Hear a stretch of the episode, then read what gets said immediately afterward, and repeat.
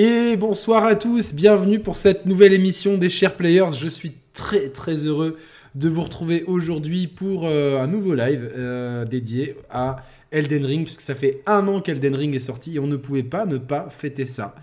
Et pour fêter ça, honneur aux dames, honneur à la Elden Ring Lady, celle qui euh, ne peut pas passer plus d'une heure de sa vie sans jouer Elden Ring, Sam Yeshani. Comment ça va, ma petite Sam?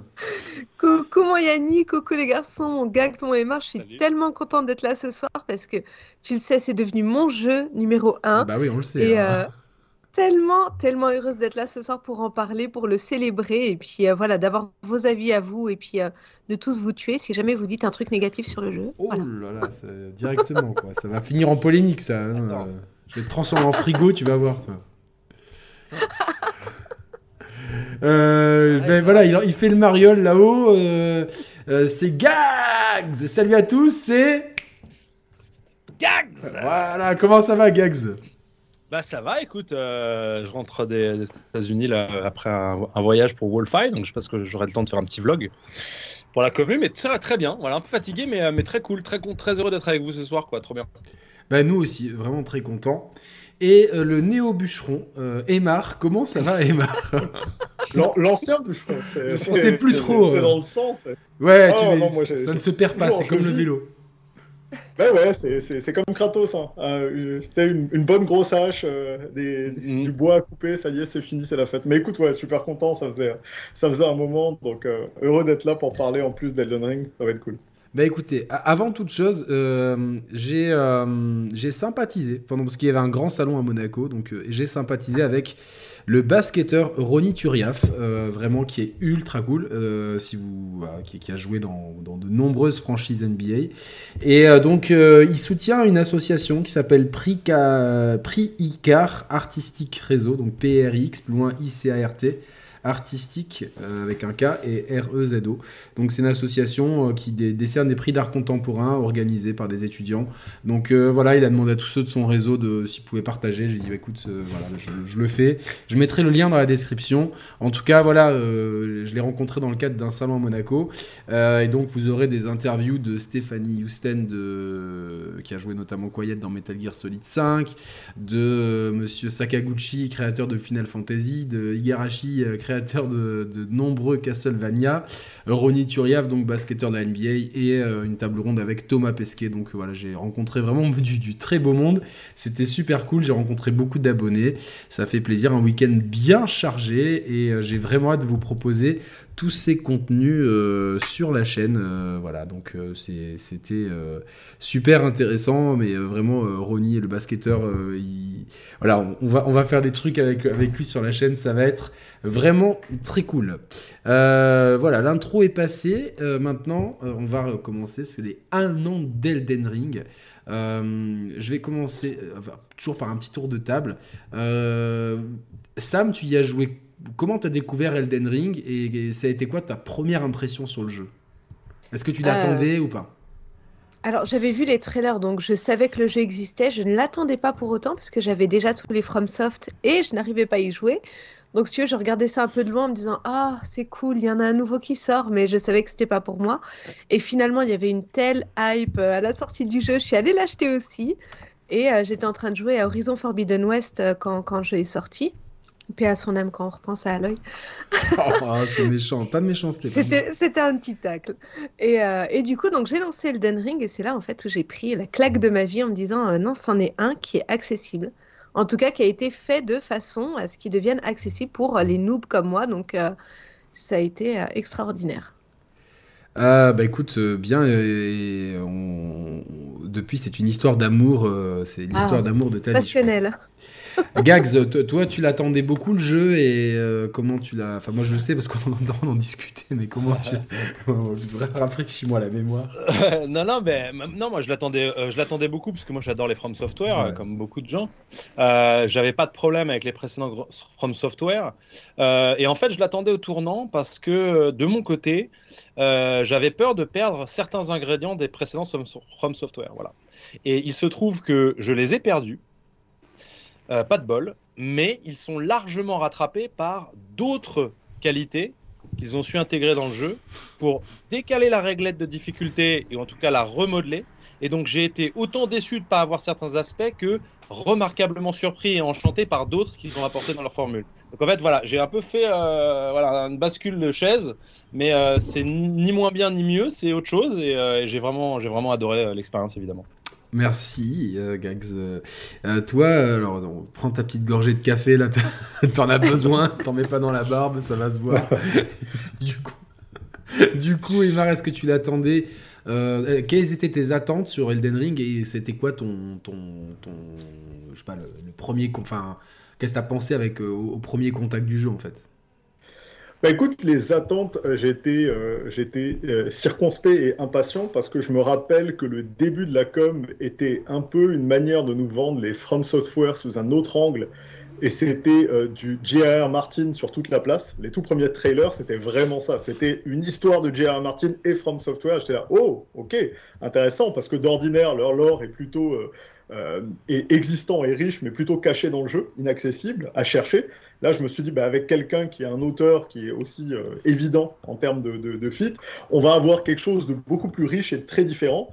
Euh, là-dessus, euh, non, très faible, inexistence totale de, de J.R. Martin, mais le mix open world et et effectivement, From Software, je, l'attendais, je suis, un joueur depuis le début, hein, depuis Demon's Soul, donc euh, moi, j'étais, déjà prêt. Et le jeu qui, au précédent, m'avait fait réviser mon, mon avis sur euh, les open world, c'était euh, MGS. Je me suis dit, ça va être casse-gueule la formule de passer au, open world pour la première fois. Attention les gars. Puis ils ont livré un tel masterpiece que là c'est bon. Je me suis dit non non, je vais, vais plus, je vais plus repartir sur les mêmes bases en me disant ils vont avoir du mal. Je, vais plutôt être très curieux de voir ce qu'ils vont faire. Et effectivement, ils ont, ouais, ils ont réussi leur, leur transformation. Euh, bah écoutez, moi je vais répondre aussi, parce que des fois j'oublie de répondre à mes propres questions dans les commentaires. Je dis ouais, mais toi t'as as posé des questions et t'as pas répondu. Donc là je vais vous répondre. Euh, moi c'est-à-dire que je l'attendais beaucoup, puisque moi je vais être honnête, j'ai commencé les From Software avec euh, Demon Souls au moment de la sortie de la PS5. 3. Ah, Demon's Souls. Ok, ouais, ouais, ouais, non, non, je, ah oui, je vais pas, je vais pas faire l'Orient, tu vois, genre. En fait, le remaster, t'as pas le, ouais, le, c'est quoi, c'est le remaster, remake, je sais même plus s'il a, s'il a un titre, le Demon's Souls. Remake, hein, non, ouais, ouais remake. Demon's Souls PS5, en tout cas le remake. Euh... Alors, j'avais acheté Bloodborne à la sortie, j'avais pas compris en fait. Et pareil pour, euh, j'avais joué à Dark Souls 3 euh, que j'avais mmh. revendu du coup, parce que pareil, j'avais pas compris le jeu. Et en fait, euh, je pense que ça va être une grande thématique ce soir, c'est-à-dire qu'il y a une, une façon d'appréhender ces jeux que beaucoup de gens, dont moi au, au début, j'ai pas compris. Et Elden Ring, en fait, a ouvert des clés de compréhension à, beaucoup de gens qui après se sont retournés sur, sur ces jeux et, on les, ont, et, les ont compris. Je pense que Sam est un des exemples euh, parmi nous. Euh, moi, donc du coup, j'avais fait euh, Demon Souls, grande révélation. franchement, j'ai été... en fait, ils sont géniaux ces jeux. J'avais enchaîné avec Dark Souls 3, qui pour moi reste le, meilleur que Souls pour moi en termes de DA, de rythme, etc. Voilà, donc, euh, et euh, Bloodborne ensuite, qui, euh, même si j'ai eu très mal aux yeux par les 30 FPS, mais on s'y fait, on, s'y fait, et globalement, j'ai trouvé certains aspects très intéressants, et, et du coup, donc, c'est un petit peu mon seul. Donc, j'ai été très hypé par Elden Ring parce que quand tu fais ces trucs-là, mais d'un autre côté, quand tu manges en un an et quatre mois trois gros mmh. From Software, c'est sûr que d'un coup, tu sais, tu t'as pas le même. Euh, t'as un peu un, petit effet d'indigestion. Mais globalement, euh, j'ai eu un peu le même wow effect que j'ai eu avec Breath of the Wild en fait. C'est-à-dire qu'au moment où. D'ailleurs, il y, y a, un truc très similaire, c'est-à-dire qu'on commence dans une grotte et on arrive et on voit ce monde ouvert. Je, je sais pas si c'est voulu ou pas. Moi, j'ai envie de croire que c'est un clin d'œil. Bah j'ai envie, oui, bah Emma, ouais. Ah non, non, tu, tu, veux dire par rapport à Zelda? Non, c'est pas nécessairement à Zelda, mais c'est au design en général. Oui, non, mais je, c'est le même truc, tu vois, de euh, sortir dans une grotte et d'un coup d'arriver, de découvrir un monde qui a perdu de vue, tu vois. Pas sûr que ce soit. Pas sûr que ce soit une référence à Zelda, pas sûr. Non, parce que regarde. moi, laissez-moi y croire. Je... vas-y, c'est une référence. Hein.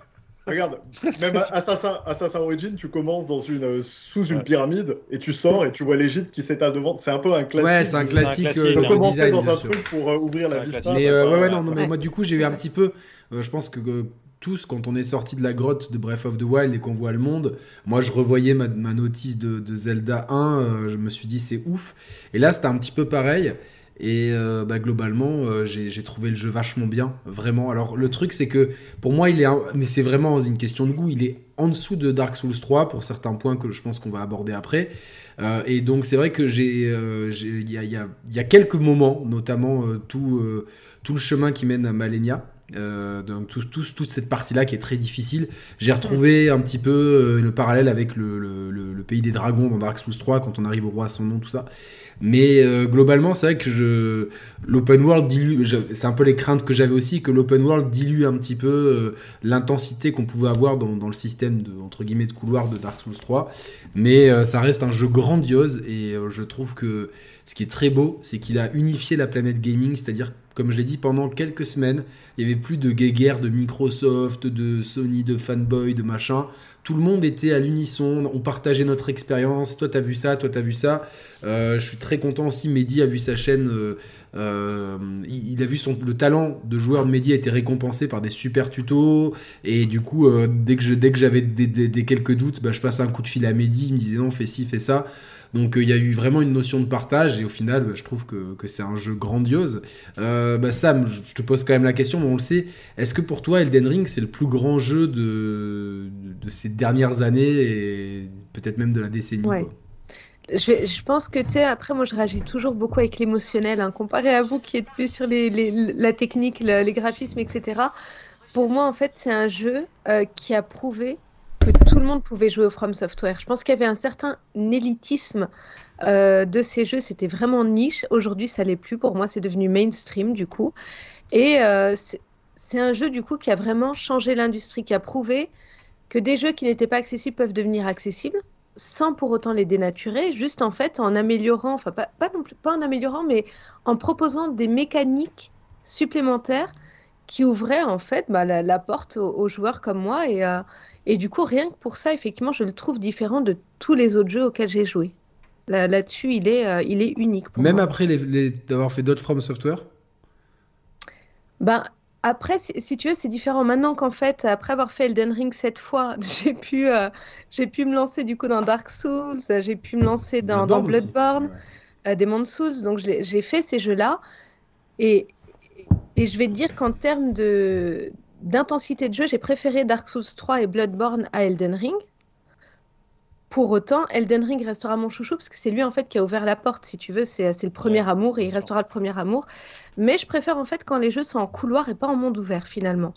Même si euh, j'entends très bien euh, toutes les grandes qualités que, l'ouverture en fait de, de ce monde a, a apporté avec Elden Ring, je préfère la formule Dark Souls 3 finalement.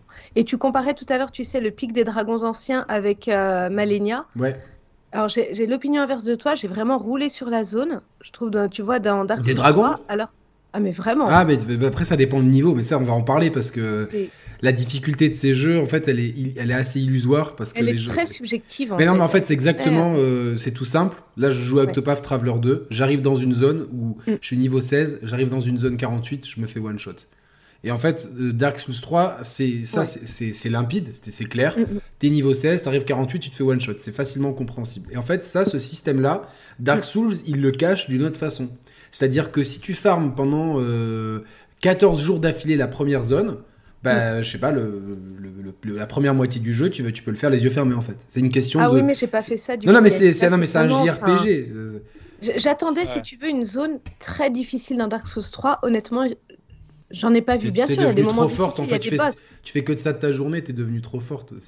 bah ouais, parce que c'est dur quand même Dark Souls 3. Hein. surtout la zone des dragons, enfin le pic des dragons, pour moi c'était c'est vraiment le. J'ai pas trouvé, j'ai passé la zone facilement. C'est vraiment juste les boss, la, la danseuse, je l'ai trouvé très dure. Euh, le roi sans nom était également difficile. Ah ouais, c'était l'enfer, le roi sans nom. Eh ben, moi non, en fait, j'ai pas trouvé que c'était, euh, j'ai pas vu de réelle difficulté, alors que Malenia, elle, oui, ça a été un vrai frein. Ça a, été ça a été très dur, Malenia. Mais on va reparler de tout ça, vous inquiétez pas. Euh, toi, Gags, est-ce que tu penses qu'Elden Ring est un, est un, vrai game changer dans l'industrie? Je suis pas certain. Ah. pour moi, oui, il l'est. je lui souhaite et je souhaite que ça influence beaucoup de développeurs, d'éditeurs à prendre des risques euh, et à et peut-être à se dire que finalement, même sans cahier des charges précis, euh, on peut arriver à, euh, élargir une cible et à avoir un succès certain. moi, c'est mon souhait. Maintenant, est-ce que ça va se passer comme ça? Je suis pas certain. Euh, ça demande quand même, euh, bon, ça demande quand même euh, quelques coronesses. Tout le monde n'a pas ces coronesses-là. Bien sûr. ils avaient un énorme savoir-faire et, ils ont réussi leur coup. Ils auraient pu peut-être moins bien le réussir, on n'en sait rien. En tout cas, là, la formule est parfaite. Donc, coup parfait. Maintenant, voilà, ils ont, je ne sais pas comment ça s'est passé, mais en tout cas, ils ont réussi leur coup, mais c'était pas gagné. D'ailleurs, on a entendu de la part de, Neymar, etc. C'est pas forcément gagné. Euh, euh, et, je pense que même après euh, Elden Ring, se risquer à faire ce genre de choses quand tu es dans une industrie, le triple A, etc. C'est pas évident, évident. Et je suis pas sûr qu'on se mette à avoir des jeux indé super polish mode triple A tous les quatre matins. Mais bon, je, je, souhaite qu'il y en ait de plus en plus qui prennent ces risques-là. maintenant, c'est quand même un game changer pour cette raison parce que voilà c'est beau de voir ça, mais, mais, euh, mais comme, comme Zelda l'était. Hein. Enfin, honnêtement, ouais, non, mais c'est sûr que c'est. J'ai refait du Zelda, je suis impressionné par la. Enfin, voilà, moi qui adore les immersive sims et, le gameplay systémique, Zelda a prouvé quand il est sorti qu'avec ça, tu faisais un jeu qui, qui, enterre, je le dis, mais c'est de ma sensibilité, qui enterre les autres mondes. C'est-à-dire, en gros, à partir du moment où quand tu essayes des choses dans un monde, il réagit à ce que tu fais la plupart du temps, je veux dire, par des règles consistantes et qu'à aucun moment tu es obligé de te dire Ah ouais, non, là c'est une porte fausse. Ah ouais, non, là c'est un bâtiment, je peux pas rentrer, c'est bloqué. Ah ouais, non, mais le feu il se propage pas, ça marche pas. Ah ouais, non. En fait, quand tu plus à te dire ça dans un jeu, tu... bon, il y en a qui vont passer à côté, qui vont te dire c'est vide, etc. Mais c'est hyper fort. Donc euh, euh, j'ai trouvé que Zelda limite pour moi être un game changer. Euh, non mais Zelda oui pour moi c'est le mieux game changer de la décennie. Et pourtant est-ce qu'on a vu depuis, est-ce qu'on va voir dans les cinq prochaines années d'autres open world qui vont faire ça, pas sûr. Mais Elden, Ring s'en inspire énormément quand même. Pas trop, non. Non. Non, non, pas trop. Ah, il n'y a aucun systémique dans Elden Ring. Non, pas, dans le systémique, mais tu sais, dans l'exploration, oui. Sur, l'exploration, je trouve. le côté, je te, je te gate pas, ce qu'on appelle gater, c'est-à-dire en gros, je te, je te bloque pas dans une zone avec des artifices pour que tu suives une progression. Ils ont ça, c'est et, encore. et encore. Elden Ring, euh, il, te, il, te, le fait pas mal. Hein, tu, sais, tu dois passer l'ascenseur, tu peux pas y arriver tout de suite. La Kaelid, en fait, tu es quasi gaité parce que le niveau est tellement monstrueux que euh, tu peux y aller pour farmer, mais le jeu te fait comprendre, euh, c'est pas ta zone. C'est quand même, tu peux, tu, peux, passer le château, tu peux passer le château sur le côté. tu peux dire, ça reste Elden Ring. C'est plus ouvert, mais on est d'accord mais le jeu il te fait comprendre que tu devrais pas. Tu ne fais pas le con. Les game changers, je m'en méfie, mais c'est tellement bien de les avoir quand ils sortent, faut en profiter à fond. Mm. Et toi, Emma, est-ce que tu penses que. Moi, je suis plutôt comme Gag, je pense que Zelda est le vrai game changer, mais je pense que Elden Ring, c'est un game changer, non pas forcément de la façon dont on conçoit les jeux, mais plutôt de la façon dont, dont les gens perçoivent les jeux vidéo et ce type de jeux vidéo. Qu'est-ce que qu'est-ce est ton point de vue, toi, sur. Est-ce que tu penses que c'est un game changer euh, ou, pas, euh, Elden Ring?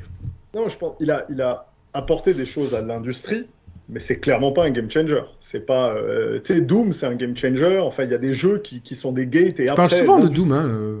Bah parce que tu sais, c'est le premier un Doom FPS. Bah, non, je sais, je sais. Tellement répandu. Bah oui, moi ça m'a, ça m'a marqué, bien sûr je veux dire, quand on parle des plus gros jeux et qu'on a tout le temps Call of, Battlefield, Destiny, il y a une raison, c'est parce que les FPS se sont imposés. Et moi, j'ai, pour moi, c'est Wolfenstein, tu vois, 3D qui m'a marqué parce que j'ai, oui, saigné de fou, quoi, quand j'étais jeune. il a quand même 10 000 fois moins vendu et on parlait de Doom-like à l'époque. mais Doom, Doom c'est vachement inspiré de, de Wolfenstein. Bah, c'est l'héritier, hein. c'est bien sûr. Software, c'est bien, bien, sûr, bien sûr. Et y a, y a, on pourrait discuter du système de démo, de machin, de plein de trucs, mais sur euh, Elden Ring, le truc qu'il y a, c'est que euh, From Software a déjà impacté l'industrie il y a des années en fait, des années avant avec justement les Soul-like. Les Soul-like, on en a vu plein, on a vu plein d'ersatz de jeux et c'est là qu'on a vu le fossé qui sépare From Software des autres développeurs parce qu'il y en a plein qui essayent, mais alors réussir euh, avec l'intensité, le brio, euh, le, côté gothique, sombre, narratif. Euh, en fait, il suffit pas de faire des roulades et des boss difficiles pour réussir à faire un jeu.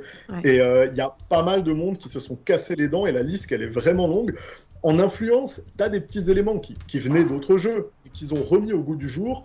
Euh, quand tu vas dans ton euh, euh, Jedi Fallen Order et que tu te retrouves avec effectivement cette difficulté un peu accrue, ce système de feu de camp dans lesquels tu meurs, tu repopes à cet endroit, il y, a pas mal de trucs en fait, de, petites mécaniques qui ont inspiré. Mais en soi, moi je suis d'accord avec Gags, je vois pas des gros éditeurs se ruer sur le genre, ce qui n'est pas le cas du Battle Royale, ce qui n'était pas le cas en son temps des Dota-like, ce qui n'a pas été le cas. Donc tu vois, autant Dota, PUBG, c'est des game changers, autant celui-ci non. Par contre, Elden Ring a été un jalon euh, majeur pour l'industrie, dans le sens où il a accueilli énormément de monde dans cette typologie de jeu et il a agi comme un tutoriel géant à comment faire les, les, From Software. Et euh, euh, Sam est un exemple, Caro en est un autre, de personnes qui jusque-là se cassaient les dents. Ah, Julien Chiez aussi. Julien et tout, et qui, avec Elden Ring, sont revenus finalement sur tous les autres et euh, je dis Caro parce qu'elle, après, elle a rincé tous les autres. Elle est partie comme ça. C'est clair. Comme des sauvages. elle en a parlé l'autre jour dans le live que elle m'a dit le pauvre Julien, il a pas dormi pendant des semaines quand je parce que je hurlais à, chaque fois que je mourais dans, dans Bloodborne.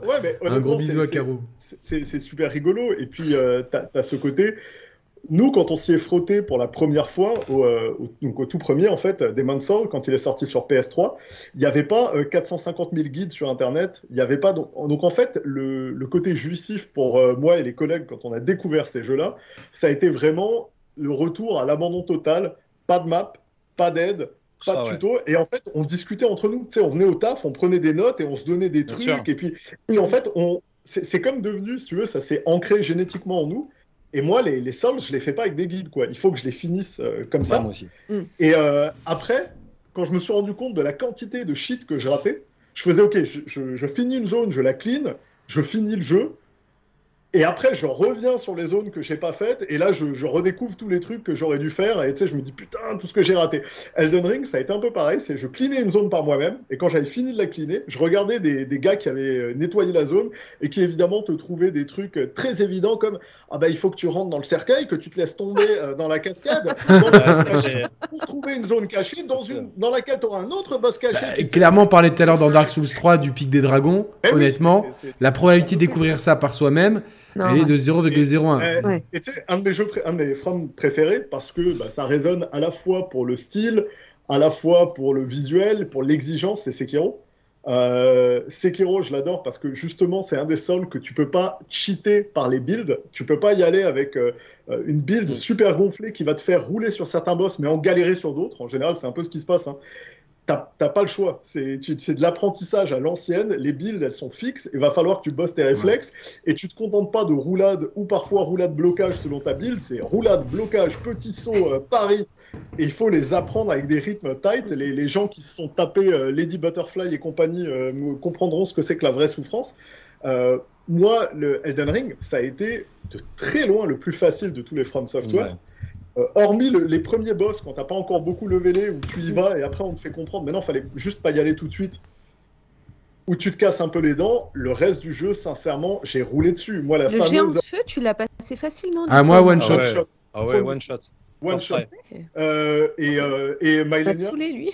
Mylenia, ça a été première fois, je, commence à faire le truc. Elle mm. me fait son attaque avec les flammes que je connaissais pas. Je me fais one shot. Je reviens, je la bute, fini. Putain, moi, Malenia. Ah ouais, quand même. Malenia, moi, c'est le deuxième boss qui m'a le plus fait galérer de ma vie. Euh, hormis, les, hormis les boss de Contra 3 euh, sur SNES, mais ça, non, mais voilà, pas. On pourra parler d'autres jeux, mais en fait. Mais récemment, c'est le, boss avec le roi sans nom de Dark Souls 3 où j'ai le plus galéré. C'est les deux boss. Et, et, moi, c'était une. Euh, j'étais parti avec une build dextérité 100, et après qu'elle ait été nerfée. Je suis arrivé chez Malenia après ah. plus en et donc on m'a dit bon, t'as été toi, enfin moi, hein, ma build était nerfée. Elle était ah, ta build, ouais. ouais. Elle était beaucoup moins puissante que ce qu'elle devait. Je lui ai roulé dessus pareil. Donc euh, j'ai fait plus de rip-hop et de retry sur le boss de fin, parce que le boss de fin au corps à corps. Quand eh, moi, moi j'ai une build, corps à corps, mais tu vois, le boss de fin, euh, je l'ai euh, je l'ai pas first try, mais je l'ai fait 4 ou 5, 4, ou 5 fois. Mais... Ah bon? Je trouve que la belle d'Elden, tu sais, quand elle, s'éloigne super loin de toi, quand tu fais un corps à corps, c'est hyper compliqué, rien que de la courser en fait. Bah, c'est pour ça qu'il y avait max, en, max endurance. et tout, le temps que tu arrives, elle est repartie.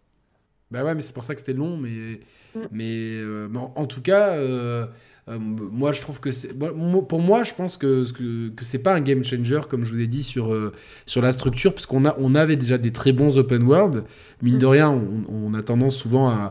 Maintenant, aujourd'hui, à, des fois se moquer de la structure Ubisoft, mais quand même, Ubisoft, ils ont mis des standards dans l'industrie qui sont restés pendant très longtemps. Et d'ailleurs, Hogwarts aujourd'hui reprend beaucoup plus une, une euh, une typologie entre guillemets Ubisoftienne qu'une une typologie euh, euh, Breath of the Wild. je trouve que Red Dead Redemption a amené quelque chose dans l'open world aussi. C'est un peu, pour moi, le panthéon de ce que c'est faire Rockstar en termes d'open world. Et pareil, il y a une, précision dans, le, world design, j'ai envie de parler de, ce terme-là, qui, qui, te pousse à l'exploration. Breath of the Wild.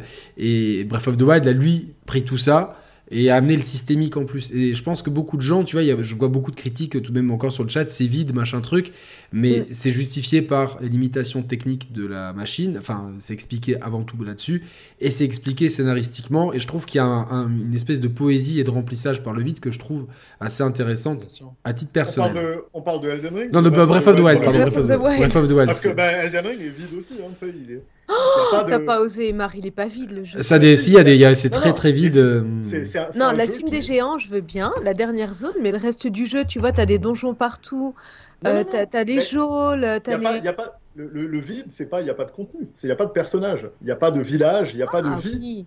c'est pas, pas, un monde vivant, c'est un monde mort. Et effectivement, je suis totalement d'accord que c'est euh, by design, hein, c'est voulu. Comme Breath of the Wild, où tu as quelques petits villages, mais tu as beaucoup d'étendues très vides et mm. c'est volontaire et c'est pas parce qu'elles sont très vides qu'il n'y a rien. Il y a des euh, sanctuaires, il y a des tonnes de trucs à faire.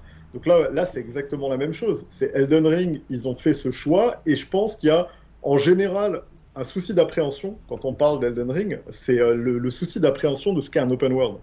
Et les gens ont tendance à mélanger le fait que l'open world, c'est un type de level design avec le fait que open world, c'est un type de jeu. C'est pas une typologie de jeu open world. Exact. The Crew, c'est un open world, mais c'est un jeu de bagnole. Le premier Zelda est un open world. mais évidemment que le premier Zelda, tous les Elder Scrolls, depuis le début, sont des depuis euh, avant Daggerfall et autres, sont des open world.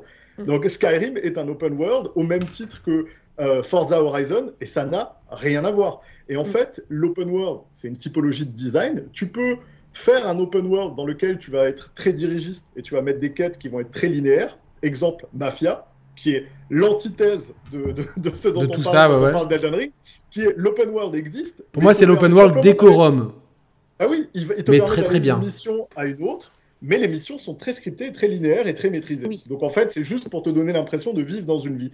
Tu as des open world qui sont plus bac à sable avec du remplissage, Spider-Man, très bien fait. GTA, aussi. Euh, les, jeux Ubi en général sont dans ce truc-là, des points d'intérêt, des choses à faire dans la map, des mm. quêtes secondaires, de plus en plus du systémique, c'est-à-dire des événements qui arrivent, et ça, Rockstar a été un des premiers à le mettre super bien en scène avec le premier Red Dead, où tu te mm. balades et d'un coup, il y a un événement qui arrive de manière random, et puis tu te retrouves à réagir, en plus des événements sur la map, et en plus d'une petite élégance dans le design qui était, si tu te lançais pas plusieurs fois dans une activité, elle apparaissait pas sur la map. C'est-à-dire que si tu faisais au moins deux fois du poker, les cercles de poker apparaissaient sur la map, mais autrement, ils n'apparaissaient pas. Donc, si une, activité ne t'intéresse pas, euh, elle n'était pas mise en avant pour pas te la pousser, pour pas polluer la map. Donc, il y a, des, techniques et des choses qui changent. Là où Elden Ring et Breath of the Wild ont parlé, ont effectivement en commun de se servir de l'open world pour raconter une aventure. Et eux, c'est pas du tout un open world euh, point d'intérêt sur la map, c'est un open world où je te donne une map, regarde, serre-toi de tes yeux, sers-toi de ton environnement et découvre le jeu. Et ils peuvent se le permettre. Et honnêtement, je pense que la formule From Software, elle marche sans écœurement parce qu'ils sortent à un certain rythme. Je pense que si on avait quatre jeux à la From Software très gros qui sortaient dans la même année, le temps qu'on a tous passé consacré à prendre des notes, aller regarder des tutos, échanger des trucs, appeler les copains, il ferait qu'au deuxième ou au troisième, on commencerait à, fatiguer là. C'est ce que j'expliquais en début de vidéo, c'est que le fait que ce soit mon quatrième From Software en, 14, en 15 mois, euh, alors même si euh, je, vais être, je vais expliquer aux gens ma démarche, moi, vis-à-vis de ça, euh, c'est mon frère Roman qui, qui s'est pris de passion pour ce jeu. Alors Roman, il, il détestait les Heroic Fantasy et tous, tous ces univers-là. Et un jour, il me dit Je vais m'acheter la PS5 juste pour, euh, pour Demon Souls. moi, je pensais qu'il déconnait parce qu'on n'est jamais très sérieux. Tu nous connais, Emar, dans cette bande de copains. Euh, c'est difficile de voir qui est sérieux. Euh, et, il était vachement sérieux. Et avec Mathieu, donc avec, qui, à laquelle tu étais hier, ils, ont, ils ont commencé à faire le jeu. Moi, je devais tester un peu tous les autres trucs, comme c'est moi qui avais reçu le matos. Et puis, j'ai dit Je vais le faire. Et les deux, ils m'ont dit Mais vas-y, si tu le fais, fais comme nous, suis le guide d'Exerve. Et donc le Exerve avait fait un super guide, euh, franchement je vous le recommande, sur une build de magie. Et euh, ce qui est pas le plus drôle à jouer, honnêtement, mais qui est le plus safe, en tout cas pour Demon Souls, le premier du nom. Bah, pour commencer, ouais. Et en fait, là je me suis dit, attends, mais là où j'avais galéré dans Dark Souls 3 et Bloodborne, c'est pas que le jeu était dur. C'est que moi, j'avais pas compris les règles euh, de ce jeu-là, en fait. Et la difficulté, comme je l'ai répété maintes et maintes fois, c'est que on ne t'explique pas les règles de ce jeu. C'est-à-dire que tu as tous les codes d'un jeu d'action-aventure, entre gros guillemets, sauf que c'est ça l'ADN d'un RPG japonais. C'est-à-dire, et je, je, mets Sekiro à part, bien évidemment, parce que là, euh, ils, ils, ont fait, comme tu l'as dit, c'est autre chose. Par contre, pour les, Souls, pour les Souls, il y a, y a, clairement, euh, quand je vois, euh, comment il s'appelle, Sardoche qui fait le jeu, qui fait Malenia en slip avec sans armes, etc. c'est le même jeu. Pourtant, moi, j'y vais builder comme un cochon avec, enfin, tu vois, avec, avec, avec tout ce qu'il faut. C'est pas la même difficulté. Donc, le débat sur la difficulté, comme je l'ai répété à maintes et maintes fois, en fait, et on avait d'ailleurs fait une émission très intéressante avec, euh, avec Gags et Julien Chies dessus, où euh, c'était dans le cadre de la sortie de Returnal, qui est un autre exemple, où, euh, j'explique que la difficulté, en fait, elle est, c'est une réglette que toi-même tu règles. C'est-à-dire, si tu veux passer, comme j'ai dit, 12 jours à fermer, je vais à, je vais à Khalid et pendant 12 jours, je fais que du farm. Le jeu derrière, c'est, une promenade de santé. C'est-à-dire que ça te fait passer un Kirby pour un, pour un challenge. Ouais, mais c'est comme le jeu, il encourage ça, si tu veux, euh, moi je trouve que c'est effectivement le plus facile parce que euh, c'est génial de se dire euh, bon bah il y a un truc qui est difficile, mm. le jeu va m'offrir 150 trucs intéressants à faire et surprenants à côté. Donc moi naturellement, alors que j'en avais pas spécialement besoin, je l'ai fait et il mm-hmm. y a un moment donné où moi j'ai roulé sur le jeu pendant 15-20 heures. Enfin honnêtement, après après l'académie de Lucaria, mm-hmm. j'ai eu une petite traversée du vide, je dois le dire, où là quand tu n'as plus l'adrénaline, euh, même un mm. monde comme Elden Ring, euh, tu commences à faire les trucs un tout petit peu en mode automatique. C'est-à-dire, ah, il y a les cimetières avec les âmes qu'il faut que je prenne, là, il y a les donjons, les machins, nanana. Puis je récupérais 4 fois sur 5 des armes qui m'intéressaient pas spécialement. Donc j'avais compris un peu la Et dès que j'ai eu un petit peu. Euh, voilà, et donc il y a des trucs que j'ai pas fait, moi, dans Elden Ring. Le premier, je me suis dit, attends, si je fais tout, là, je vais arriver, je vais tout one-shot. Donc en fait, je vais continuer, je vais aller faire les boss. Et en fait, j'ai retrouvé un peu de cette adrénaline qui m'a manqué. Mais, mais bon, sur le débat sur la difficulté, moi je trouve ça bien qu'il y ait des jeux qui ne proposent pas ça. C'est-à-dire, euh, euh, parce, que, parce que ça, forcément, ça va casser l'équilibrage pour certains. Donc, comme Sekiro, c'est pareil. C'était plus dur à faire, selon moi, dans les anciens Souls, parce que si tu voulais le faire, il fallait refaire 50 fois le même niveau. Donc, effectivement, euh, moi je le faisais pas. Donc, j'avais une expérience peut-être un peu plus fluide là-dessus avec les, les, anciens Souls. Mais, mais ouais, c'est pas. Moi, tu vois, tu peux, Gags, tu peux, moi par exemple, dans, je, te, je te coupe, dans Dark Souls 3, quand je suis arrivé justement au pic du dragon clairement, j'étais pas à la hauteur. Je me faisais, mais de toute façon, tu le vois quand tu. C'est exactement euh, comme j'expliquais dans Octopath, c'est bien écrit. C'était niveau 16, la zone est niveau 48. J'ai même pas fait gaffe et je me suis fait one shot par un monstre. Donc, ah ok, je suis pas au niveau. Sauf que le, il n'y a, pas de, a pas de leveling euh, bien inscrit au-dessus des têtes des monstres dans, dans, dans, dans les sources. Et clairement, quand je suis arrivé là, je me dis, oula, je suis pas prêt. Ben là, moi, je suis allé farmer parce que et c'est un truc que moi, moi j'aime bien farmer dans les jeux, dans les JRPG. C'est quelque chose que j'ai toujours aimé dans les Final Fantasy, dans les Dragon Quest, etc. Les petits slimes euh, argentés, on, a, tous, ouais, on les a tous, on les a tous cherchés euh, en priant. Je me rappelle un soir sur le, les Sentinelles du firmament jusqu'à 3h du matin, en me disant mais ils vont, ils sont où ces salopards et, et, du coup, j'aime bien ce côté-là de dire bon bah et je me perfectionne et souvent les séances de ferme, c'est aussi l'occasion de tester un peu d'autres trucs, tu vois, d'autres approches, tout ça. Bien sûr. Et, mais, mais voilà, c'est chacun après son, son, appréhension des trucs. Euh, ce que je voulais dire par rapport à Elden Ring, c'est que euh, moi, je, suis assez euh, admiratif de, Bandai Namco parce que ça se voit qu'ils ont cru en ce jeu. C'est-à-dire que quand tu penses le premier Demon Souls et le premier Dark Souls, c'est des jeux de niche. Aujourd'hui, il y a plein de gens, je vois des tonnes de gens qui disent ouais, j'étais là, j'étais là, j'étais là. Le problème, c'est qu'à l'époque, moi, je traînais beaucoup sur les forums de, jeux vidéo français. Il y a très, très, très, très, très, très, très peu de gens qui parlaient de ces jeux. Non, mais c'est.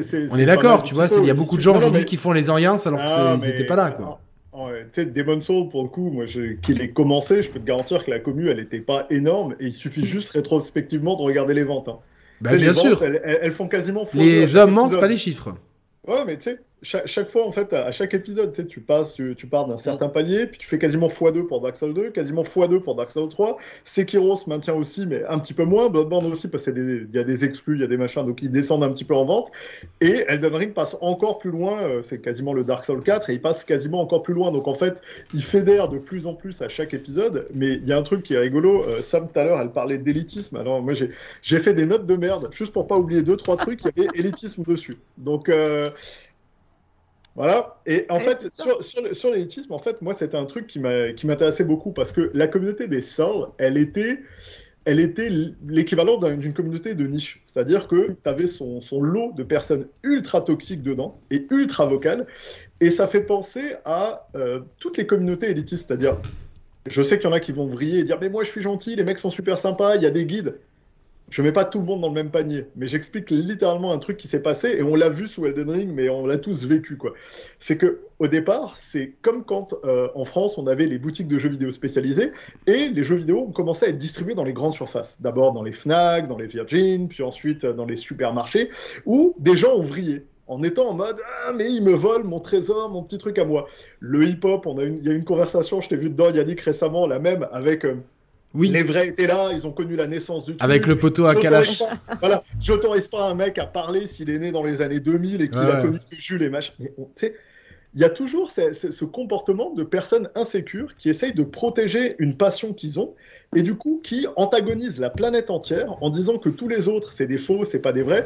À titre perso, je suis passionné par plein de trucs, le jeu vidéo évidemment, mais euh, c'est en, dehors du jeu vidéo, les sports de combat, les arts martiaux, les jeux de figurines, les board games, les comics, si tu as déjà été dans un magasin comics US, euh, il y a des, vannes, on se moque des gens, mais c'est pas mal ça, quoi. Tu as quand même des gros nerds qui repoussent tout le monde. Si une nana se ramène dans une boutique de comics physique pour aller chercher son truc, elle va passer par un biais de questionnaire absolument ahurissant en mode Toi, t'aimes pas vraiment Wonder Woman Depuis quand tu lis? Est-ce que tu connais les comics? Est-ce que tu as lu le run de Gail Simon et de machin sur... Et t'es là, mais d'où t'as à répondre à un interrogatoire parce que tu t'intéresses à un truc? Est-ce qu'on serait pas Mais ça, c'est toutes les, toutes les niches. Euh, ouais, ouais, et, justement. Mais je l'ai pas senti sur, euh, sur Elden Ring, bizarrement. Oh. Tu sais, quand. Bah, honnêtement, je te, donne mon, mon truc. Je, Quand j'ai dit, tu vois, le mot élitisme, c'est dans le sens où moi, je ne pouvais réellement pas y jouer. Je savais que c'était dirigé pour une élite, c'était pas pour moi. quand j'ai démarré Elden Ring et que du coup, tu vois, j'ai fait appel à la communauté, tu vois, sur Twitter, euh, etc., où j'essaie des commentaires sur YouTube jamais j'ai eu quelqu'un qui a dit ouais c'est pas pour toi ou quoi. Tout le temps j'ai eu que des gens sympathiques qui m'ont aidé. Je, vais faire exactement le truc. La commune, il y a une grande partie de gens bienveillants. Il y a plein de gens qui font des tutos et tout, et c'est super. Mais, ceux de Mehdi sont énormes. Attends, il y a une tétrachier de personnes. Je les ai vus par exemple tomber sur Caro en mode ouais, mais tu fais une de magicien. Vous l'avez entendu celle-là oui, Sur Julien. J'étais là sur ses lives. Ouais. Et mais on est, euh, je veux dire, on est d'accord que c'est exactement ce comportement que je suis en train de décrire. Le, fait de dire à quelqu'un qui a une manière spécifique de jouer et que même si tu t'intéresses, si tu es passionné par le jeu, si tu joues pas de la manière dont eux ont décidé dans leur tête, même si le jeu te permet de le faire, tu es une sous-merde. Et tu fais pas partie du club euh, super select des gens qui l'ont mmh. fini au corps à corps. Mmh. Et ça, pour moi, tu vois, c'est un, marqueur, c'est un témoignage type de. De, de grandes conneries. Et de grandes conneries. Et de, gens. ils sont une petite minorité, enfin de ce Mais ils font beaucoup de bruit. Non, non, non. La, nuance, c'est que c'est une petite minorité, mais au début, et c'est ça mon point, quand les jeux vendaient peu, ils représentaient beaucoup des joueurs. Et donc, du coup, ils étaient très agro à l'égard des gens qui essayent de rentrer dans leur passion. Fallait surtout pas toucher. Et ils avaient peur qu'Elden Ring dénature le truc, que ça casse From Software, que ce soit plus fidèle, que ça se casualise. Dès que tu avais une discussion sur la difficulté, les mecs, ils vrillaient complètement en disant surtout ne touche pas à notre truc. Non, mais. Attends, ils, ont pas, ils, ont pas, tort. Non, mais sur plein de trucs. l'avocat du diable Il adore faire ça, Gags. Ouais, ouais. Et, pour moi, non, pour moi, en fait, la problématique qu'il y avait, c'est que quand tu as une passion et que tu as envie que les gens s'y intéressent et que tu as envie qu'elle se développe et tu as envie de la nourrir et tu as envie que les mecs continuent, tu as tout intérêt à être le plus bienveillant et le plus accueillant possible. On l'a vu avec les résultats avec Mehdi qui a fait son guide, avec Exerve, avec plein de personnes qui ont percé littéralement grâce à ces jeux et avec leur guide et avec leur bienveillance.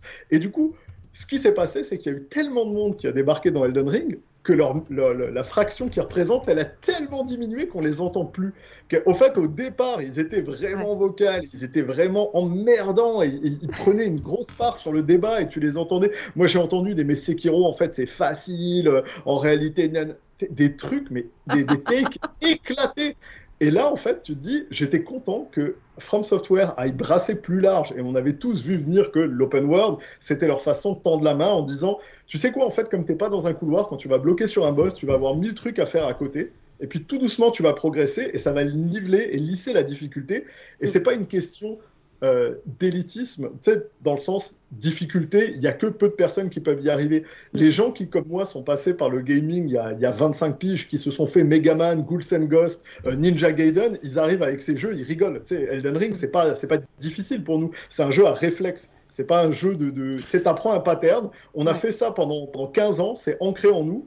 Euh, c'est plus difficile de se finir Civ 6 en mode DIT euh, sur une map immense avec des ennemis de tous les côtés. Mais Contra 3, je t'ai expliqué, tu sais, ce jeu, j'ai jamais pu le finir et je l'ai fini qu'avec. Euh, la, tu sais, les, émulateurs où tu peux rembobiner. Et, même avec ça. Contra, revient dans le même type de difficulté, c'est-à-dire c'est une difficulté à réflexe, un shoot them up, c'est la même. Ah, mais Contra 3, ils, ils, avaient pas dosé, franchement, il était hard. Est-ce que tu as fini Ghouls Ghost deux fois sans mourir euh, pour avoir la vraie fin? Ben voilà, il y a des jeux, et pourtant ça se fait, il y a une fin, ça existe vraiment. C'est juste que ces jeux-là étaient dosés très très différemment, mais, mais ça part du même truc. C'est des boss à pattern, c'est de l'esquive et c'est du réflexe. Mais ce que je dis quand je prends Civ comme exemple, c'est qu'il y a d'autres types de difficultés. Une difficulté cérébrale, d'anticipation, planification, d'adaptation. Il y a plein de, variables en fait sur la difficulté. Et euh, typiquement, Elden Ring te permet d'ajuster plein de variables. Ton niveau, ta build, ta façon d'appréhender le truc. C'est difficile le corps à corps, mets-toi à distance. Et c'est pas une honte, c'est une façon d'appréhender la difficulté qui t'est propre. Donc, euh... Gags veut faire l'avocat du diable. Vas-y, ouais, moi je vais faire du diable, le semi-avocat du diable, parce que euh, je suis en fait un peu entre les deux. Euh, moi je suis pas tout à fait d'accord avec ce que dit Emar. Enfin, ça, en fait, je suis, je suis d'accord avec lui sur le, la, toxicité des communautés, ça y a pas de problème. Euh, là où je suis, où en fait, j'essaye depuis quelques temps de me mettre à la place des gens. Euh, par, rapport à des événements très personnels d'ailleurs, mais je ne m'étendrai pas sur le sujet là. Mais j'essaye à chaque fois de faire preuve de bienveillance, même envers ceux qui sont toxiques. Et c'est pareil sur Twitter, ça m'aide beaucoup en fait. Je me dis en fait, pourquoi les gens réagissent comme ça? Alors bon, il y a des connards et puis il y a des cons, ça tu peux rien y faire, mais il y en a dans, ces gens-là, je suis sûr qu'ils ne sont pas comme ça si tu étais au bar avec eux. Et du coup, j'essaie de comprendre leur réaction. Et en l'occurrence, c'est marrant parce que Emar a cité des trucs et moi je lui ai dit, ben, j'ai envie de lui dire, non mais en fait, ils ont pas tort en fait. Ils ont pas tort. Moi, je me remets dans, le, fan premier de, From Software que j'étais. Moi, j'avais des craintes quand Elden Ring allait sortir, parce que moi, je suis peut-être moins virulent que certains et, plus bienveillant avec tout le monde, ça me pose aucun problème. Euh, j'avais des craintes et elles se sont confirmées, en fait, ces craintes, malheureusement, avec Elden Ring. C'est-à-dire que j'ai quand même, avec Elden Ring, perdu une partie de l'ADN de From Software. Heureusement, elle est rattrapée par cette énorme surprise et ce monde incroyablement réussi. Et en fait, ce qui m'a le plus plu dans From Software, et dans ce dernier From Software Elden Ring, c'est pas spécialement d'enchaîner 150 000 boss à la suite qui étaient devenus des, des mobs quasiment classiques et qui n'avaient pas l'adrénaline des anciens From Software pour la simple et bonne raison que je ne risquais de perdre plus rien, je respawnais juste devant. Donc en fait, c'était juste. Donc en fait, pour booster la difficulté, ils ont mis juste des ennemis qui me one shot, two shot, peu importe le build. Donc en fait, je leur fais 50 fois jusqu'à connaître par cœur, alors qu'il y avait plus de granularité dans les Dark Souls où tu avais la pression de perdre tes âmes. Pas vraiment d'accord avec cette vision. Moi, j'ai pas la même expérience sur Elden Ring personnellement, mais c'est intéressant. Hein. Bah, en fait, pense qu'on n'a pas le même cheminement. Les boss durs, la difficulté que j'ai trouvé, c'est Malenia, c'est Radan, etc. C'est des boss qui te, qui te cassent ta gueule, quoi. C'est-à-dire que vraiment, tu as une frange de niveau où, pour pas que tu arrives trop stuff, ils te font extrêmement mal. Il y a des boss de, Dark Souls qui, enfin, en tout cas, moi, j'ai mon souvenir qu'il y avait une meilleure granularité j'ai pas galéré comme, comme sur Malenia, moi j'ai galéré à peu près 6-7 heures, vraiment. Moi après, euh, mm. euh, Emma a pas eu la, mais j'ai vraiment galéré très, moi, très, pareil, j'ai bien galéré. One, shot, euh, one shot, one shot, bon bref. Mais ce, on a quand même perdu une partie de l'ADN de From Software dans le Moi, je, je suis d'accord. Et je pense que la réaction. Mais quelle partie, Gags Quelle partie? Parce que pour avoir fait les autres jeux. Je, je pense que je pense qu'il y a un côté élitiste, je le dis. Hein. Mm. Il a dit les termes qui, était dans le, gameplay des précédents From Software et que certains redécouvriront aujourd'hui, et c'est génial, avec le dépassement de soi qu'il n'y avait peut-être pas avant parce qu'il n'y avait pas la bonne porte d'entrée. Mm. Mais euh, l'adrénaline et la tension, la pression de la peur de mourir, ça, je n'ai absolument pas ressenti dans Elden Ring il a complètement, c'est complètement vanished, je veux dire.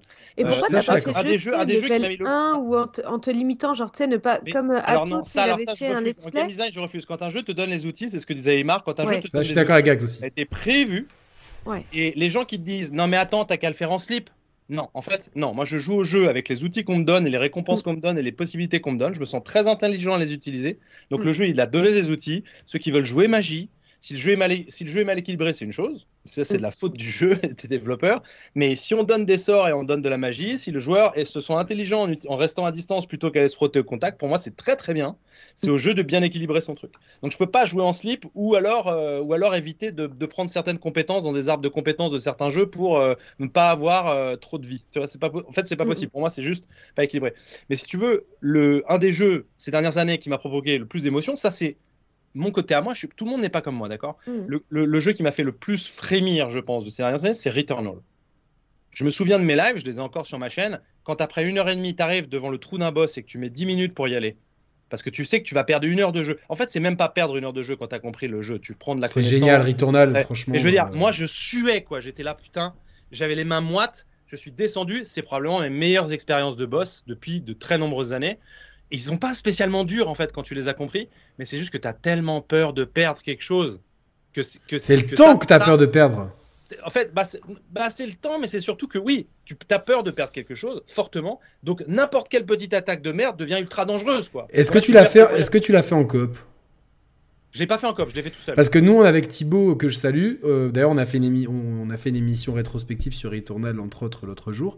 Euh, on l'a fait cet été en coop, on s'est dit. Et en fait, en coop, il est beaucoup plus dur. Mais vraiment. Euh, ah, ils ont, ils ont, augmenté, ouais. mais, mais c'est plus dur. Et, quand je l'ai fait. et d'ailleurs, je félicite Sam parce que la première fois qu'elle a fait Returnal, enfin, elle a touché à Returnal, c'est avec moi. Et on est arrivé jusqu'au boss. Et d'ailleurs, le combat de boss, il était épique. Grâce à toi à 90%, Yannick. Non, mais hein, c'est quand même bien, t'as suivi, as suivi le truc. tu vois, après, c'est encore une fois, c'est le jeu permet de se dire. Enfin, juste pour terminer ce que je veux dire, c'est-à-dire. Je suis d'accord, les boss. Euh, parfois, il y a des gens qui sont, qui sont dans un. Enfin, comment dire Moi, j'aime pas les comportements toxiques. Mais je peux comprendre qu'un jeu ne s'adresse pas à tout le monde. Et je pense qu'il ne faut pas forcément que tous les jeux s'adressent ou s'élargissent à tout le monde. En l'occurrence, j'adore Elden Ring il n'y a pas de problème. J'ai quand même perdu ce que j'aimais dans les précédents From Software, bien qu'ayant réussi à rattraper dans l'exploration la magie, etc. Mhm. Et j'ai peur, je le dis aujourd'hui, j'ai peur que il continue sur cette voie. C'est pas que ça va me déplaire. Moi, je juste que je me dis, bah en fait, quand je rejoue à Dark Souls 3, il y avait quand même un côté d'intensité, de pression, d'adrénaline. Bah moi, j'aurais bien aimé le conserver. Alors, Gags, donc en fait, tu vois, c'est juste une question d'équilibre. Il y en a aussi qui se voient, que cette licence moi, sur le... un grand public et ils ont simplement peur, à mon avis aussi, de dire, euh, voilà, euh, bah, de dire, ok, est-ce que ça va pas devenir en fait un truc Non, euh, je pense non, pas. Non, non, mais moi, et après je rebondirai là-dessus. ouais, sur, le côté communauté toxique, moi, je, je, je réitère. Euh, la problématique, elle n'est pas des gens qui veulent protéger From Software et que ça reste comme ça. Ça, on en a sur toutes les communautés de l'univers. On aura toujours. Euh, je le sais très bien, par exemple, sur Assassin. J'aurai toujours des gens qui me disent c'était mieux avant et d'autres qui me disent c'est tout le temps la même chose. Donc à un moment donné. C'était mieux avant, mais ça sera mieux demain, parce que suite demain ressemble à celui d'avant.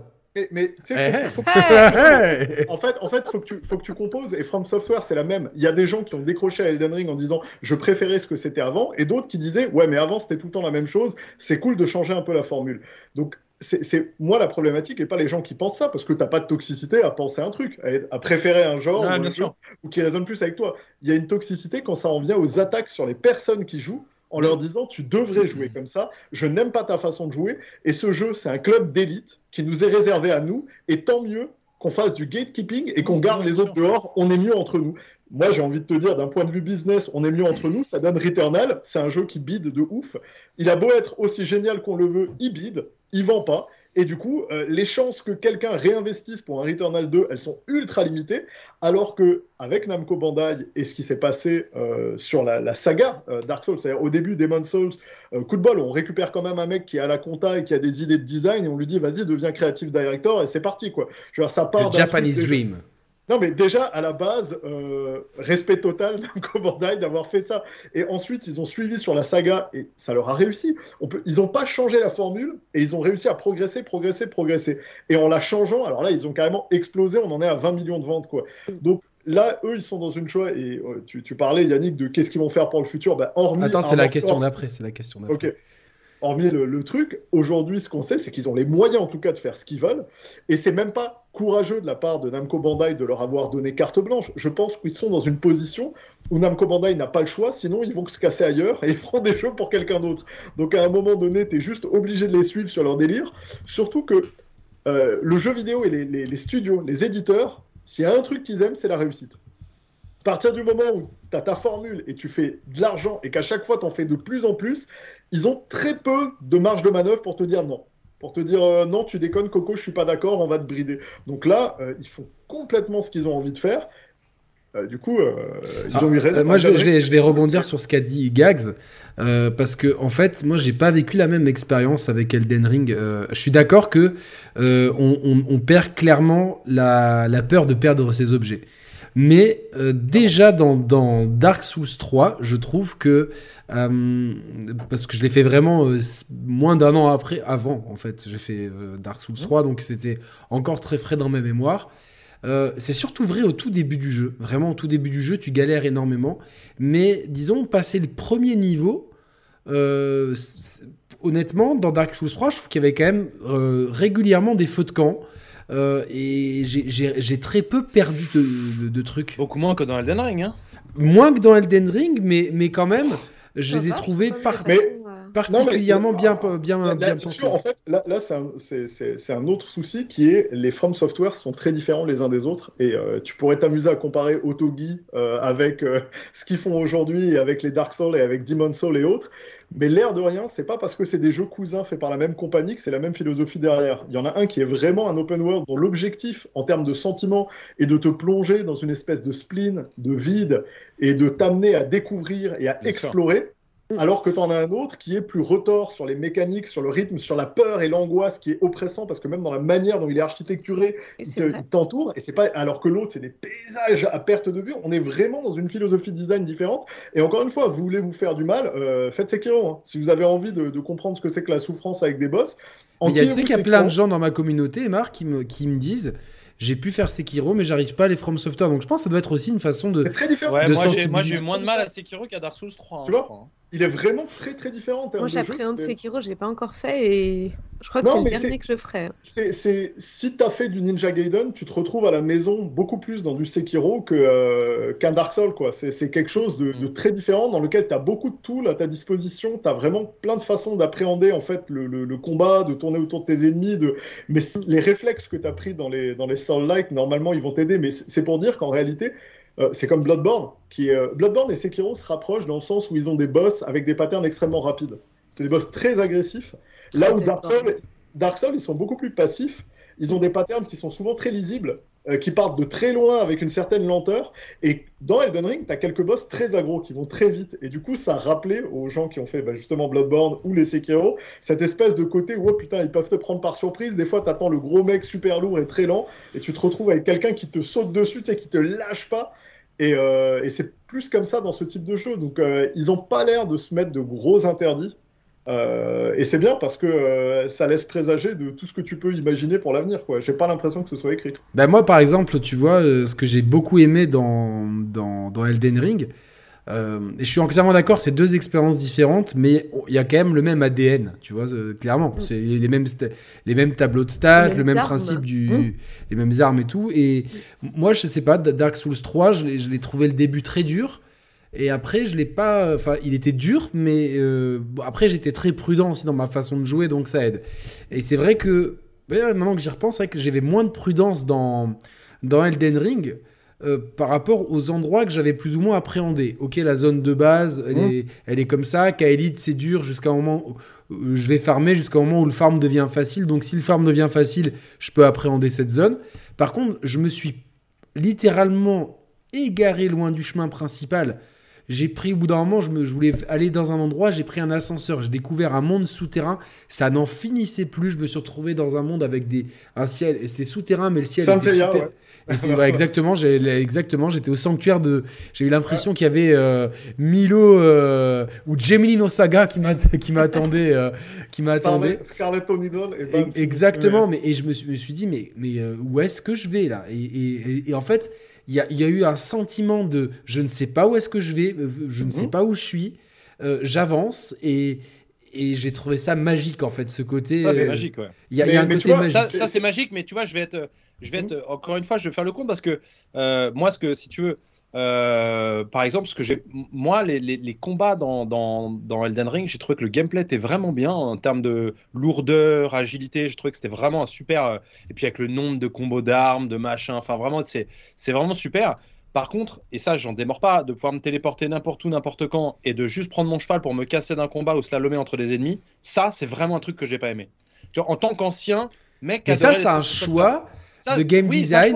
Non, mais on est d'accord. Tu sais ce que ça a fait J'ai une peur que ça reste comme ça. C'est-à-dire que ça, ça m'a pas plu. Ah, ça reste comme ça probablement, parce que maintenant, je pense qu'ils ont trouvé ça. Mais ce choix-là, il a permis à des gens peut-être comme Sam de rentrer dans, dans, dans le délire. Et Sam, après... Je voulais répondre à Gax, c'est juste sur le fait où tu as dit, euh, c'est dommage, pour moi, tu vois, on a quand même perdu cette tension, tu vois, que tu avais toi dans les Souls. Et eh ben, moi, c'est l'inverse de toi, peut-être parce que tu as commencé par les Souls et tu as fini par Elden Ring, et j'ai commencé par Elden Ring et j'ai fini par les Souls. Moi, Dark Souls 3, j'ai roulé sur le jeu. Il y a beaucoup de boss que j'ai first try, et j'ai vraiment senti, si tu veux, une augmentation de la difficulté quand je suis arrivée en fin de jeu. Et là, je me suis dit, ok, ça y est, ça y est, là, je dois me concentrer, là, je galère. Et c'est pour ça que j'ai envie de te dire, j'ai adoré Dark Souls 3, et je vous dis, hein, je pense que je le préfère à Elden Ring, mais pour autant, la vraie tension, je l'ai sentie sur Elden Ring, mais je pense parce que j'avais pas les mécaniques, j'avais pas la façon de jouer. Bah, je, pense que c'est ça, parce que Elden Ring, il y a, enfin, je veux dire, quand tu es, habitué au From Software, oui, c'est vrai que j'étais habitué au From Software, si tu veux. Mm. En fait, à partir du moment où tu peux respawn devant une difficulté, il n'y a plus mm. aucune adrénaline. C'est aussi simple. En fait, c'est un choix de mécanique géniaux. C'est génial, c'est génial ce qu'ils ont fait. Mm. C'est génial ce qu'ils ont fait. Et surtout, ils se rattrapent avec d'autres trucs. Comme l'a très bien dit Aymar, c'est quoi le, principe du design d'Elden Ring? À aucun moment, il t'a parlé de combat, etc. Il t'a surtout parlé de ce spleen, de, cette immensité, de surprise, de perte dans un truc, etc. C'est ça qui fait, pour moi, la vraie force du jeu. Parce qu'au final, mm. Dans Elden Ring, quand tu as compris que tu pouvais aller rechercher tes armes plus que simplement, limite, ça sert même à rien qu'il les fait, sauf à un ou deux endroits. Honnêtement, dans le monde ouvert, ça sert à rien. Fallait me les redonner tout de suite. Ça sert à rien. Tu as les statues maintenant pour respawn devant les trucs et tout. Et en fait, c'est juste une question d'essayer une difficulté. En fait, tu essayes une difficulté, ça va pas, tu vas ailleurs. Et, alors, si tu veux, quand tu connais le jeu, tu as tout de suite compris que tu n'aurais plus cette adrénaline-là. Toi, après, tu es revenu sur les Dark Souls. Bon, tu as roulé sur le jeu, ce qui va peut-être que je refasse Dark Souls. Moi, j'avais un peu galéré. Mais si tu veux, c'est pas forcément que c'est dur, c'est pas forcément que ce soit hyper dur et que tu meurs souvent qui est intéressant dans l'adrénaline des précédents From Ce qui est intéressant, c'est que si jamais tu te relâches, mm. si jamais tu oublies qu'il y avait un mec qui te trappait dans un couloir, etc., tu vas pouvoir perdre quelque chose. Et ça va te coûter. Ouais, mais est-ce qu'au bout d'un moment, Gags, clairement, est-ce qu'ils n'étaient pas aussi. Euh, je pose la question parce que euh, en, ayant, en ayant fait plein à la suite, au bout d'un moment. Tu vois, genre, euh, le coup du couloir, tu te le prends une fois, deux fois, trois fois. Ça marchera toujours le coup du couloir. En fait, eh ben, moi, à la fin, ça marchait plus. C'est-à-dire que je voyais un couloir, je me suis dit, bon, là, en fait, je dégaine. Après, les jeux, je, après les, je dégaine, je tape. Software ne sont pas parfaits. En fait, c'est vraiment le principe de design de dire si tu as peur de perdre quelque chose, mm un couloir où il n'y a rien va devenir un danger pour toi. En fait, et après, qui répètent des patterns et qu'ils n'arrivent pas à se renouveler, ils ont fait Dark Souls 1, Dark Souls 2, Dark Souls 3, évidemment, ça commence à se ressembler. Il faut changer la formule. Mais le principe de design, de perdre quelque chose, c'est comme explorer quand tu n'as pas de point d'intérêt. mais, jamais mais moi, tu vois, par exemple, dans Dark Souls 3, toutes les zones sont intéressantes. Dans Dark Souls 3, j'ai rarement eu ce, ce, problème de perdre quelque chose parce que j'avais constamment en tête le nombre de d'âmes de, qu'il qui me fallait pour le next level. et c'est-à-dire que, que, c'était en fait du, du, management, c'est-à-dire, oh là, j'arrive à. C'est-à-dire qu'au-delà de, de 60-70% de, euh, de d'âmes nécessaires pour le prochain niveau, je retournais dans une comfort zone pour être sûr de, de tu vois, de pas les perdre de, tuer quelques ah, mobs, etc. Je suis d'accord avec toi. Sauf que si tu retournes dans une comfort zone et que tu as de nouveau les ennemis qui ont rip-up dans le niveau, que tu ne peux pas esquiver avec un cheval, et donc tu vas devoir quand même récupérer. Mais, mais, la, non, mais la, comfort, la, comfort zone, justement, c'est. La comfort zone, on repartait au point de, au feu de camp, en fait, avec une magie de bah retour. oui, mais quand tu repars au feu de camp, si tu n'as pas débloqué le feu de camp B, que tu retournes au A, D'accord Tu as, fait, as, buté des mecs, etc. Tu as 7000 âmes, tu vas passer un niveau. Si tu retournes au feu de camp A, tu n'as toujours pas débloqué le feu de camp B. Tu es quand même obligé de faire du feu de camp A au feu de camp B, battre les ennemis, récupérer des armes et peut-être les perdre juste avant. Mais non, parce que quand je dis. Non, tu peux esquiver et aller, aller, hein aller allumer le feu plus loin. Tu auras pris un niveau en plus et tu auras peu à perdre. J'ai justement, quand je parle de comfort zone, gag, c'est que justement, bah, je vais justement, vas-y, je retourne au feu de camp A.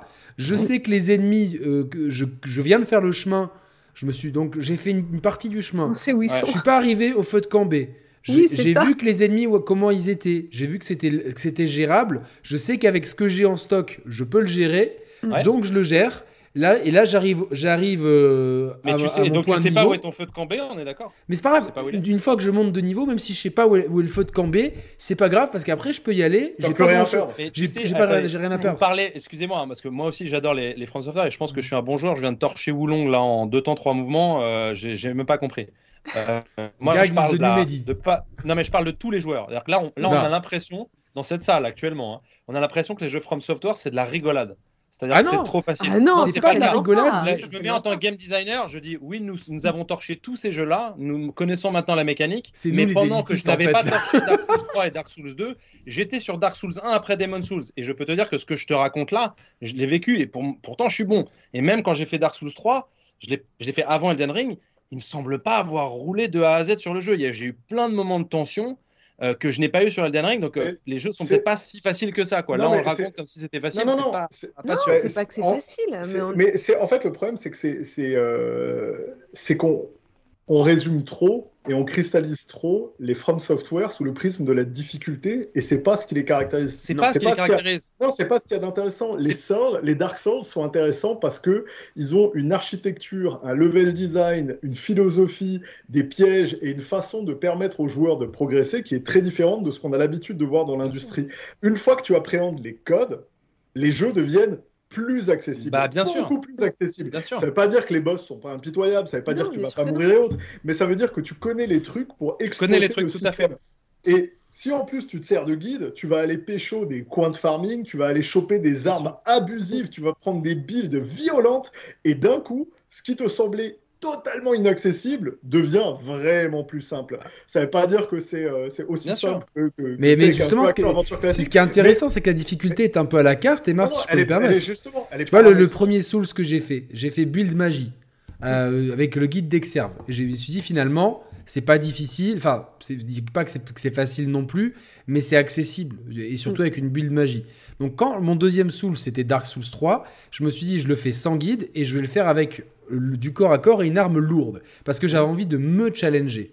Parce que je savais que c'était. Je Mhm. sortais justement de la zone de confort. Mhm. Et je me suis dit, tiens, moi, ça, si j'étais un, un guerrier dans la vraie vie, euh, plutôt que d'envoyer des, avec un bâton euh, des, des glaçons à quelqu'un, je préférais moi avoir une putain d'épée de berserk et pouvoir trancher des gens en deux, quitte à fendre le sol à, à chaque coup d'épée. Voilà, ça c'est mon caractère, vous me connaissez un, peu, un petit peu, et je me suis dit, je vais jouer comme ça.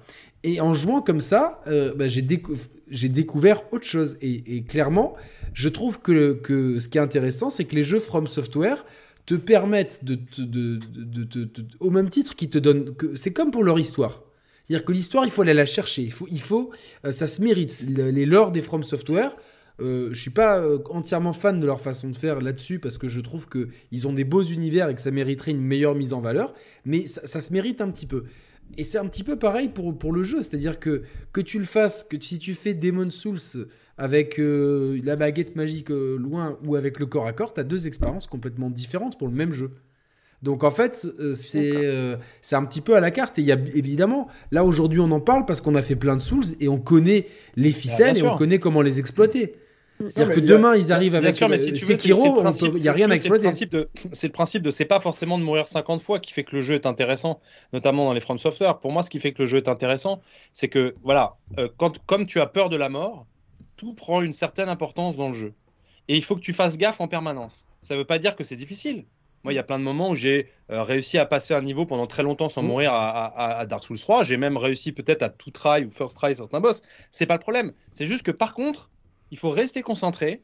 Tu peux te faire surprendre. Et un, piège qui n'a absolument aucun intérêt dans Elden Ring, je le dis, à part euh, surprendre visuellement, il en a un dans ces jeux-là. Parce que malheureusement, si tu avais oublié que le mec était là, parce que c'est la troisième fois, et moi ça m'est arrivé plein de fois, de faire Ah putain, vas-y, allez, j'y retourne. Je vais chercher mes âmes, c'est bon, je connais. Par exemple, le principe de je meurs, J'étais presque à la fin du niveau. J'ai perdu 6000 âmes ou je sais pas quoi. Je reviens au début. Je connais le niveau maintenant. Ça nous est tous arrivé de prendre trop la confiance et de dire vas-y, c'est bon, allez, lui il est là, lui il est là, lui il est là. Oh putain, je me souvenais plus qu'il était là, lui je viens de perdre 6000. Là, tu te prends une petite claquette, tu vois, comme ça, tac, et là tu te dis attention, on va se remettre dans son siège, je vais arrêter de perdre une heure de jeu pour rien. Allez, je m'y remets. Tu vois, oui. ce sentiment-là fait partie de l'ADN des From Software pour moi. Et ça, je l'ai pas eu dans Elden Ring. Non, ça veut pas dire que c'est un mauvais jeu. En tu l'as pas ressenti non, dans, non. Les, dans les châteaux? Tu l'as pas ressenti très au peu, bastion? très peu. Ouais, mais, un, petit peu, un petit peu, un petit peu. Mais, mais le, euh... moi, le, moi, le problème, c'est mes âmes dedans. Le c'est vrai, ouais, ouais. Les From Software, c'est pas que ça. C'est, faut, faut pas confondre les Souls et From Software, la compagnie, et tous les jeux qu'ils mmh. ont fait et qu'ils vont faire, ça n'a rien je à parle voir. des Souls, bien sûr. Ouais, ouais. Et mais, mais c'est très particulier parce que c'est ils ont une âme, ils ont une vraie façon de designer, mais qui est différente selon la typologie de jeu. Euh, moi, je me rappelle encore d'Otogi qui était excellent sur Xbox. Ils font des super bons jeux dans plein de styles différents. Là, avec les Dark Souls et avec la série des Souls, leur envie, c'était justement de réinstaurer cette peur et ce sentiment de fierté chez les joueurs. Ouais. Et c'est la clé du truc. Mais c'est aussi la limite de leur système. Bien sûr. Bout d'un moment, il y a plein de gens qui n'ont pas envie de faire des jeux vidéo pour se faire mal, qui n'ont pas envie de se faire punir toutes les trois secondes parce qu'à un moment donné, ils ont relâché. Et autant on peut y trouver du plaisir et y aller, autant Elden Ring, qui a justement choisi de jouer sur autre chose, c'est-à-dire c'est un jeu exigeant, mais qui est beaucoup plus orienté sur justement l'aventure, la découverte, qui a mis en fait en lumière quelque chose d'autre et aller chercher un public plus large. Et d'ailleurs a permis, c'est pour ça que je dis c'est un peu un tuto géant, il a donné la confiance à des gens qui ont été ça, c'est ça, c'est ça, qui leur a permis ensuite de se dire attends, j'avais peur de mourir à la chaîne, j'avais peur de crever face à un boss, mais en fait j'ai compris que si je bosse bien ma build, en fait, la difficulté, elle, va réduire au fur et à mesure, et puis je vais pouvoir peu à peu y accéder. Et justement, c'est pour ça que Sekiro est vraiment toujours à part, parce que lui te permet quasiment pas de cheater le jeu, et donc tu es vraiment obligé d'apprendre à la ouais, C'est vrai. Je veux dire qu'une fois que tu l'as fait, celui-là, les autres, honnêtement, si tu as roulé sur Sekiro, les autres, tu les fais, mais du premier coup, quoi. Mm. Ça, ça devient très très simple. Bah moi, attends, je me permets, dans ma communauté, j'ai plein de. Quand même, beaucoup de gens qui m'ont dit j'ai fait Sekiro, j'arrive pas à faire les From Software, donc ça doit être. Je sais, je, sais pas où il bloque le truc parce que. Je sais pas ah, C'est un jeu de rythme, hein, Sekiro. C'est quand t'as compris que c'était un jeu de rythme. Moi, Wulong, euh, regarde. Wulong, il y en a qui ont du mal avec la démo à Wulong. Moi, je viens de la torcher en 1h20. J'ai first try le dernier boss, etc. Parce qu'en fait, j'ai compris que c'était flin, flin, flin, flin, flin. Donc en fait, t'appuies sur rond au bon moment et puis c'est bon. Ouais, euh, ça et, mais c'est vrai qu'il y en a qui comprennent pas ça, donc c'est plus compliqué. Non, non, et c'est vrai que c'est près du jeu de rythme, et c'est vrai qu'ensuite, il faut aussi. Salut Thibaut il faut aussi construire ta build pour qu'elle aille dans le bon sens, pour qu'elle aille dans le sens bah, du coup de la dextérité et de la vitesse quand tu as plus l'habitude de jouer comme ça. Euh, moi, typiquement, c'était ça. Elden Ring, j'ai commencé, j'ai même pas regardé les classes magiques ou autres. J'ai vu qu'il y avait un samouraï, j'ai fait c'est signé, celui-là il est pour moi, c'est parti, katana, on y va. Et puis après, j'ai cherché une build qui me faisait marrer au corps à corps, puis j'ai trouvé la, guide, justement la build Bleed euh, sans qui après a été nerfé sa maman, donc j'étais là pour ah ouais, ça ouais. quelque chose. Et, euh, et post-nerf, ça a été quelque chose, mais quand même, t'arrivais à exploser certains boss, les boss humains qui étaient susceptibles de saigner, tu les casses en deux en trois secondes, quoi. Donc c'était allé très vite, il y avait un côté aussi jouissif. Et en plus, dans le design, justement, euh, certains éléments, comme la monture, qui te permettent de tracer dans des zones et donc d'esquiver la difficulté haute. Mais en fait, le jeu, il est architecturé autour de ça. Quand tu arrives dans les zones de fin, les trash mobs t'éclatent les boss, tu les casses en deux, mais le moindre trash mob te met un coup, il te one shot. Tellement Donc, vrai. donc, en fait, tu vois les trash mobs et tu cours. Et t'arrives chez le boss, tu fais, allez, lui, il va payer pour tous les autres petits cons que je me suis farci avant, et c'est lui qui mangeait. Donc il y, a un truc dans le design qui est évidemment éclaté si on s'amuse à l'analyser en disant, c'est pas normal que le boss soit plus facile que les quatre trash mobs qui sont devant sa porte, mais c'est euh, il recherche un certain feeling, il recherche une certaine émotion, et en fait c'est ça qui est le plus kiffant dans les jeux et dans lequel il n'y a pas de justification à donner, mais que From Software essaye de faire très fort et qui nous ont procuré beaucoup plus que plein d'autres compagnies, c'est des émotions super fortes. Euh, quand tu as vraiment la satisfaction d'avoir buté un boss difficile dans un sol, mais le, le feeling... À Radan, euh, j'étais... mille fois au-dessus de n'importe quel euh, jeu normal que tu as fini. Hein. Bah, Radan, mais, sauf Returnal. Mais oui. Mais Returnal est pareil. Mais non, mais, mais Returnal, c'est Returnal, c'est l'enfer. Je dis jeu normal parce que tu. Bah, Thibaut est là dans le chat, on l'a fait ensemble. fou, c'est la même quoi. Quand on a, quand on a battu certains boss, mais on hurlait comme si on avait gagné le la Returnal, Ah ouais, Returnal, ouais. Ah ouais, non, mais. Parce moi, que. Parce que... Moi, j'ai cassé mon bureau en live, je faisais des danses derrière, genre, j'ai jamais fait ça. Euh, mais bon, il y a des sacrifices hein, pour avoir ces émotions. Euh, tu l'as très bien dit, Aymar, il y a des sacrifices en termes de niche, de vente, etc. Mmh. Maintenant, ça, c'est un autre, tout autre débat. Moi, on peut regarder le succès, la nécessité de faire du succès, de s'élargir, etc. Euh, moi, j'adore regarder le jeu vidéo de manière très élitiste. c'est vrai, là, je, je m'auto-vanne. Hein. Euh, parce que j'aime bien dire que c'est un art et que ce sont des œuvres d'art. C'est ce qui m'intéresse le plus. Euh, toutes les œuvres d'art n'ont pas besoin de réussir pour moi. Et Returnal restera jamais pour moi une œuvre d'art d'un certain type. Mm -hmm. et, et, je, et je à titre personnel, paierait cher pour que ça reste comme ça. C'est là où, euh, voilà, Mais il y a aussi un... Après, euh, voilà, J'ai un, un, pote qui commentait des, des ventes d'un jeu, euh, on va pas le parler, mais d'un remake qui a pas du tout vendu en disant, bah, étonnant, un remake d'un excellent jeu qui à l'époque n'avait pas vendu, qui ne vend pas, c'est bizarre. Bah, c'était. Mais le, le, truc est que moi, ça me fait toujours penser à cette phrase. Euh, tu sais, il y a des phrases tiroirs euh, qu'on a comme la Neo Geo, c'est la Rolls des consoles, c'est que t'entends, euh, c'est automatique, c'est collé ensemble. Bah, tu as. C'est un film qui n'a pas rencontré son public. On l'a tous entendu ouais. mille fois. Et en fait, la réalité, c'est que le problème, c'est si. C'est un film qui a rencontré son public. Sauf que son public, c'était 500 personnes. Bah, ça veut pas dire que le film, il est mauvais. Ça veut pas dire que c'est un bijou, une exactement. pépite ou machin. Moi, every... Everything Everywhere All at Once, j'ai saoulé la moitié de la planète. Je l'ai pour aller le voir. En France, il a fait un bid. Aux États-Unis, il n'a pas marché. Il a 11 nominations aux Oscars. J'espère qu'il va en prendre quelques-uns pour ressortir en salle et lui donner une chance. Bien sûr. ça veut pas dire que le film, je l'aime pas de tout mon cœur, je le trouve bah pas génial et j'ai pas adoré. Et Returnal, c'est exactement comme ça. C'est pas une critique de qualité de dire que ça ne rencontre pas son public, mais c'est vrai que parfois tu tapes dans des niches qui sont tellement mais évidemment mais évidemment mais je, si tu n'auras pas beaucoup de monde dessus. je veux pas ressortir sur tous les débats etc mais parce que en fait de, la même manière que je veux pas qu'on s'offusque pour tout et n'importe quoi ça sera un autre débat. Euh, je, je, tu vois le débat sur la difficulté m'avait clairement gonflé parce qu'en fait euh, vraiment euh, moi je pense qu'il y a des jeux qui sont qui doivent ne pas être faits pour tout le monde. Je, le dis très clairement. Et même y compris pour moi y compris pour moi. Donc c'est très très important. Autrement on va on va se retrouver avec une standardisation. Mais on parle d'Elden Ring ici, c'est génial. Juste, moi j'ai perdu des petites choses. Mhm. Peut-être, peut-être mes souvenirs ont purifié ça et que c'était pas autant aussi bien que ça. Mhm. En tout cas, moi, quand j'ai découvert les From Software, les, pardon, les, tu as raison, Emma, les Souls, je n'avais pas toutes les connaissances qu'on a aujourd'hui. Et donc, à la manière de découvrir World of Warcraft pour la prochaine fois, première fois en classique, c'était juste incroyable, difficile. Et genre, j'avais pas compris tout, j'apprenais sur le tard et j'étais tellement fier de moi. Euh, aujourd'hui, euh, World of Warcraft classique, les gens le terminent en 24 heures, alors qu'il fallait des mois au début. Et oui, effectivement, peut-être avez-vous roulé un peu sur Dark Souls 3. Moi, je me, dans mon souvenir, je me souviens pas avoir roulé dans Dark Souls 3. Mais parce que j'avais peut-être pas toutes les connaissances qu'on a aujourd'hui. Mais euh, effectivement, il faudra se renouveler. Mais moi, j'ai quand même perdu cette petite peur de mourir, etc. Resteront-ils sur ça? On verra. Mais c'est, en tout cas, ça reste un, grand jeu. Moi, moi, sur les sur les sur les Souls, justement, un truc qui est drôle, c'est que j'ai commencé avec Demon Souls. j'ai fait Dark Souls 1 et après j'étais saoulé. J'étais vraiment saoulé de la formule. Parce que, parce que parce qu'il y avait un côté frais et nouveau à l'époque. Et déjà avec Dark Souls, j'étais là. Ah non, mais ok, c'est la même quoi. Et quand oh, ils ont annoncé Dark Souls. Exagère. Non, non, mais pour... Dark Souls 1, il est incroyable en level design et tout.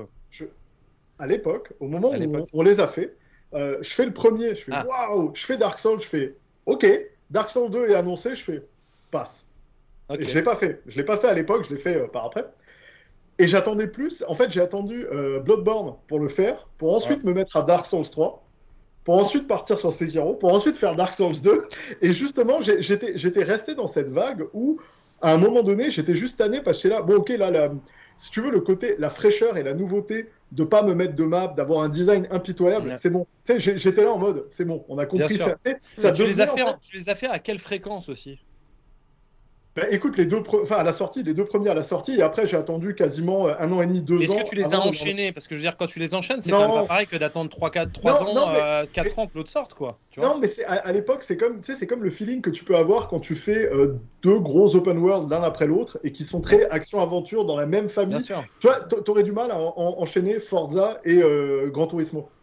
Parce qu'à un moment donné, tu étais tellement dans le même truc que tu es là. Bon, bah, on, a, on a eu ce problème sur la génération d'avant. Il y a eu des jeux de voiture tous les deux mois, un peu plus. Là. Et, là, en fait, et là, ça dévalorise même le Grand Turismo qui est sorti. Ouais, il y avait un côté gimmick dans le gameplay où j'étais là, oh, je sais pas. Et en fait, en y revenant, je fais, ah non, en fait, c'est pas un gimmick. Euh... c'est là que j'ai ré. Euh, quand, quand, je suis revenu sur Dark Souls 3 et tout, je fais, ah ouais, non, en fait, putain, d'accord. C'est pas, ils sont pas juste restés sur du euh, tu meurs, c'est impitoyable. En fait, tous les clichés, ils sont dedans. Mais leur excellence en termes de design de boss, de level design et tout était telle que je pense aussi que c'est d'avoir essayé des jeux à côté, tu sais, genre The Surge, d'autres Soul-like euh, qui venaient mm. d'autres compagnies, où je pense que j'ai vu le fossé qui séparait le monde entier de ce que eux étaient capables de livrer. Et là, j'ai fait ah ouais non ok, c'est pas seulement, ça repose pas sur trois quatre artifices qui rendent le jeu euh, difficile, c'est vraiment euh, un gameplay qui est tight, le plaisir de combat au corps à corps, la précision des mm. contrôles, elle est quand même super là. Euh, tu sais, t'as pas. En fait, contrairement à d'autres jeux qui se veulent super difficiles, j'avais jamais l'impression que c'était injuste dans un Soul. J'avais toujours l'impression que c'était de ma faute. C'est extrêmement difficile à atteindre, hein, ne pas C'est super dur de faire ça. Il y en a d'autres qui le payent très très cher. Hein. la, plupart. D'ailleurs, quand, il y en a qui sortent des modes Impossible où t'as qu'une vie, ah, je veux dire, alors ça c'est révélateur de genre, tu sors un mode où t'as qu'une vie, mais tu meurs à cause d'une collision invisible ou d'un truc comme ça, c'est juste pas possible en fait. des jeux, des jeux que, qui, euh, qui sont vraiment nuls en mode euh, trop facile en mode euh, en mode normal et trop difficile en mode difficile. Tu vois ça c'est. Je, trouve que les, les From à, part Sekiro qui est à part, ils ont une difficulté un peu flexible. J'aimerais l'avis de Sam parce que toi, du coup, euh, tu as ce cheminement dont on a parlé parce que ici, euh, Gags, Emar et moi, on, a, on est d'abord passé par des Souls traditionnels avant de passer sur Elden Ring. Toi, tu as le cheminement inverse. C'est-à-dire que toi, tu as fini. Elden Ring, c'était un coup de cœur, tu l'as fini. Tu y joues euh, très régulièrement. D'ailleurs, maintenant tu te, tu te surnommes 5 heures par jour, c'est son métier. De Elden, de Elden Girl. bien. Euh, et, et, du coup, tu as fait d'autres From Software par la suite. Ouais. Euh, des jeux que tu n'aurais pas pensé faire ou pouvoir Mm. faire avant. Donc clairement, Elden Ring, ça t'a donné des, des- des clés. Explique-nous un petit peu ce cheminement parce que c'est vraiment Mais en fait, je intéressant ton point de vue et surtout vu l'amour que tu as pour les de... J'ai l'impression que depuis tout à l'heure, en fait, on est un peu en train de débattre finalement de la difficulté. J'ai l'impression d'avoir un peu choqué Gags en disant que j'ai roulé sur Dark Souls 3. Mais Non. après, faut, faut savoir qu'il y a eu 7 runs d'Elden Ring, tu vois, 7 runs. Bien Les sûr. premières magies, ensuite corps à corps, full corps à corps. Après, il y a eu Bloodborne. Bloodborne, j'ai galéré, mais j'ai pleuré des larmes de sang sur Bloodborne. J'ai vraiment eu beaucoup de mal à passer le jeu. Puis, il y a eu Dark Souls 3, corps à corps avec une hache. Et là, j'ai passé tous les boss, en... quasi, pas tous les boss, pas, pas à la fin du jeu. Mais tous les boss, en tout cas du début de jeu, je les ai passés en first try. Mais c'est parce qu'il y a eu, mais il y a... là, je- on est en train de parler Bah, de sûr. 600 heures peut-être de jeu Bah, qu'il y a eu sur ces jeux-là. hein. Oui, oui, je rigole pas, il y a 500 Ah ouais. heures de jeu Ah non, mais sur, euh, sur Elden Ring tout. Non, seul. mais hein. j'imagine, bien sûr. Donc, si tu veux, mon expérience, mon arrivée, moi, sur Dark Souls 3, c'est comme si j'avais, tu vois, pris l'escalier à l'envers par rapport à toi. Bah ouais. Donc, je que comprends. Et Dark Souls que- 3 mais- est un jeu lent.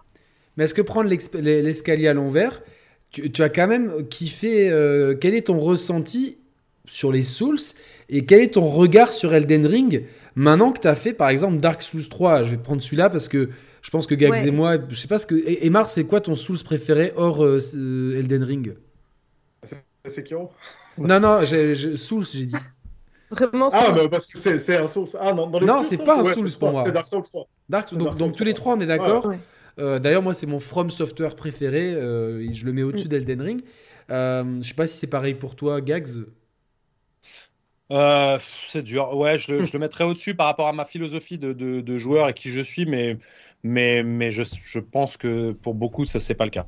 Non, non, mais je sais, pour beaucoup, c'est Elden Ben, Ring, mais Et à raison, hein, et à raison. Mais moi, oui, comme j'aime bien la, un peu l'expérience que j'ai eue dessus. euh, j'adore le level Euh, design, coup, le, oui. le level design, le Ouais, le retour à design. Orlando Mais tu et sais, tout. euh. ça apporte un truc aussi intéressant, c'est que l'open world a beaucoup de qualités, il a aussi les défauts de ses qualités, et, euh, et c'est Ouais. que tu ne contrôles pas un rythme, tu ne contrôles pas euh, tout le temps ce que je. Tu vois, il y a, on en voudra. Enfin, regarde Atomic Heart, hein, moi j'y suis pas encore arrivé, mais c'est l'exemple parfait d'un jeu qui aurait jamais dû avoir un open world, apparemment. Enfin, je peux pas encore en parler avec précision, mais parfois un Clairement. bon Bioshock dans des niveaux bien travaillés, c'est super. hein. C'est même vachement mieux Mhm. que d'ouvrir pour rien faire Et dedans. hein. à Mais moi, aux ce éditeurs, ça nous tout manque. à l'heure. Moi, je préfère, euh, j'ai préféré Dark Souls 3 Ouais, voilà, et explique-nous pourquoi. À donc, Elden Ring. donc, tu as préféré euh, Da- Dark Souls Ouais. 3. Et est-ce que ça a changé ta perception d'Elden Ring, du coup? Et, euh, est-ce que est-ce Oui. que c'est là, du coup, la, la conception en monde ouvert qui, qui, qui par rapport au- à un monde couloir avec un rythme, est-ce que tu Mm. penses que c'est ça qui, qui change ta perception? Bah, c'est c'est ça qui fait toute la différence, je trouve. Euh, je prends beaucoup plus de plaisir dans Bloodborne et Dark Souls 3 où c'est effectivement couloir, mais euh, comme le disait Gags, il y a une tension que tu sens. Même si les boss pour moi étaient simples, j'ai trouvé des mobs beaucoup plus durs que les boss. Euh, expérience personnelle, hein. Euh, je, je me faisais attaquer, tu vois, quand tu arrives dans la ville d'Iritil euh, dans Dark Souls 3 Ah et ouais. que tu as ces grands magiciens qui, Ah ont, qui ont ouais. une Ah, certaine mais cette zone, mais oh, j'aime trop ce jeu, quoi. sublimissime. Non, mais rien que d'en parler, j'ai envie d'aller jouer en vrai. Mais, euh, cassez-vous. Non, mais vrai de vrai, la zone, les mobs, je vous jure, j'ai pleuré des larmes de sang pour traverser la zone. C'était, c'était horrible, mais j'ai adoré. Parce que j'avais pas le choix. C'était, c'était couloir. Après, je pouvais reculer dans des zones précédentes pour aller farmer un petit peu, euh, pour, euh, pour augmenter un peu le niveau de mon arme, etc. Oui, mais au final, j'étais quand même bloquée là et j'ai, adoré ça. Elden Ouais. Ring, c'est ouvert, c'est fabuleux. Et effectivement, du coup, on n'est pas obligé de rester coincé en K-Elite. Si ça va pas, bah allez euh, au plateau Altus. C'est absolument possible. Mais du coup, il n'y a pas la tension. C'est plus cool. C'est effectivement plus cool. Et j'ai préféré, mais un million de fois, la tension de, de Bloodborne et Dark Souls. Oh mon dieu. Non, cet- c'est cet artbook, il est, il est magnifique. Il est magnifique, cet artbook. Et Mais, mais pour autant, voilà, Elden Ring garde des qualités extraordinaires parce que je vous dis, j'ai vraiment galéré dessus et, et j'étais obligée de démarrer en magie. Je sais, j'ai vu tout à l'heure dans le chat, il y en a qui disaient ceux qui ont joué en magie ne connaîtront jamais euh, Non, ce que mais c'est ça, c'est des- c'est c'est- difficulté. ça, c'est des bêtises. C'est ce que disait Emma. mais- voilà. une vraie difficulté merci d'être de retour et d'illustrer mes propos. Non mais ça, ça a été une vraie difficulté et pourtant je suis allée au palais de Mog et j'ai tiré sur l'oiseau un million de fois pour monter niveau euh, quasi 200 là pour, euh, pour passer la Malenia Mais t'as très bien fait de le faire parce que le jeu te le permet de le faire. J'ai fait ce que je pouvais en fait avec mon niveau, c'est-à-dire zéro. Mais bravo Sur les, sur les, From Software. Et aujourd'hui, en fait, en un an, j'ai tapé 600 heures de From Software. Bien évidemment que je suis passé niveau 20 d'un coup. C'est. Mais non, mais tu vois, Sam, c'est le truc, c'est que si, si un dev, euh, et la gars, je le confirme, si un dev a pas envie que tu fasses un truc, euh, tu le feras pas. Hein. Il va patcher, ils vont, ils vont débloquer une zone. S'ils te, te laissent le faire, c'est qu'ils sont OK avec le fait que tu le ah, fasses et que tu, adaptes une partie du truc. Il y a eu des éléments qui ont été patchés, par exemple des builds qui déconnaient où les stats euh, n'augmentaient pas ou stackaient pas de la bonne manière. Ça, ça a, mm. été, ça a été nerfé, ça a été édité.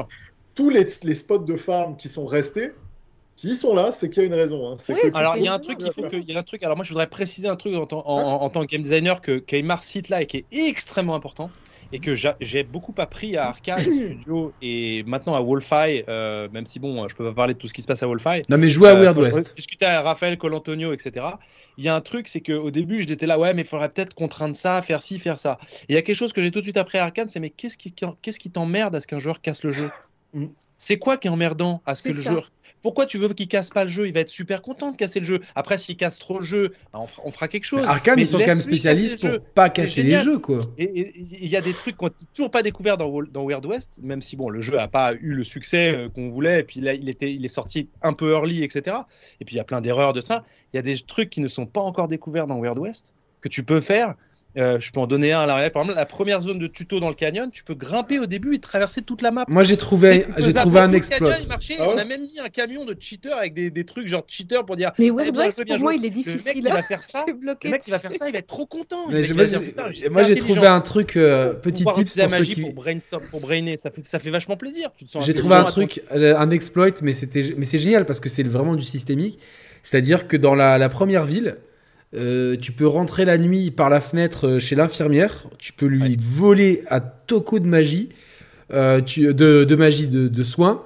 tu vas dormir et le, tu, le, lendemain matin, tu lui revends. Et le soir, tu, lui, tu lui, revoles et tu lui revends. Et, tu fais ça en boucle. Mais par contre, contre, faut pas te faire choper. Dans au début du jeu, tu peux arriver à t'infiltrer dans la, dans la dans la dans le station de weapon, dans la le shop de weapon. Je l'ai fait aussi, c'est dur, mais je l'ai fait. Étoiles, Tout de suite, tout de suite, tout de suite. Mais tu te sens super intelligent, quoi. Mais c'est ça, et les, les jeux, c'est un. Faites Weird West, les gars, je fais une parenthèse. Non, non, mais c'est pas un jeu facile d'accès, mais je l'aime, je l'aime beaucoup parce que parce que c'est mon pote qui l'a fait. Et euh, franchement, même, j'ai pas aimé tous les chapitres, mais euh, il y a quand même beaucoup d'amour dans ce jeu. Et quand tu rentres dans le délire, et pareil, moi j'arrêtais pas de. J'adore les jeux. Alors certains, ça c'est. On vous gardera ce débat pour une fois, mais de la quick save.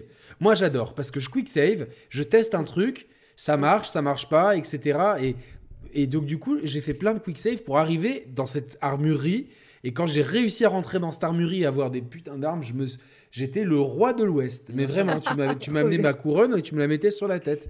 Et donc, faites Weird West, essayez, c'est un peu spécial comme mais jeu. Oui, bien sûr. Mais je demande aux gens, voilà. C'est gentil, c'est gentil, mais en tout cas, pas gentil, j'adore. Euh, et, Sam, c'est très juste, c'est-à-dire qu'il y a des outils dans un jeu, si on les a laissés, c'est pour une bonne raison. Et si tu te sens intelligent à les utiliser parce que ça te rend la vie plus facile, bah c'est très bien, c'est ton expérience, tu as été intelligent. Et justement, t'as pas bridé, on t'a pas forcé. Et c'est ça qui est vachement euh, bien. Euh, Zelda, euh, il y a bien longtemps, Link to the Past, euh, ou même, bah, tu avais même d'autres types de jeux, celui qui était sorti, Link's Awakening, tu pouvais rentrer dans la boutique et profiter du fait que le marchand se retourne pour, au lieu de lui acheter un arc, le prendre, le soulever, le voler et te casser avec. Et après, tout le jeu... la ville t'appelait le voleur. Le voleur, C'est génial. De la magie quand tu rentrais. Les gens, c'est fou. Hein. Ouais, mais c'est super vieux, c'est-à-dire que c'est un, élément de design fondamental qui existe depuis longtemps pour dire ne croyez pas que les devs ne testent pas leur jeu et ne se rendent pas compte. Si vous laissent le faire, c'est que ça rigolo. C'est un effort, hein, ça, par contre. Ouais, hein. c'est un super effort. Euh, les gens. Vas-y, vas-y, finis, pardon. Non, non, le, sentiment de fierté qu'on a quand on réussit ça, il est génial. Mais j'allais dire, il y a beaucoup de designers qui sont pas à l'aise à faire ça, tu sais, à laisser ça. Et parce qu'on leur apprend qu'il faut vraiment contrôler le jeu, l'expérience au millimètre. Et c'est pour ça qu'il y a un truc qui arrive dans les jeux à typologie open world, euh, dont j'ai déjà parlé et que j'aime pas beaucoup. Euh, et que moi j'ai vu plein de fois sur des jeux qu'on a fait. Hein. Donc, euh, du coup, on a appris à la dure aussi et qu'il y a un truc. Tu peux repérer un designer débutant à un truc, il fait une mission, et dans la mission, il te désactive 90% des trucs que tu peux faire normalement dans le jeu pour être sûr que tu joues de la manière dont lui l'avait voulu. C'est genre, tiens, tu vas faire une infiltration, mais devine quoi En réalité, tu t'es fait kidnapper et tes armes, on les a mis dans un coffre. Et donc, du coup, tu ne peux pas t'en T'es là. On a tous eu ces missions éclatées. Et en fait, ça, ça pue le. Ah, mais attends, sinon, quand il va sortir, il va utiliser sa smoke bomb, et là, il va faire un truc, et ça va péter le truc, et puis ça va être trop facile. Et c'est pourquoi tu donnes des outils à un joueur pour lui arracher des mains juste pour justifier que le jeu va être difficile. C'est si t'es pas capable de designer un truc qui tient compte de ce que tu es capable de livrer, euh, ne le fais pas, prends des cours, euh, prends de l'expérience, tu vas voir, tu vas revenir, ça va être meilleur. Bien sûr. Mais c'est des trucs qui font. Mais je trouve que les Dishonored, enfin pour revenir, sur, je, sais que j'insiste souvent avec ces jeux, mais je trouve qu'ils le font plutôt bien. C'est-à-dire que moi, pour avoir euh, retourné le 1 et le 2, c'est quand même. Alors, oui, là je m'impose par contre le challenge de tuer personne et de pas me faire repérer. C'est la seule façon de jouer, sinon t'es nul. Et... Non, non, non, non, mais, non, mais c'est la seule façon.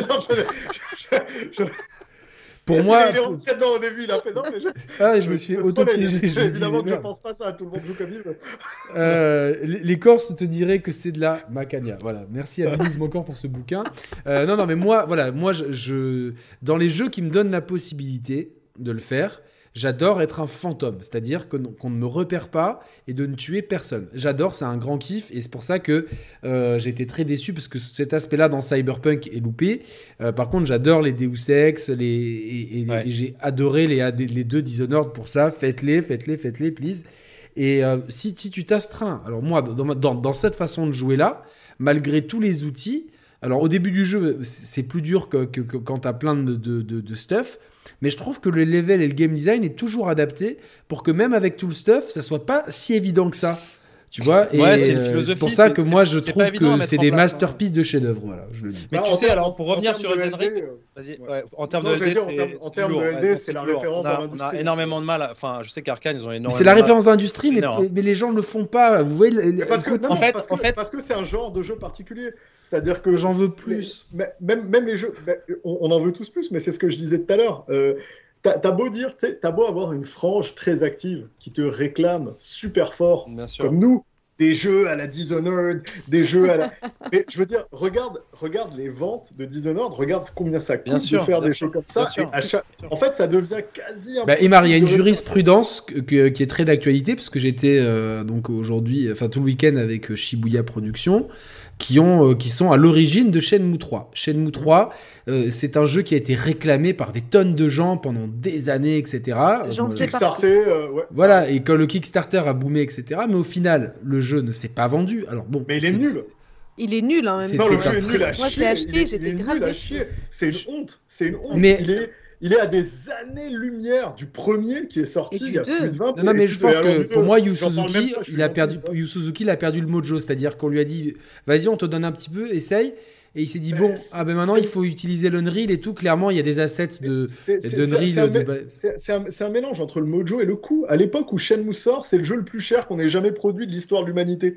Il coûte une tétrablinde. et là, le mec, il veut te faire un Kickstarter en loose day euh, sorti avec peu de budget. dire, mais tu seras jamais à la hauteur de la saga. Mais est-ce que. regarde, FF7 Remake, euh, ils ont pas fait avec un budget de 20 millions de dollars. Hein. Tu sais, tu veux le faire. Ils l'ont fait avec un budget pharaonique et ils ont fait un fragment du jeu. ils ont juste fait un fragment du jeu, ils ont fait Midgard. C'est littéralement, c'est même pas. Les gens, ah, c'est le premier CD, tu te fous de ma gueule, c'est les 5 premières heures du jeu. C'est-à-dire que le, c'est, mais, mais euh, est-ce que, est que si, si euh, Shenmue 3 avait été un jeu euh, tout au moins décent ou un bon jeu, je suis pas sûr qu'il, qu'il aurait fait. Pas forcément. Non, non, il n'aurait pas forcément vendu, tu veux dire? Voilà, c'est ça. Ouais, je suis d'accord. Alors, moi, j'attendais de fou. Hein. Juste, il y a un truc, il y a un truc qu'il faudrait que. En fait, tu sais ce qui fait le plus de mal à l'immersive, ce qu'on appelle l'immersive sim, dans le monde immersif. tu sais ce qui fait le plus de mal à l'immersive sim? C'est qu'on dise que c'est un genre de jeu. C'est pas vrai. C'est pas vrai, c'est une philosophie. Comme un open world peut être un jeu de caisse ou un jeu d'aventure ou un shooter, etc. Un immersive sim peut se retrouver n'importe où. C'est juste la volonté dans Zelda et Dishonored, c'est deux, genres très différents. Zelda Breath of the Wild, attends, j'avais rejoué au début, je me referai peut-être un live sur Zelda Breath of the Wild. Je me démerde pour faire de la bouffe, pour monter dans la première zone tuto là, dans la neige, tout en haut, au plus haut sommet, euh, qui est pas très haut donc par rapport à là, j'y vais, mais que avec de la bouffe, tu vois. J'ai pas la combinaison. Et mmh. là, qu'est-ce qu'il y a? Il y a le petit vieux qui m'attend et il y a un dialogue spécial qui me dit Ah, mais comment t'as fait? Putain, t'es quand même balèze d'avoir réussi à monter sans protection jusqu'ici. Tu te l'as fait tout seul, c'est génial. Moi, allez, je t'enfile une. je me suis senti extrêmement intelligent. L'immersive sim, c'est prendre en compte, euh, euh, mettre des règles cohérentes et, prendre en compte les réactions du joueur. Ça peut se faire dans un jeu de bagnole. Ça peut se faire dans un jeu d'aventure. Ce qui fait du mal, c'est qu'on a l'impression que c'est un jeu de niche. Non, ça mm. n'est pas un. Et puis il y a différents niveaux, si tu veux. Mais bah, par exemple, Bioshock rentre dedans. C'est un jeu qui a eu un bah, succès. C'est un shooter immersive sim. Exactement. Évidemment, il va pas aussi loin qu'un Deus Ex, mais. Euh, mais c'est pas grave. Il y, a la volonté. Cyberpunk n'y va pas du tout, par exemple. Ah, c'est clair, je suis d'accord. Cyberpunk, c'est une horreur. Je veux dire, quand tu. Ah ouais, c'est une déception. Parler à personne, tu peux rentrer, tu peux voler les trucs qui sont sur les étages. Les mecs, ils font leur animation comme ça en loop tu te dis là c'est pas possible. Moi je souhaite. Et Elden Ring, pour revenir quand même un peu à Elden Ring, il quand même il, ouvre là des voies euh, de, de, comme on avait avant. Hein, il a rien inventé finalement, pas trop, si ce n'est faire magistralement certaines choses.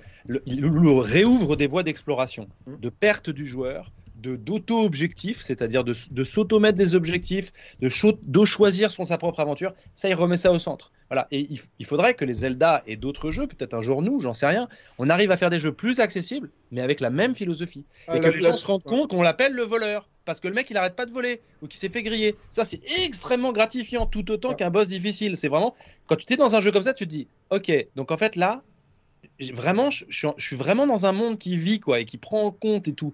C'est fort. Là-dessus, je, suis, je suis 2000% d'accord avec Gags et c'est en ce sens qu'un Elden Ring pourrait avoir de l'impact ou être un game changer, tu sais. Parce que ça, ça, justement, il a pas, ça, Elden Ring. En, voilà, en réinsufflant ce genre de truc. Et aujourd'hui, tu sais, on a des discussions, si on parle anticipation, fiction de, du futur du jeu vidéo on a énormément de discussions sur euh, l'intelligence artificielle, notamment euh, ChatGPT, les intelligences artificielles capables de formuler des dialogues. Si justement on arrive, et, je, vous dis, il y a déjà eu des utilisations dans des jeux euh, sans que vous vous en rendiez compte de bah, voix en et d'autres trucs, il y a plein de choses qui se font, mais d'arriver de plus en plus à être capable justement de dire à une IA, bah, tu sais, tu changes un peu tes dialogues en fonction de la personne ou de ce qu'il a fait, en termes d'immersion et de sensation de je fais partie d'un univers qui réagit à moi, c'est vraiment cool. Et dans les open world, nous, on, s'amuse à les diviser en quelques catégories, mais il y a des années, quand Ubisoft a commencé, on faisait comme tout le monde, euh, c'est-à-dire qu'on faisait des open world qui étaient un peu euh, en mode euh, t'es dans un parc d'attractions et tout réagit à toi. Et tu sais, on disait c'est The Truman Show. C'est-à-dire que avais, tu sentais littéralement que les mecs étaient là avec leur plateau à attendre de traverser la rue, et dès que tu arrivais, ils commençaient à se mettre, tu sais, à bouger. Euh, et, les mecs bougent. Mais tu sais, on faisait des open world comme ça, et il y a encore des gens aujourd'hui qui font des open world comme ça. Un succès, ça se voit. Tu sais, où le monde gravite autour de toi et n'a pas de vie quand toi t'es pas là. Et après, on a commencé à évoluer. Un jeu de magie, par exemple? Par exemple. Nous, un des, un des gros steps, mais un des gros steps qu'on a eu, et ça veut pas dire que c'est mal, ça veut dire que c'est paramétré de manière différente. Ça se voit. Euh, mais quand tu joues, moi, ça me dérange en fait. Mais par exemple, nous, euh, un des plus gros changements en termes de paradigme et de dev qui avait pris 4 ans, c'était sur Assassin Origins, quand on changeait d'engin et tout, on avait insufflé ce qu'on appelait la Meta AI, qui était en gros une intelligence artificielle de masse qui gérait les troupes et donc qui permettait, par exemple, de dire aux animaux qui avaient un agenda, ils chassaient, il y avait une chaîne écologique, une chaîne alimentaire, et tu pouvais te retrouver avec un hippopotame qui débarquait dans un village et qui te massacrait la moitié de la population, et, nous, on n'avait aucun contrôle dessus, on le laissait complètement faire, et tu avais des missions où tu devais traquer ou assassiner des gars, et on te disait par exemple, bah, le gars il part de Memphis et il va prendre un truc à Alexandrie, mais en fait, si tu revenais une heure après dans le jeu, tu voyais que le point se déplaçait, et le mec avait son propre agenda, euh, vivait son truc et se barrait, et du coup, pour permettre de voir ça, parce qu'un des problèmes, c'est que les joueurs, tu peux faire un truc, mais personne ne s'en rend compte, pour tout le monde, c'est exactement la même chose qu'avant, alors qu'en réalité, technologiquement, c'est un truc de ouf. Bah, du coup, c'est là qu'on est venu avec l'aigle, le fameux aigle en mode drone, c'est nous, qui te permettait de prendre de la hauteur pour justement comprendre bah, ce qui se passait, euh, voir les mouvements de foule, les caravanes qui vont d'un village à un autre, le fait que les gens aient des agendas. De jour et de nuit, ils font pas la même chose, ils rentrent chez eux. Tu sais, t'as pas les mêmes glandus qui sont dehors dans la rue à faire leur anime, euh, ou ils restent pas dans leur boutique H24. À t'attendre et dès que tu rentres, bonjour, veux-tu acheter quelque chose? C'est euh, et, ça, ça a progressé. Attends, attends, regarde, je, fais juste une parenthèse parce que j'aimerais juste suggérer quelque chose. Euh, c'est-à-dire que on parlait de la réalité virtuelle en privé avec euh, les copains, tout ça, et, ce qui serait fabuleux, c'est le mode Discovery d'Assassin Vert. Voilà, je dis juste ça. Si jamais, euh, le, si jamais des gens entendent. Si jamais des gens entendent, mais ça serait, ça serait un game changer, ça serait tellement parfait. Pour, l'instant, le premier truc qu'on a fait en VR, justement, en, aidant des associations historiques, c'était la recréation de Notre-Dame. Euh, à l'identique, justement, euh, pour permettre de l'explorer. Puis là, on l'a distribué à large, mais ouais, c'est un truc cool. on, prend des notes. On, prend des notes il y a des trucs hyper intéressants que, que, que est hyper intéressant et moi je compte bien euh, apporter ma patte là-dessus euh, modestement, mais euh, notamment avec Wolfeye, etc. C'est que aussi bien souvent les immersive sims ne, ne, ne, ne prennent pas la peine de je dis de highlighter les mécaniques aux joueurs. C'est-à-dire souvent, on a finalement ils les voient pas. Il y a très peu de joueurs qui les voient. Dans Weird West, il y a une tonne de systèmes. Bah ouais, c'est ce que j'allais te dire. Weird West, si tu m'avais pas expliqué plein de trucs, ils n'ont pas été montrés. Il y a un jeu qui arrive à le faire magnifiquement, c'est notamment c'était les Fallout et les Skyrim, parce que eux, par exemple, tu peux voler dans les magasins, tu peux assassiner des gentils, et en fait, bah, tu vas avoir des quêtes qui vont te proposer de le faire. Et moi, par exemple, un truc que j'ai toujours regretté dans Weird West, tu sais ce que tu peux faire dans Weird West que personne n'a jamais fait? Si tu butes tous les mecs d'une ville, la ville, elle va changer de propriétaire. C'est-à-dire que si tu vas dans Grackle, tu vois la ville de la campagne. Ah, moi, je l'ai fait, ça. Ok, tu flingues tout le monde. Je crois que je. C'est des Ridgebacks qui ont envahi toute la... ou, d'autres qui ont envahi toute la ville et tous les bâtiments sont changés, etc. Personne n'a vu ça. En fait, ce qu'il fallait. T'es sûr que personne l'a fait, ça? Bah, tu peux chercher les vidéos. Parce que moi, je, moi, moi je, sais que j'ai invité tout le monde sur une ville et qu'il y avait je me suis dit, cool, la ville va être vide.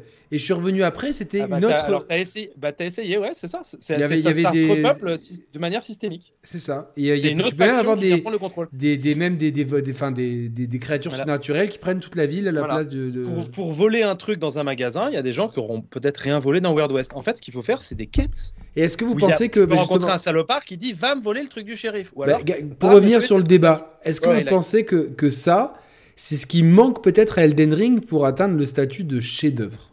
Alors Sam, moi j'ai un truc pour toi. Est-ce que moi j'ai cherché des critiques sur internet Je vous jure, j'ai cherché des critiques sur Elden Ring. Je me suis dit, vas-y, il faut dire des saloperies, c'est pas possible. Euh, on va chercher des trucs. Et, euh, et moi, moi j'ai des trucs. Hein. J'ai plein de trucs à dire sur Elden Ring. Euh, j'ai un problème, je trouve que ça tient pas la route. Mais euh, est-ce que toi, tu as vu des, critiques? Tu as trouvé des critiques que, que tu as trouvé justes ou pertinentes? Parce que tu sais, ça a été euh, ton jeu d'amour qui t'a changé la vie. Est-ce qu'il y a des trucs que toi, tu as vraiment perçu qui ça bloquait ou ça pourrait être mieux ou différent? Moi, j'ai une liste après. Critiques sur le jeu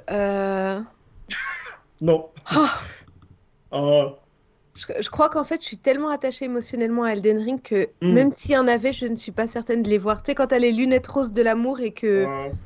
Non, je connais pas. quand même. Parce que j'ai tout trouvé bien équilibré, tu vois, le, fait d'avoir le choix de tous les builds, de pouvoir changer de build en renaissant, l'alarme imitatrice, j'ai adoré, j'ai adoré les boss. Quelle critique je pourrais faire au jeu Peut-être que le lore est trop cryptique, peut-être que le lore est trop euh, il faut vraiment. Il y a des quêtes quand même. Il y a des quêtes quand même. C'est euh, pas très. C'est attiré par les cheveux, quoi. C'est ouais, mais j'ai adoré le lore et j'ai adoré le fait en fait d'aller regarder les vidéos de Vatividia, etc. pour euh, pour En fait, c'est toute une expérience Elden Ring. C'est au-delà du jeu. C'est c'est une expérience générale. J'ai du mal à trouver des critiques, Emma. Vraiment. Moi, moi, le truc que j'ai trouvé drôle, c'est que objectivement, il y a plein de trucs qui vont pas. Ouais. Mais en fait, mais non, mais en fait, ça, il y a rien qui compte parce que ça impacte pas l'expérience en fait. C'est qu'ils ont été assez intelligents pour faire une expérience tellement bien faite et tellement homogène que les trucs que tu pourrais lui reprocher, par exemple, bah, ça pourrait être plus sympa d'avoir des quêtes euh, parfois un peu plus évidentes. C'est pas tant d'avoir des points d'exclamation machin, mais de dire putain, mais les trucs qu'il faut faire parfois dans les quêtes pour les comprendre. Et va, va sur le, va sur le mont machin en te mettant un bâton dans le cul et en entendant la pleine lune, t'es là, mais qu'est-ce que c'est que euh, Pour arriver au monde des dragons, il faut faire une danse à une pause spéciale à un, endroit spécial. il, faut récupérer, avec les mottes et tout. ça, pour moi, ça va trop loin, ça. Mais, mais en même temps, c'est le, c'est la saveur du jeu. C'est le sel, moi, je pourrais dire, par exemple, le nombre de joueurs que j'entends bitcher, puis un de ces quatre, je vais faire un thread sur les IA dans les jeux, sans comprendre ce que c'est qu'une IA ou ce que c'est censé faire une IA. Mm. Euh, c'est pas dire ça doit être intelligent, c'est ça doit donner aux joueurs la sensation d'être intelligent. Ça n'a rien à voir, c'est beaucoup plus complexe. Euh, parce que certains sont, sont pas très malins. Donc euh, leur donner la sensation qu'ils sont super smart, c'est pas évident. Mais là, le truc prend un, un simulateur de jeu d'échecs, on peut casser en deux un joueur. Là, le truc, c'est que il n'y a pas d'IA, c'est un jeu à pattern. Les mecs sont littéralement sur des, des, couloirs. Quoi. Quand tu les croises dans le monde, ils sont en train de suivre leur track. Bah, typiquement, le, cheval, le cheval d'or au début du, du, jeu. Il, est, clairement, il fait un aller-retour tout le temps. Quoi. Et, un des premiers spots de farm, une des premières caravanes que tu croises à Limgrave, c'est ça. Elle se balade avec ces deux géants attachés. Alors, non, mais ça, ça, marche en fait la première tu fois. Peux l'attendre. Attends, 14h02, allez, je la fume. Et tous les jours, tu reviens. Ouais, tu moi, j'ai été surprise. Attends, cet endroit particulier, Emma, où il y a les deux géants, tu sais, tout. J'allais farmer là en fait, je l'ai tué en boucle et tout pour récupérer 2000, 2000 runes à chaque fois. À un moment, il y en a un des deux qui s'est détaché. Ouais, temps et qui m'a coursé. Et ça, je l'attendais pas. Donc, est-ce que c'est l'IA ou pas? Non, non, c'est pas l'IA. Là, c'est que c'est simplement un trigger qui, de temps en temps, de manière ah, aléatoire, une fois tous les X fois, fait que. Bien euh, histoire, histoire, histoire, de te garder sur la pointe des pieds, parce que c'est comme le, le chemin de cette caravane peut croiser de temps en temps celle d'un cavalier. Euh, et de temps en temps, il s'overlap. Et quand ça s'overlap, le cavalier t'aggro et t'es là, oh merde, tu te fais surprendre. Mais c'est pas qu'il est super intelligent, il a entendu du bruit, il a réagi. non, non, c'est juste qu'il était sur le chemin à l'heure dite et il t'a vu et donc il te prend l'aggro et c'est réglé. Donc en fait, il y a des mécaniques qui sont limite celles du MMO en fait, tu sais, en termes de zone, de découpage et autres. Et à, une époque où on demande plus de l'intelligence artificielle, et par exemple un MGS, fait un, MGS 5 fait un truc super solide, c'est que faire du stealth euh, en open world avec des mécaniques en fait qui permettent de, de reset les, les, gardes et de les remettre à un autre endroit ou de les faire euh, explorer et puis de te protéger en déclenchant une tempête pour qu'à un moment donné on rechange la situation. Puis euh, tu sais, plus tu leur tires dans la tête, ils mettent des casques. Euh, ouais, ouais, il y a, y a, vraiment il est au-dessus de tout. il, est, il, est, vraiment, il est vraiment incroyable là-dessus. Et tu te dis, bah, on pourrait très bien avoir ça dans Elden Ring, il n'y a rien qui empêche de l'avoir. Mais en réalité, c'est pas un défaut parce que le jeu tel quel, il livre les boss à pattern. La manière dont c'est construit, c'est que j'aimerais pas justement qu'ils aient une IA et qu'ils changent leur mode de, combat parce qu'il deviendrait impossible à battre. Donc du coup, il y a, y a, un truc où moi j'ai vu pas mal de gens chouiner aussi sur la difficulté, notamment le fait que vers la fin, bah, que tu sois à la fin ou au début, tu peux quand même te faire one shot. Et je dis, bah, c'est pas un design, c'est pas un hasard. C'est qu'on n'essaye pas de te renforcer dans un élément de design classique des open world qui est euh, le power player. C'est la fantaisie du joueur qui devient de plus en plus fort. Où tu commences au début, tu es un caca et tu termines, tu roules sur le jeu. Là, en ce moment, je, suis, euh, je dois être level 32-33 dans Hogwarts Legacy. Ah bon, les trolls, je les prends par pack de 4, je les casse en deux, quoi. c'est le jeu au début, non euh, bah, au, début, au début, en fait, ils sont pas durs, c'est long. C'est des sacs à PV. C'est-à-dire, ça met vraiment longtemps. Maintenant, en plus, ça va vite, donc ils m'en mettent 4 parce que euh, sinon, je m'ennuie. Mais, non, mais c'est joli, hein. c'est joli sinon. Mais ça, on le retrouve dans Assassin's Creed Odyssey, tu sais, on prend des niveaux et tout. Mais en fait, tous les mobs prennent les niveaux avec toi. Donc, du bah, coup, voilà. ah, est-ce bah que je roule sur le jeu? Mais je demande un jeu Ubisoft sans level scaling, s'il vous plaît. Ben, ça, c'est pour. Euh, il y a Unity, Unity le faisait, mais c'est pour, euh, c'est pour. Mais du coup, c'est du gating de zone. En fait, c'est pour. Euh, c'est l'excuse, enfin là, l'excuse. La raison pour laquelle tu le fais d'un point de vue design, c'est de dire je veux permettre aux joueurs dès le début du jeu d'aller partout. Mm. Donc d'explorer. Et en fait, c'est un peu antinomique si je lui dis tu peux aller partout et explorer, mais que je te mets des mobs qui ont 45 fois ton niveau et qui te one-shot quand t'arrives c'est une fausse exploration. Elden Ring fait ça. Elden Ring te fait le wink-wink en te disant Mais tu sais quoi, je vais te donner des outils pour courir, esquiver des zones de farming là-dedans. Donc eux, c'est, eux ils sont 40 euh, 000 années-lumière euh, ailleurs. Mais du coup, c'est des façons de designer. Et là, euh, on pourrait en parler des heures avec Gags. Il n'y a pas réellement, en fait, de, de, de, de bonnes de bonnes ou mauvaises réponses, bien sûr. C'est, une question de philosophie et de design. Donc, du coup, tu fais un petit peu comme tu le sens. Et, euh, et, Elden Ring, en fait, je trouve que les choix qu'ils ont fait, en fait, ils sont très difficiles à attaquer. ils, sont... ils, ont, ils, ont, quand même un, ils ont quand même sur ce sujet-là, ils ont quand même une, une, progression RPG qui est assez resserrée quand même. C'est un, peu leur secret, c'est que globalement, si tu veux, euh, un, mob, moi j'ai fait un test euh, vraiment, je pourrais faire cette analyse d'ailleurs d'Elden Ring, ça serait sympa, mais j'ai fait un test par exemple avec mon niveau 121 de revenir dans la zone du début, et je me suis planté devant deux mobs et j'ai regardé en combien de temps ils me tuaient bah honnêtement, c'est assez rapide quoi. C'est-à-dire que mm. moi qui étais niveau 121, oui, il fallait que je me prenne, je peux me prendre 12 coups au lieu de, au lieu de 2, on est d'accord, hein, mais, euh, mais, mais, ça c'est faible en fait par rapport au centre mm. de jeu que j'ai. Dans les Assassin's Creed par exemple ou, les, ou d'autres jeux, euh, ce qui se passe c'est que si tu as deux niveaux de trop, euh, bah, tu roules sur tout le monde, et s'ils ont deux niveaux de plus, c'est des 5 APV, ils sont impossibles à buter quoi. Mm, Donc eux ils ont vraiment en fait une progression RPG qui est très resserrée et ce qui fait qu'un mec dangereux restera dangereux. Et donc, dès qu'il te met un mec qui fait très mal, bah, même 50 niveaux après, il faudra quand même te faire très mal. Mais c'est ce qui leur permet de pas faire de level scaling. C'est ce qui leur permet de, de, de s'en foutre si tu arrives un peu trop fort ou un peu moins bon. C'est donnant-donnant. Tu peux pas. Il y a tout un système élémentaire et tout. Enfin, il y, y, a plein de choses aussi. Hein, mais, du coup, justement, tu vois, le, le, truc est. Les designs sont en fait super difficiles à, attaquer, tellement en fait le, le, truc est tight, quoi. Tellement les défauts finalement que tu arrives à mettre de l'avant, c'est des défauts, c'est pas des défauts, c'est par design. Mm. Et du coup, si ça te correspond pas, c'est simplement que le type de jeu te correspond pas. Quand même du remplissage. Quand même le oui, mais, après, identifié, euh, les, gars, quand on, prend, quand on prend une loupe, on, peut trouver plein de défauts. mais là, là j'ai une question à vous poser. Je vais commencer par Sam. Comment t'expliques le. Parce que 20 millions, pour, moi, je, je, je vais revenir en arrière. C'est-à-dire, quand j'ai vu que, que, qu'ils mettaient George Martin, etc., je me suis dit, ben en fait, euh, ils, ont vachement foi en leur jeu, puisque euh, globalement, c'était assez confidentiel jusqu'à Bloodborne. Bloodborne est arrivé à un moment où il n'y avait rien sur la PS4, et donc du coup, il, il s'est retrouvé avec tous les projecteurs dessus, et il y a plein de gens qui y ont joué par défaut. C'est-à-dire que Bloodborne, le même jeu, sort un ou deux ans après, c'est pas la même histoire pour From Software. J'en ai l'intime conviction par rapport à l'histoire du studio. Mm. Euh, et du coup, euh, Bloodborne prend un énorme buzz, beaucoup de gens découvrent la formule euh, From. Et je me rappelle que déjà, il y avait une grosse attente sur Dark Souls 3, beaucoup plus que pour Dark Souls 2 à l'époque, mais énormément plus. Et du coup, on a, senti en fait la vague monter, mais je pensais pas moi que ça allait engloutir autant de gens. Je pensais, si on m'avait dit que ça ferait 10 millions, je pense pas qu'il y ait un From Software qui s'est vendu autant avant. J'ai pas les chiffres en tête, vous m'excuserez si je me trompe, mais si je m'étais dit allez 10, 15, c'est bien. Là, 20. Dark Souls 3 fait 10. Hein. Voilà, bah, moi je m'étais. Alors, ok, dans ces cas-là, je me dis s'il fait 15, c'est bien, tu vois. C'est-à-dire qu'il va. Et là, il a, il a fait deux fois mieux, et je pense qu'en fin de vie, il sera peut-être à 25, tu vois. Euh, il, a... fait, pareil que Hogwarts Legacy en deux semaines, quoi. non, mais c'est pas pareil. D'ailleurs, petite anecdote, euh, je fais une parenthèse sur Hogwarts.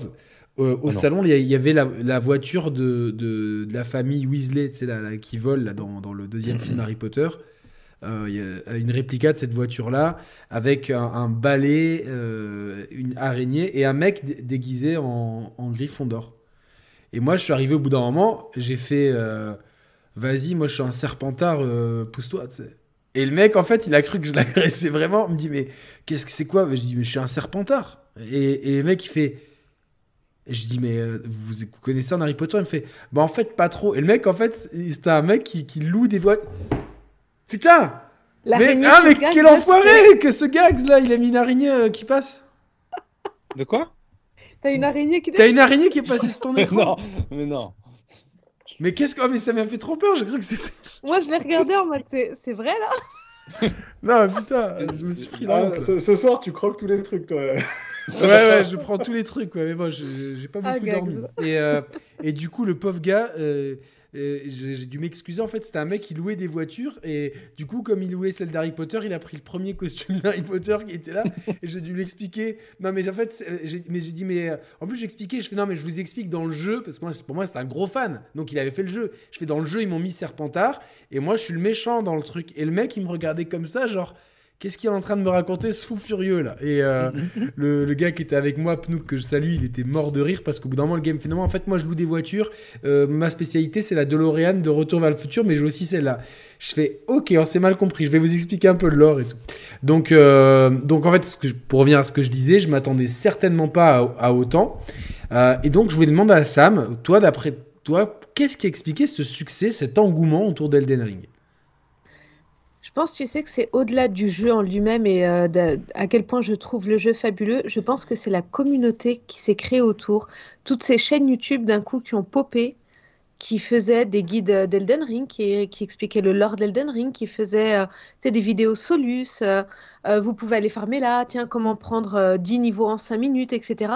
Je pense qu'il y a eu beaucoup d'émulation en fait, qui, qui, a eu lieu sur les réseaux YouTube, Twitter et compagnie. Et je pense que c'est ça qui a fait que tous les gens qui regardaient peut-être Elden Ring de loin se sont dit Oh, mais attends, ça donne envie, tout le monde en parle, tout le monde le fait, tout le monde est là. Et je pense que c'est ça qui a fait le succès du jeu. D'accord. Euh... T'étais sur ton tel. non, non, non, non, non, parce que tu sais, quand c'est la famille qui écrit, je, regarde les trucs. Ah, bien sûr. Non, non, mais, euh, mais toi, est-ce que tu euh, tu t'attendais à être autant happé par le jeu? Non, parce que je t'ai dit, moi, je les ai tous achetés, les FromSoft, je les ai tous depuis des années. C'est juste qu'à chaque fois, je les ai tous lancés, je me suis à chaque fois ramassé dès le premier boss et je me disais, bah non, c'est pas pour moi. Donc, je ne pouvais pas, si tu veux, m'attendre à ce que Elden Ring soit différent. Je savais que ça serait un open world et tout, mais je me suis dit, open world de quoi? Dès que j'ai vu la sentinelle. Euh, à l'arrivée à Necrolimbe, je me suis dit, ok, ça sert à rien, c'est un From Software, ça sera la même chose. Et au final, non, j'ai été très surprise. Je m'attendais pas, en fait, à. C'était quoi le déclic? T'as, eu, il y a bien eu un déclic, tu vois, parce que tu vois la sentinelle, tu te dis bon, ok, c'est pas pour moi. Euh, mm. Le réflexe, c'est de, désinstaller le jeu ou d'enlever le CD. On est d'accord, tu vois, c'est-à-dire euh, ouais, non, je le range. Après, ce qui a fait que je l'ai pas fait, euh, c'est, que là, en fait, j'ai demandé à un de mes amis de faire de la coop avec moi sur le jeu, mais de faire le jeu entier en coop avec moi, pas de venir m'aider que pour les boss. J'ai demandé de faire le jeu et il m'a appris à jouer. Donc ça a été ça le déclic, si tu veux, c'est que lui m'a pris la main. Et après avoir passé deux, trois zones avec lui, on a fait la Kylie, Lurnia et, euh, et Nécrolimbe. Après, j'arrivais à avancer un plateau Altus toute seule. pas les boss, mais j'arrivais quand même à avancer des portions de zone toute seule. Donc du coup, j'étais ah regarde, ça j'y arrive. Il y a une semaine avant, j'y arrivais pas. Il y a deux semaines avant, ça je pouvais pas. Ah tiens, j'ai tué mon premier boss. Et d'ailleurs, le premier boss que j'ai tué toute seule, c'est Malenia. Je veux dire, Et le premier jeu de ma vie que j'ai platiné, c'est Elden Ring. Avec cette run, il y a intérêt quand même, quoi. Si tu veux, c'est que euh, Ouais, on m'a pris la main. Après, on m'a pris la main et moi, j'ai pas honte de le dire. J'ai utilisé tout ce que le jeu a offert, la magie, la coop, les lieux de farm. J'ai pris tout ce que je pouvais pour pouvoir apprendre. Et une fois que j'ai appris, maintenant, je peux tout faire encore à corps. Donc, euh, ouais, ça va du style à faire euh, magie, invocation de, de l'âme imitatrice et coop, quoi. Franchement, désolé, c'est pas la vraie expérience. Ah, je sais. Désolé de te le dire. Je sais. je ne suis pas une vraie joueuse. Euh, non. On, on, aurait dû préparer des notes et voter, tu sais. Vraie expérience. Mais euh, maintenant, maintenant j'ai posé, posé la question à Gags. Tu sais une Gags au secours? C'est comme ça qu'on joue à Elden Ring. Il faut se crever les yeux. voilà, c'est ça. De larmes et de sang. Euh, Gags. Il est dans sa mauvaise période du mois, Gags. Gags, toi qui adores le marketing et genre ces choses-là. Euh, comment tu expliques ce succès d'Elden Ring? Vraiment bah, parce moi, que... moi, je pense que ça, elle a bien résumé le truc en fait. Euh, déjà, c'est un jeu qui est resté assez mystérieux en marketing. On n'a on pas eu une énorme communication dessus, enfin, ou alors j'ai loupé un truc.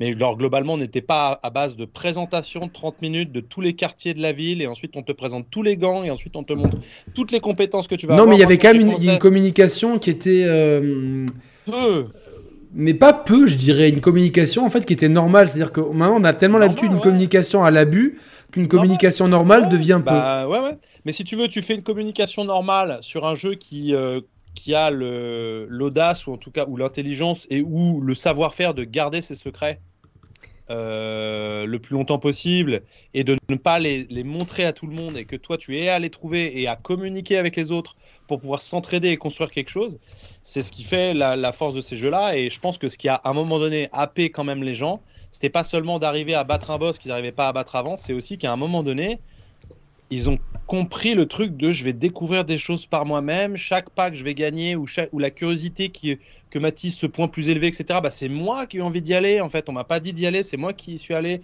c'est moi qui ai choisi de faire ci, faire ça. Et en fait, à un moment donné, tu es perdu dans un truc de bah, je crée, je, suis, je tiens mon destin entre mes mains. quoi. C'est en fait personne. Donc c'est une vraie réussite finalement en termes de game bah design. Là-dessus, c'est une vraie euh, réussite et, et c'est quand même pas facile de faire ça. Alors oui, il n'y a pas de narration. Oui, il n'y a pas de quête où on va te bloquer dans des zones. Mais ça, au début, à Gags, excuse-moi. personnages. Euh, mais. Tu le sais pas au début. Euh, et d'ailleurs, je veux dire, on est plus de 500. Je vous remercie. Si jamais vous pouvez mettre le like, je sais que ça fait un peu bateau sur YouTube, mais ça aide quand même beaucoup l'émission. Merci beaucoup. Euh, mais globalement, au début, tu sais pas qu'il n'y a pas de narration. C'est-à-dire que quelqu'un qui plonge dans Elden Ring, oui, il sait pas qu'il n'y a pas de narration. Non, mais tu sais rien. Mais, tu, sais rien et tu as envie de découvrir. Et au final, bon, ben, euh, pour découvrir. En fait, c'est euh... comme l'exploration, si tu veux. Il a bénéficié. faut dire, attends, moi je vais être très clair. Hein. Elden Ring, il est tombé. Il y a des jeux qui ont, du cul, il y en a d'autres qui n'en ont pas. Le mec qui parle, c'est hyper aigri. Il y en a d'autres qui n'en ont pas, tu vois tu sors pendant Elden Ring, je te dis, t'as pas de cul. Non, mais tu vois, c'est que lui, il vraiment bien, quoi. Il tombe en plus vraiment bien. Il tombe après une période de saturation des open world assez guidée, notamment mm. Ubisoft est un des responsables principaux, je le dis, avec, avec, grande, avec grande amitié envers Emar, parce que moi j'ai été subjugué par Assassin's Creed Origin et j'ai été subjugué par les précédents Assassin's Creed. Odyssey, les gars, euh, celui-là, celui-là, moi je l'aime. Non, moi, moi j'ai pas aimé celui-là, mais, euh, mais, Origin vraiment beaucoup, beaucoup, beaucoup. Enfin, j'ai pas aimé, j'exagère, j'ai bien aimé jusqu'à un certain moment, puis après, voilà, en tout cas, c'était pas pour moi. c'est les Chevaliers de Zodiac, ça. Ils sont quand même tombés un petit moment de ras-le-bol, de dire on aimerait bien découvrir autre chose. Il y a, eu Zelda avant, ça c'est sûr. Il y avait Horizon juste là. Et, comme le dit Marc, ça se trouve dans 10 ans, il y a un moment donné, on va faire un Elden Ring qui va sortir, on va faire c'est bon, ça y est, on sait qu'on peut explorer par nous-mêmes, etc. On cherche autre chose. On aimerait un jeu couloir. Et même Horizon, voilà, ils sont dans une bonne période. Mais quand même, quand même, c'est simple. Quand tu explores, si on ne te dit pas que c'est intéressant ou pas intéressant, avant que tu sois allé le voir, ça reste intéressant. Donc en fait, dans Zelda, explorer une zone est toujours intéressant, même si au final il n'y a rien dedans, parce que tu ne savais pas qu'il y avait rien dedans. Ça, ça fait une différence énorme. Et il y a des gens qui se sont trouvés dans Elden Ring, je pense. Il y en a plein qui me disent c'est pas spécialement les combats, c'est ce sentiment d'exploration. En fait, tu ne sais jamais si c'est pas intéressant. Mm. Donc en fait, tu es toujours ta, ta curiosité est toujours attisée. Ta concentration. Est-ce qu'il y a vraiment des trucs pas intéressants L'expérience est toujours attisée. En une heure d'exploration dans Elden Ring. Les jaunes un peu. Les jaunes, je dirais.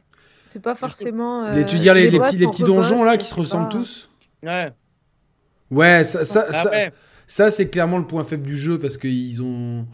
un peu de remplissage, un peu de remplissage. Ouais, puis c'est très beaucoup de copier-coller. Les choses, elles n'étaient pas nécessaires. Et c'est pour ça qu'ils ont supprimé le, les allers-retours. C'est pour ça qu'ils ont fait voyage rapide.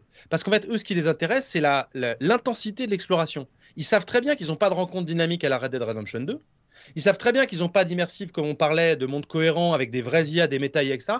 Donc les allers-retours ne servent à rien chez eux. Ça sert à rien de faire des allers-retours. ça vous n'avez pas vu ces petits donjons Excusez-moi, encore revenir sur Zelda, mais euh, ces petits donjons, pour moi, j'ai vu euh, en, fait, en, effet miroir les sanctuaires de Breath of the Wild, tu vois, qui. C'est-à-dire que. Euh... Non, mais c'est. Ah, attends, dans, la conception, tu as l'open world. et pour, pour, avoir des, pour, avoir des, pour avoir quand même cette sensation euh, Zelda, le, les, les, sanctuaires, c'était une façon de remplacer le donjon traditionnel euh, par, par plein de petites expériences et de, de, montrer. Ils m'ont saoulé les sanctuaires dans. Non, mais moi, j'ai tous fait, moi. Mais en fait, c'est très complexe parce que les sanctuaires, c'est une façon de s'assurer que peu importe l'endroit dans lequel tu vas, tu auras toujours un sanctuaire caché pour te dire il n'y a pas d'endroit qui ne vaille pas le coup d'être exploré. Donc c'est un peu différent comme philosophie et c'est aussi pour un snacking en termes de jeux vidéo qui est de dire au lieu d'avoir un immense donjon dans lequel tu vas passer 5 heures, je vais te le fragmenter en plein de petits trucs dans lesquels tu vas venir et tu vas passer 10 minutes avec euh, un coup un puzzle, un coup un petit truc à résoudre, et hop, tu sors et machin, et tu as toujours. En fait, tu es tout le temps sur des cycles de gameplay très courts. Tu es en train de faire des trucs très rapides. Je découvre un truc, j'essaye un, événement, j'essaye de trouver comment rentrer dans le sanctuaire, je résous le sanctuaire, je gagne un petit truc, je retourne au village, je pars ailleurs, et tu es tout le temps en train de faire des micro-trucs. Là, il n'y a pas de rencontre aléatoire comme dans Red Dead, mais le monde entier est scripté pour qu'il se passe des trucs. Première fois que tu traces à que tu t'approches d'un marais, que tu as un dragon qui t'arrive sur la gueule, tu fais caca par terre. Quoi. là, oh putain. Mais c'est génial. Mais c'est génial. d'accord que c'est la première fois. C'est la première. Après, ça n'arrivera plus sur un aller-retour. Exactement. Après, Donc, ils ont supprimé les allers-retours. Non, non, je, je dis pas justement. Je dis pas que ça va à l'encontre de ce que tu dis. C'est vraiment. Je pense qu'il y a un moment donné où, justement, pour, en fait, pour garder un joueur sur la pointe des pieds, tu dois travailler sur l'inattendu. C'est-à-dire que si tu ne mettais que des sanctuaires, ce serait chiant. Bien sûr. Que des geôles, tu as toujours d'autres trucs très différents. Et un coup, dans une geôle, en fait, tu vas trouver un NPC qui va te vendre un objet, mais craqué. Donc il faut absolument que tu ailles dans celui-là. Tu vas toujours avoir des. Ou, euh, une cendre, ou peu importe. Tu vas toujours avoir finalement une raison de, quasi tous les faire, ou d'en faire beaucoup en tout mm-hmm. cas, parce que tu as des trucs cachés à l'intérieur et tout. Donc là-dessus, c'est. Euh, c'est effectivement, on pourrait, alors on pourrait, si on, si on accusait le luxe, hein, de dire, ah, il pourrait se renouveler dans les designs, les chariots qui troulent dessus, euh, il y en a marre, c'est vrai, chariot de merde. Mais, mais quand on regarde, en fait, en jeu vidéo, en design, il faut savoir un truc, c'est il n'y a rien quasiment au monde qui coûte plus cher que de designer un boss. Ah Tellement euh, entre le cara design, le pattern, euh, les actions, etc., et le tester, le fait qu'il faut qu'il soit tight et qu'il réponde à plein de builds. C'est pour ça qu'il y a plein de jeux qui n'ont pas de boss. Mais qui n'en ont quasiment pas ou pas du tout, parce que c'est fucking cher. Imagine quand tu as un jeu où tu dis. Oh, tu vas avoir, tu peux faire 4-5 types de builds différents. Oui, mais il faut que ton boss, au moment où tu arrives, peu importe ta build, tu puisses le battre. C'est grave intéressant. Et donc, du coup, il faut avoir, mais vraiment, euh, il faut penser à plein de comportements. Évidemment, il va être plus dur sur certaines builds, plus facile sur d'autres. Et le but du jeu, c'est en plus de les varier. Ils ont un nombre absolument euh, dégueulasse de boss, tellement t'en as partout. C'est... Et ça, à faire, euh, c'est, c'est, ultra difficile. C'est-à-dire à fabriquer, c'est incroyable. Donc évidemment, il y a des gens, et j'en ai entendu, des, fans de vieux sol. Ouais, mais là, il récupère, ça, ça ressemble à tel boss. Et tu Ça revient beaucoup dans le chat. Hein, mais tu te dis, tu te rends compte du nombre de boss et de combien ça. Je vous assure, ça, coûte, ça coûte un pognon dingue parce qu'en réalité, il faut des mois de, de, tests et de développement pour arriver à une expérience satisfaisante en termes de mise en scène, de pattern, d'enchaînement. Et puis en plus, on les connaît les boss des sols. Hein. C'est pas je l'ai battu, c'est fini. C'est ah, ah, ma deuxième forme où je suis plus fort. Tu putain salopard, tu le défonces. Ma troisième forme où je suis ultime. Tu pouvais pas commencer avec la troisième qu'on gagne du temps là. Ah, c'est la euh... qui m'a fait ça. Ah, mais c'est des coquins. Il y a, il y, a quand même Rapkitou qui dit un truc honteux. Alors je sais qu'il y en a qui aiment pas trop Zelda Breath of the Wild, je pense que c'est une question de philosophie. Mais il dit j'ai kiffé les sanctuaires, plusieurs façons de pouvoir les résoudre. Moi j'ai bien aimé les sanctuaires en fait de Breath of the Wild, à vrai dire. Moi, aussi, moi aussi. Ça m'a lassé, mais si tu veux, c'est quand même des très bons puzzles et qui intègrent du systémique. Et encore une fois, en fait, il y a des gens qui vont pas adhérer. En fait, il y a des gens qui vont pas avoir ça, c'est pas grave. Mais il y a des gens qui vont qui vont vraiment adhérer au fait de pouvoir tenter des trucs et que ça marche. C'est quelque mm. chose qu'on n'a pas beaucoup l'habitude dans, dans, certaines parties de l'industrie, mais c'est ce qui fait la force de Zelda Breath of the Wild. Et si tu, ça, tu l'as pas, cette sensibilité, tu vas un peu te faire chier. Non, mais vraiment. Moi, j'ai pas aimé Zelda Breath of the Wild. Je me suis tellement ennuyé sur le jeu, j'ai pas pu aller jusqu'au bout. Et pour moi, c'est assez formidable avec des enfants. En fait, tu mets des gamins dessus Et le, le, fait que le jeu soit systémique, ils sont pas pollués par des années de formatage dans l'industrie ah, où on te, fait croire, on te fait comprendre que quand c'est pas designé, tu ne peux pas le faire. Eux, c'est de l'expérimentation. Bah. Euh, feu, glace, boule de neige, je la roule, elle va grossir, ça va devenir plus fort, je vais péter la porte. Et nous, c'est un émerveillement de voir qu'il y a des gens qui refont ça dans le jeu vidéo. Alors que pour eux, c'est juste une évidence. Ils te regardent en disant Bah oui, attends, électricité, il y a de l'eau par terre, évidemment, je l'électrocute le mec. Là où Bioshock, c'était une révolution, tu vois, c'était waouh Ah ouais, ouais, ouais. Et euh, du coup, pour répondre à la question. Même si c'est évident, même si c'est évident, quand, tu, tu, te dis est-ce que je peux le faire ou ah pas envie de le tenter, Et quand, tu le fais, c'est dingue. Et il y a un autre truc, tu vois, dans, dans Atomic Hearts, par exemple, il y a, y a tu sais, on est dans un monde soviétique, euh, voilà, c'est la, la fête, etc. Euh, et il y a plein de ballons gonflables au-delà, enfin, dans, dans, des, dans, dans, des allées et tout. Et genre, j'ai essayé de, de, les casser avec, un, avec l'arme ou avec un coup de feu. Ou les... Et en fait, ils se cassent pas. Et ça, c'est horrible, ça devient horrible. Parce que, en fait, plus, plus les jeux sont, sont, avancent, plus ce genre de truc, tu dis, mais pourquoi on peut même plus casser un, un truc dans un jeu tu vois? Après, c'est compliqué à faire. Dans Atomic Heart, tu as cette super feature où tu, tu mets ton, ton, ton, gant comme ça, il y a tous les, toutes les, tous les, ouais. les, ça ouvre tous les, tous les tiroirs et tu ramasses tous les trucs dans le tiroir. Bon, bah dans un bureau. Mais, que, mais alors, ça, ça, ça, pas, ça que je fais une parenthèse en termes de level design, est-ce que c'est pas le fait qu'ils se sont rendus compte qu'il y avait trop de loot? Est-ce que finalement, euh, s'il y avait eu moins de loot, euh, et souvent du loot en plus qui sert un peu à rien. Non, mais c'est plus de travail. Quoi qu'il arrive, ça, ça, reste plus de travail. Non, bien sûr, bien sûr. Il faut faire un bureau vide où il se passe rien. En fait, là, en l'occurrence, ils auraient pu le faire. C'est-à-dire, en gros, ton bureau, il s'ouvre, sauf qu'il n'y a rien qui sort. Mais en fait, euh, cette philosophie, elle est dure à mettre en place. Il faut quand même euh, le dire. Moi, je comprends pourquoi il y a des gens qui mettent des murs invisibles. Je comprends ouais. pourquoi il y a des gens qui, euh, ne, systématique, qui ne systémisent pas tout. Parce qu'en fait, c'est des productions difficiles. Hein. Genre, moi, Arkane, j'ai vachement souffert. Je veux dire, les jeux, parfois, se build à la dernière minute. Dire, tu n'arrives pas à contrôler ce que le joueur fait, tu n'arrives pas à trouver ton expérience satisfaisante, et à un moment donné, tout s'imbrique, et euh, ça donne le super jeu. Mais c'est franchement loin d'être problème de santé. Mais... Ça l'est un peu plus dans les jeux qui cadrent. Donc à un moment donné, ah, avec le et tout, plus facile. cadre. Hein. Donc euh, bien sûr, dix fois, dix fois, plus facile de faire du linéaire. Et c'est vrai que c'est un autre genre de jeu qui est pas mauvais. Euh, on adore tous, tu sais, les, les, Uncharted, on adore tous des, des, expériences super linéaires dans lesquelles tu sors pas du cadre, tu vas où on te dit quand on te dit. L'action elle passe au moment où le trigger se déclenche, mais c'est super cool. Resident Evil, c'est un exemple typique de jeu extrêmement balisé dans lequel euh, tu peux pas sortir du cadre ou faire les trucs Ouais. euh, dans le mauvais ordre. Mais c'est euh, une expérience vidéoludique qui est tout aussi kiffante. Je voulais juste revenir sur le succès d'Elden Ring. Pour Bah oui, oui, l'industrie, euh, Oui, je vois à là, la j'allais te poser la question, donc ça tombe bien. on l'a on l'a vu venir pépère. hein, euh, C'est-à-dire qu'on regardait les chiffres et les Dark Souls, c'était, ça n'arrêtait pas, c'était une phase ascendante. Quand ils ont commencé à sortir J.R.R. Martin plus Open World, c'était pas J.R.R. Martin qui faisait, pas, qui faisait vendre. D'ailleurs, ils l'ont mis en avant au début et après, il a disparu parce qu'il a plus jamais touché au jeu. Il leur a écrit quatre lignes et il est parti. Quoi. Euh, mais. Le, Bah, parce qu'il peut pas écrire plus de 4 lignes par an. C'est pour ça qu'on aura le, prochain non, tome en 2074. quoi. Euh, Il travaille sur d'autres trucs, il s'en fout. C'est parce que euh, il avait, euh, honnêtement, la manière dont ça s'est fait, ils sont allés chercher son agent à LA. Euh, il a travaillé sur quelques prémices d'univers, il leur a donné, euh, démerdez-vous, et puis il est parti, il a vécu sa vie, et eux ont Il a pris son hein. chèque, non, mais après, c'est du Bah, win-win dans l'histoire parce que Évidemment. eux, ils ont, ils ont cette caution-là, lui, il a pris son chèque et tout le monde est content.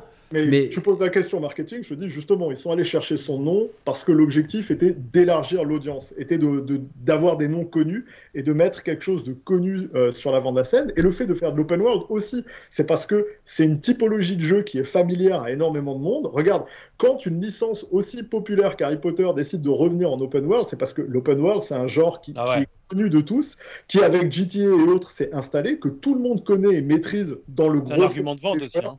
Voilà, mainstream et autres. Donc, du coup, eux ont rajouté ça en disant ça va être une, approche très différente.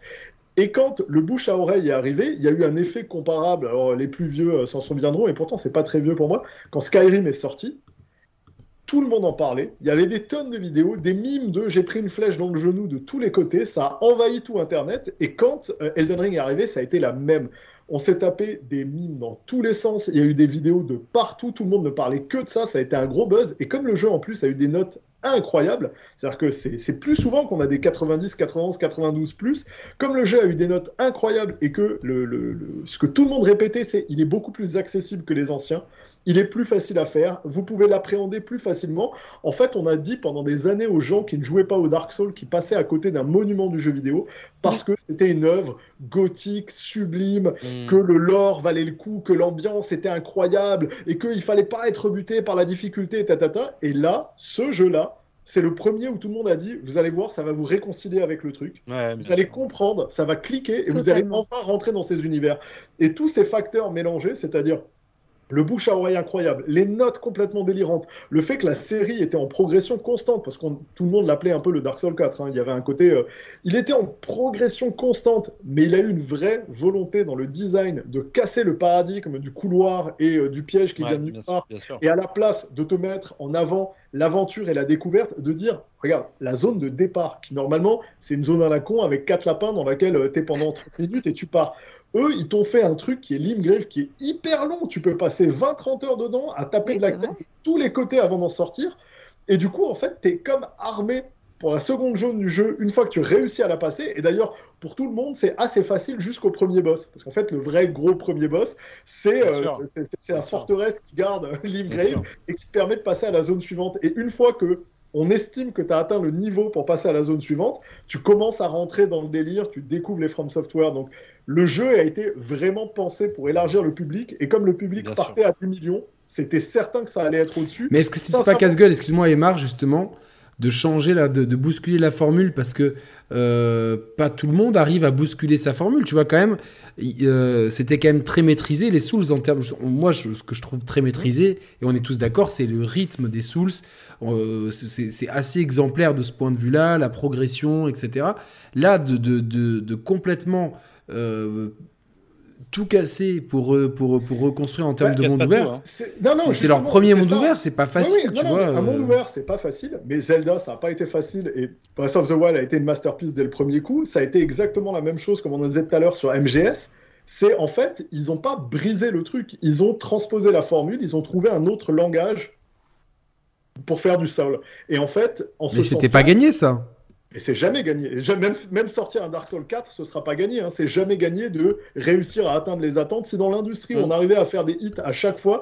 Tu sais, Assassin, par exemple, Assassin, c'est très drôle. Euh, il y, a toujours dès que tu as une annonce d'un assassin, c'est moi, moi je vis toujours la même. C'est oh non, euh, encore un, machin. Et à chaque fois, hein, chaque fois, on est à 83, 84, 85 métacritiques, 15 millions d'exemplaires. Mais à chaque fois, on nous explique que c'est mort, que ça marche pas, que ça fonctionne pas. Et en fait, à chaque fois, on fait non, mais en fait, c'est pas mal. Et dès que t'en as un nouveau qui sort, on te dit que le précédent était génial. T'es là, mais ok. T'as pas l'impression que c'est plutôt un effet de mode, ça de vouloir cracher sur, euh, ah bah, les AC moi, en vrai, je l'attends de fou, Mirage. Hein. je, suis trop contente qu'il arrive. Tout le monde attend Mirage. Je, je, veux même pas, je veux même pas me, me, défendre là-dessus parce que les, les, les, gens penseraient que, euh, tu sais, du coup, on n'entend pas ce qui se dit ou on n'est pas d'accord. Mais une fois que tu as atteint une masse critique de fans qui, à chaque épisode, est au-delà des 15 millions, c'est impossible de satisfaire tout le monde. Et d'ailleurs, l'exemple typique, et il a été là pendant cette émission, et c'est ça que j'aime bien. Euh, d'un côté, tu as, as Gags qui dit J'adore Origins, moi aussi. De l'autre côté, euh, on nous dit non, mais en fait, euh, Yannick. Euh, et j'ai demandé dans le chat, c'était équilibré. Moi, hein. j'adorais Odyssey. Mais oui, mais, t'as des gens qui vont dire moi, Valhalla, c'est mon préféré. D'autres, moi, tu sais, ça va être. Peu importe, on peut revenir à Unity, à C2, etc. Et en fait, c'est ça le truc, c'est que. Il n'y a pas une typologie for life. non, mais il n'y a pas une typologie de joueurs. Et nous aussi, on a fait un virage sur notre saga. Et il y a des gens qui ont détesté et qui disent je préférais comment c'était avant, comme avec Dark Souls par rapport à Elden Ring. Et il y a des gens qui ont embrassé et encore plus. Mais là, mais là quelque part, vous, euh, si on peut se permettre cette petite euh, aparté, c'est-à-dire que avec Mirage qui arrive, euh, clairement vous, vous, retournez un petit peu vers la formule ancienne, et puis on ne sait pas trop. Euh, voilà, on, imagine que, que Red, etc. Euh, euh, en fait, globalement, c'est-à-dire que au même titre qui, que, par exemple, tu as Mario, tu as les ceux qui préfèrent la 2D, la 3D, pas de souci, on vous balance de la 3D, de la 2D de façon alternative. Ah, et eh ben, eh ben, c'est là, c'est la, bonne façon de faire en fait. Disons que nous, on s'interdit. Si t'arrives pas à contenter tout le monde, tu peux très bien dire bon, ben, on vous contente un peu l'un, un peu, un peu les autres. On, on, s'est jamais rien interdit sur la franchise et on s'est toujours permis ben, justement d'explorer ou de défricher d'autres territoires, d'essayer des nouveaux trucs, d'enlever des des aides, de rajouter des trucs, de composer les choses différemment, de jouer sur la lourdeur du personnage, sur le parcours, sur...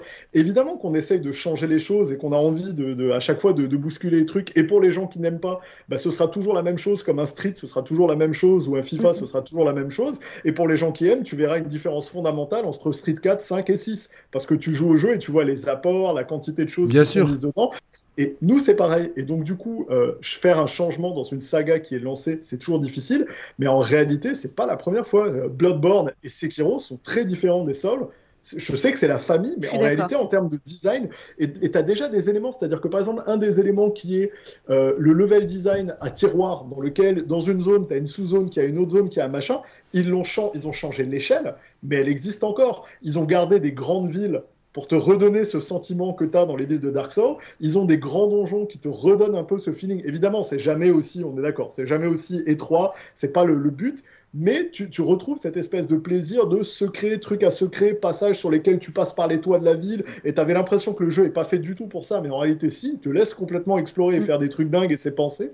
Et là-dessus, ils ont réussi le pari. C'est franchement, c'était pas facile, mais ils ont minimisé les risques. Ils ont vraiment minimisé les risques. Ils n'ont pas un open world dans lequel il y a des villages et des villageois et des gens, comme je le disais tout à l'heure, qui ont une IA et un agenda. Ils ont placé des poupées qui vous attendent et qui font un parcours sur un ça, Et, et du coup, ça, ça, leur a permis d'éviter. Ouais, mais si tu fais autrement, par exemple, si tu fais autrement, c'est autre chose. C'est euh, un méga risque. c'est un méga risque là. C'est un autre jeu si tu fais autrement. Moi, moi par exemple, aujourd'hui, euh, je, je, veux pas avoir l'air de descendre Elden Ring. Moi, je trouve que c'est un, vraiment un, super chef-d'œuvre et il mérite son succès. Et j'ai adoré y jouer, euh, même si j'ai il y a des moments où ça je passais un peu en mode automatique et tout. Mais aujourd'hui, par exemple, tu me demandes de refaire une run d'Elden Ring ou Skyrim, je te réponds tout de suite Skyrim, quoi. C'est moi, c'est-à-dire qu'en fait, alors que moi, je déteste ce jeu. Bah les, les, mondes dont parle Aymar avec, euh, avec euh, vraiment des villes, avec des agendas de NPC, que tu puisses aller voler des trucs dans leur maison, que trouver des notes qui déclenchent des quêtes secondaires, etc. En fait, tu as aussi plein de secrets dans ce cas-là. C'est plus indiqué, il commence à être ancien. Mais si tu veux, euh, moi, je me dis, tu, je, je, je... Elden Ring, je t'avoue que j'ai refait un début de run, deuxième run, et à un moment donné, je me suis dit, je vais me refaire 80 heures de, de donjons que j'ai déjà fait, même si c'est avec la magie. Moi, j'ai plus ça, mais parce que j'avais fait tous les Souls avant, et que peut-être que toi, comme tu as fait Elden Ring, de la même manière, à un moment donné, j'ai un peu Mais quand il n'y a pas de surprise, quand tu as découvert les surprises d'Elden Ring, et que tu sais qu'il n'y a pas de méta AI dont parle euh, pour te faire des événements aléatoires, des, rencontres machin fortuites et tout, en fait, ça, me manque moins. Donc, à ce titre aussi, quand on parlait de game changer, etc., je pense que c'est surtout un magnifique monde qu'ils ont créé euh, ils savent le faire comme peu de gens le savent le faire, sans vie, mais pourtant tellement mystérieux. Mais ça, ça se fait pas tous les jours. Et c'est pas gage de succès, c'est pas non plus une formule. C'est-à-dire que ça se repose beaucoup, beaucoup sur ça. Gags, c'est très bien, comme ça je peux embrayer euh, sur la suite et je vais prendre la note du timecode. Parce que du coup, ah bah, j'avais pas timecodé, donc tant pis, il n'y aura pas de timecode, j'avais oublié. bon, je vais quand même le mettre celui-là. Aujourd'hui, en fait, euh, ils ont un succès absolument euh, phénoménal avec Elden Ring. Est-ce que c'est pas un petit peu euh, un piège? Tu vois, je pense souvent au syndrome Nintendo où à chaque fois qu'ils sont en haut de l'affiche, euh, ils savent pas gérer la suite et ils s'effondrent. Et là, c'est un petit peu ce qui me fait peur, c'est-à-dire que est-ce qu'ils sont pas un peu prisonniers de Elden Ring? Beaucoup de gens parlent d'un futur DLC. Euh, ça serait la solution de facilité en quelque part. Ils nous ont par contre, ils nous ont toujours habitués à avoir des très bons DLC, donc je leur fais confiance. Mais euh, clairement, pour moi, j'y vois une façon de gagner du temps aussi. C'est-à-dire, on fait un DLC, on reste dans, dans, ce monde-là, on, l'agrémente d'un truc, euh, ça va plaire aux fans, on, des peut-être avec des boss super difficiles comme il y a eu pour, pour Bloodborne ou Dark Souls 3, très bien. Mais après, qu'est-ce que tu fais après quand, quand tu as eu ce succès-là? Comment euh, comment tu vois bah, Je vais poser la question à Sam. D'après toi, je... parlons pas de DLC parce que je pense que ça arrivera et, je pense qu'on a il y a plein de choses à faire, mais ça restera dans, dans, ce cocon-là. Mais comment tu fais une suite à Elden Ring? Parce que clairement, il Moi, je pense... clairement, on est d'accord, on est tous d'accord, il y aura une suite. Enfin, vas-y, euh, c'est pas, ça va pas être euh, autre chose. Je, pense que tu sais, au contraire, moi, je, je vois pas leur succès en mode, oulala, ils sont montés tellement haut d'un coup, ils sont fragiles et ils peuvent chuter. Je, te rappelle que les gens attendent désespérément un Bloodborne 2. Les gens attendent un. Non, mais je pense qu'il y a plus de gens qui attendent un Elden Ring 2 qu'un Bloodborne 2. C'est que c'est. Ouais, mais il y, a, y a des attentes si tu veux derrière ces jeux-là. Donc je veux dire, je pense qu'en fait ils ont plusieurs cartouches possibles. Ils peuvent nous faire un Elden Ring 2 version encore monde ouvert, etc. J'y crois moins. Je pense qu'on reviendrait plus à quelque chose qui n'est pas en monde ouvert. Mais après, j'en sais rien. Je travaille pas chez From Software. C'est juste des suppositions euh, sorties de ma tête. hein. Euh, mais moi, je crois qu'ils ont, ils ont effectivement soit la possibilité de faire un Elden Ring 2 monde ouvert, soit de revenir à un Bloodborne 2. Enfin, et ils savent que là, ça y est, leur nom est inscrit en mainstream, on les attend. Ils savent que le prochain jeu qui va sortir aura de fortes chances d'être un succès, au moins à moitié aussi gros que celui d'Elden Ring. Donc, euh, au contraire, moi je trouve que pour eux, là, ils peuvent mettre les lunettes de soleil et choisir euh, paisiblement euh, sur quoi ils ont envie de travailler. hein. Mais comment tu verrais la suite Comment toi tu la verrais? Moi, je- moi, j'espère un retour euh, au non-monde ouvert. Non, ça c'est. je- Enfin, je. Ça, je te dis. euh, c'est non. sais Ouais, pas. Gab. On va voir. Mais, là. mais Non, non, mais- moi, moi, je- euh, Non, il y a je- seule je- façon. Je sais pas, Moi, je- Jedi. je- c'est ce que Merde, on devient nous-mêmes les, les cons là. Ah ouais. Et ça, pas de magie, euh, pas de monde ouvert, c'est comme ça. Ah ouais. Non, vas-y. non, mais Mais euh. Non, mais Vas-y, non, mais vas-y, euh, exprime-toi, pardon, il, il a Ah, raison. pourquoi pas un Bloodborne 2 euh, Je vois dans, dans le chat euh, Pierre Goodspeed qui nous dit Bloodborne 2 en open world. Pourquoi Ah pas non. En fait, il n'y a Non, pas. a pas vraiment de limite en fait. Là, ils peuvent choisir ce qui leur fait plaisir. Et puis, euh, effectivement, la formule Elden Ring a tellement bien marché. Pourquoi ne pas la réutiliser? Mais moi, enfin, Mais pour comment moi, là, tu la réutilises? Hein? Comment on la réutilise? Bah, en refaisant la même chose, si tu veux, mais avec, euh, voilà, une- imagine l'univers victorien de Bloodborne mis, euh, mis dans un monde ouvert. Mais laisse tomber, moi je l'achète, le jeu il est à 150 balles ou 300 balles, je le prends direct. y a- ça Non, non, mais oui, mais ça, c'est plus, plus un Bloodborne 2 dans ces cas-là. Pour moi, pour moi. Mais après, Elden Ring 2, j'achèterai aussi. Dark Souls 4, j'achèterai aussi. Demon's Souls 2, j'achèterai aussi. Si tu veux, le nom est fait. L'émotion est là. On a réussi enfin à pouvoir, nous, les- je, parle, je parle des noobs, hein, je parle pas de vous, les garçons qui, qui jouiez avant. hein. Je parle vraiment pour moi et ceux qui Les ont découvert avec Elden Ring. Euh, on a enfin accès à tout ce catalogue. Moi, je pense que là, peu importe ce que sort From Software, je l'achèterai. Parce qu'ils m'ont prouvé avec tous les jeux auxquels j'ai pu jouer maintenant c'est un excellent studio, que j'adhère en fait euh, à ce qu'ils proposent. Donc maintenant, quelle que soit l'offre, si tu veux, voilà, c'est comme toute marque en fait. L'image de marque est créée, l'image de marque est ancrée pour moi. J'achèterai. Le marketing a été très bien fait. Très bien. Bon, écoute, euh, ouais, moi, moi enfin, je vais re- rebondir dessus. Pour moi, je pense que clairement, oui, la marque Bloodborne a un gros buzz. Je pense qu'avant tout, ils sortiront une version euh, PS5 de Bloodborne, tu vois, pour, pour être sûr, pour bien. euh, parce que, parce Il n'y que a ça pas besoin manque. du 60 FPS. Si. si. Jeu Oh, la, la team du. Ça me dérange pas le, tro- d'esquive, le 30 là, euh, FPS. Une fois que tu as joué en 60, tu peux plus. Tu joues beaucoup en 60 FPS Oui, là, sur les jeux PS5, mais, mais ça me dérange pas du tout de jouer sur, Ouais, euh, du sur un 30 jeu FPS, d'esquive. ça, me Ouais, choque- c'est- Oh ça me choque pas du tout. Hein. Mais bon, bref. que Moi, vous, moi euh. je, pense, je pense que de toute façon, maintenant. Oh, le mec, on rajoute. Oh là là ça. Le studio, je pense que maintenant, il est assez gros pour qu'il puisse Ouais. avoir une team sur un. Sur, enfin, qu'il puisse avoir deux teams, en fait. Je sais pas comment ils sont organisés, mais, mais une team qui bosse, par exemple, sur Bloodborne et une team qui bosse sur. C'est pas, eux- Ring. c'est c'est pas eux qui font leur portage, donc ils s'en foutent. Demon's Souls, c'est pas eux qui l'ont Ouais. porté. donc Non, non, mais par exemple, s'ils veulent faire un Bloodborne Non, mais- 2. Mais ce que je veux dire, si ils feront, il y, a- il y a très peu de chances qu'ils fassent un Bloodborne 2 sans ressortir une version PS5 que eux ne feront pas. On est Donc, d'accord. Bah, euh, vu bien le succès, non mais vu le succès de Demon's Soul, ça va pas les handicaper. Et de toute façon, à date, on s'en bat les couilles. Ils travaillent sur Armored Core. Ils ne travaillent pas sur. euh, ils vont Non, mais ils peuvent Armored très bien travailler sur sept années. Armor- Armored Core et puis sur autre chose. Oui, mais c'est pas un gros studio. C'est pas. un- Il y a beaucoup de codeurs. est-ce- est-ce qu'on la- codeurs. est-ce qu'on a- connaît la taille des effectifs? Parce que ça se trouve, Namco Bandai leur, dit, leur a dit euh, récemment on vous gonfle les effectifs. euh, Ça marche pas hein. comme ça. Non, mais ça marche pas comme ça. C'est pas ton éditeur qui vient et qui te fait embauche 300 mecs. C'est, c'est- Ah, Tu leur dis, moi, tu leur dis, moi, j'ai tant de mecs. Je fais le truc à tel moment et euh, voici mon plan de progression. Et en fait, à chaque fois que tu valides une étape, que tu passes une gate, tu revois ton publisher qui lui va te dire, elle est validée, je te donne l'argent pour te payer en avance la prochaine. Et dans la prochaine, tu as ton plan de contingence qui va monter et qui va dire, bah, prochaine étape, par contre, euh, faut qu'on ait euh, des testeurs en plus, faut qu'on ait machin, faut qu'on ait des modeleurs. Donc là, ils vont aller chercher des studios externes, mais c'est euh, en croissance gérée. Donc en fait, s'il y a des projets en parallèle, il y a de fortes chances qu'il y ait une équipe Armored Core qui soit là, pleine bourre, parce qu'ils doivent le shipper cette année. Donc on arrive sur la fin de la prod, et que tu aies déjà une équipe, voire deux, qui sont en, pré- en- ouais, très petite, en conception, sur des futurs projets. Et là, il y en a peut-être deux ou trois qui sont lancés parce que euh, faut, aussi être clair. Quand un jeu est lancé, c'est qu'ils en ont pitché un certain nombre.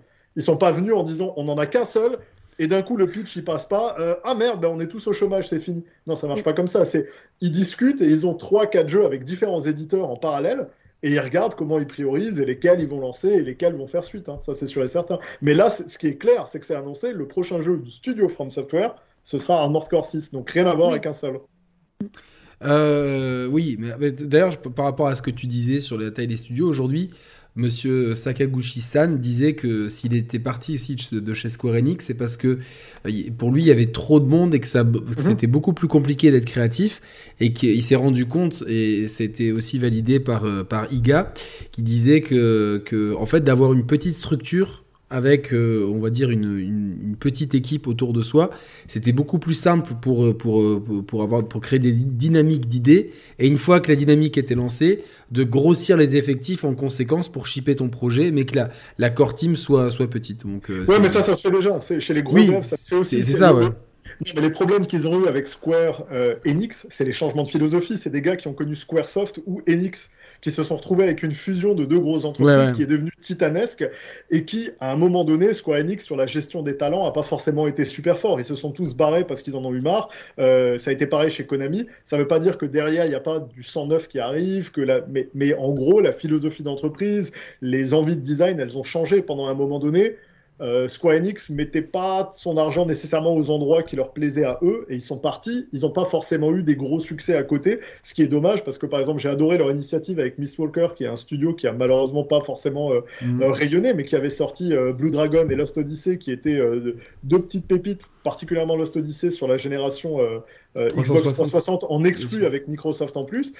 Mais pareil, ça n'a pas nécessairement marché. On, on voit aussi, c'est comme Yu Suzuki, en fait on voit beaucoup beaucoup, beaucoup quand même de designers qui ont été starifiés par le système parce que mis en avant lors des promos, lors des. Qui, qui, ont des grands élans créatifs, qui expliquent comment eux, ils vont tout réussir, et quand ils partent, ils plantent. Et en fait, ils sortent aucun projet pendant 15 ans, 20 ans. Et mais là, là il, a, il a sorti quand même quelques trucs, euh, Sakaguchi, mais il a répété tout le long du salon que euh, maintenant, ce qu'il aimait faire, c'était jouer au minimum 5 heures par jour à FF14. Et je me suis dit, mais... Sakaguchi, il a fait du jeu mobile, là, essentiellement. C'est Fantasian, euh, mais c'est sur Apple Arcade et c'est pas mal.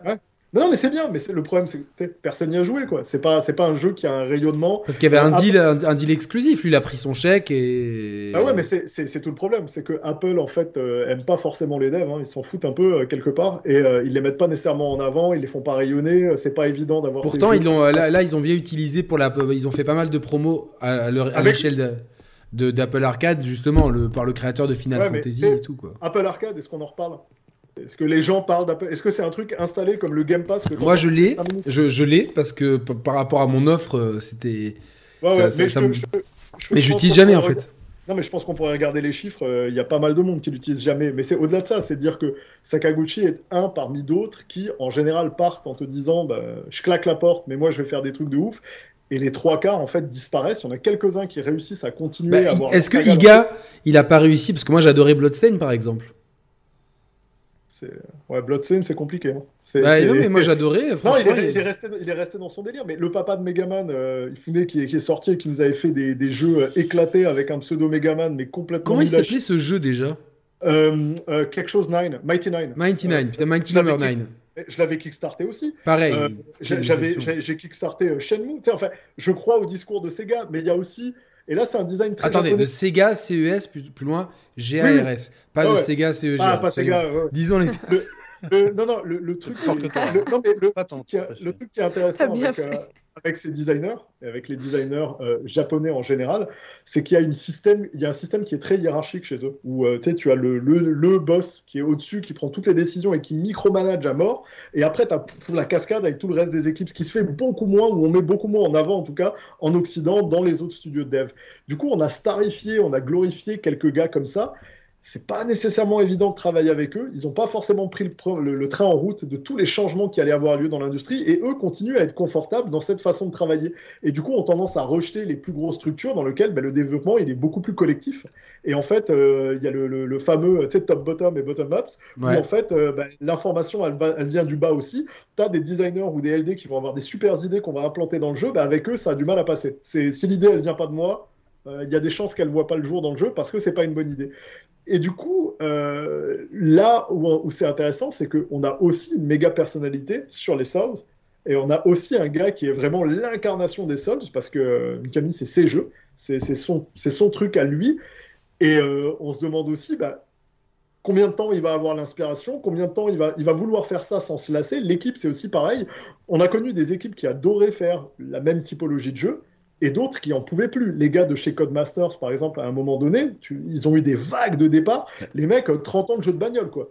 Tu sais, quand c'est pas du Colin McRae, c'est du Dirt. Quand c'est pas du Dirt, c'est du F1. excuse-moi, mais Kojima, il a, il, a, il a plein de fois dit qu'il que c'était son dernier, Metal Gear. Plein, on sait que plein de fois on l'a poussé. Après, je pense qu'au fond de lui, il aimait quand même bien ça. Mais clairement, quand il s'est barré faire son studio, il a pas fait un Metal Gear. Il a fait euh, un truc complètement différent. Et tant mieux. Quoi. Bah, clairement. Non, non, il est parti sur un truc très différent et lui fait partie justement pour moi du, des 25% qui sont partis et qui ont réussi leur reconversion, qui ont convaincu des studios et qui d'ailleurs, tu sais, il, tâtait à l'époque, euh, il tâtait aussi du jeu d'horreur, il essayait de faire autre chose, tu vois, lui il n'était pas sur les rails à vouloir faire que ça. Et, On n'est pas à l'abri que Death Stranding 2 soit, prenne une tournure horreur peut-être. Bah, c'est tout à fait possible, mais et, ce serait cool. Enfin, c'est cool qu'on soit, on soit, on n'est pas de, on, soit surpris et que ce soit pas toujours dans, l'attendu. Mais là, en, l'occurrence, euh, quand on regarde From Software, le fait qu'il fasse un Armored Core, moi, je trouve ça vachement bien, tu de dire, ok, ils reviennent avec une vieille saga qui était à l'honneur euh, à l'époque Play 2 et autres. Ils essayent de proposer un jeu de mecha qui est encore une fois un jeu de niche. Peut-être que sur leur nom, ça va vendre Peut-être que sur leur nom, ça va vendre beaucoup plus parce que maintenant, euh, Sam le disait, From Software, ils ont convaincu, donc euh, il y a des gens qui sont en dehors de ce genre de design. Euh, je sais que c'était aussi le cas. ouais, c'était aussi le cas avec Kojima hein, quand il sortait, quand il t'a sorti des jeux de mecha de ouf. Il y a plein de gens qui les ont essayés parce qu'il y avait des démos ou parce que c'était du Metal Gear Solid et qui ont fait confiance. Donc eux, ça leur permet aussi de s'aérer. Et moi, ça, ça me rassure vachement par rapport aux équipes, de me dire, ok. Ils, ils font un open world qui est intense. Ouais, ouais bien euh, sûr, c'est sûr. Ils font un autre truc après. sur l'open ouais, sur world, ils étaient 1600, hein. donc euh, avec les équipes externes et tout. Et donc je pense qu'au studio, à mon avis, ça, à la fourchette, il doit être autour de 500. Hein.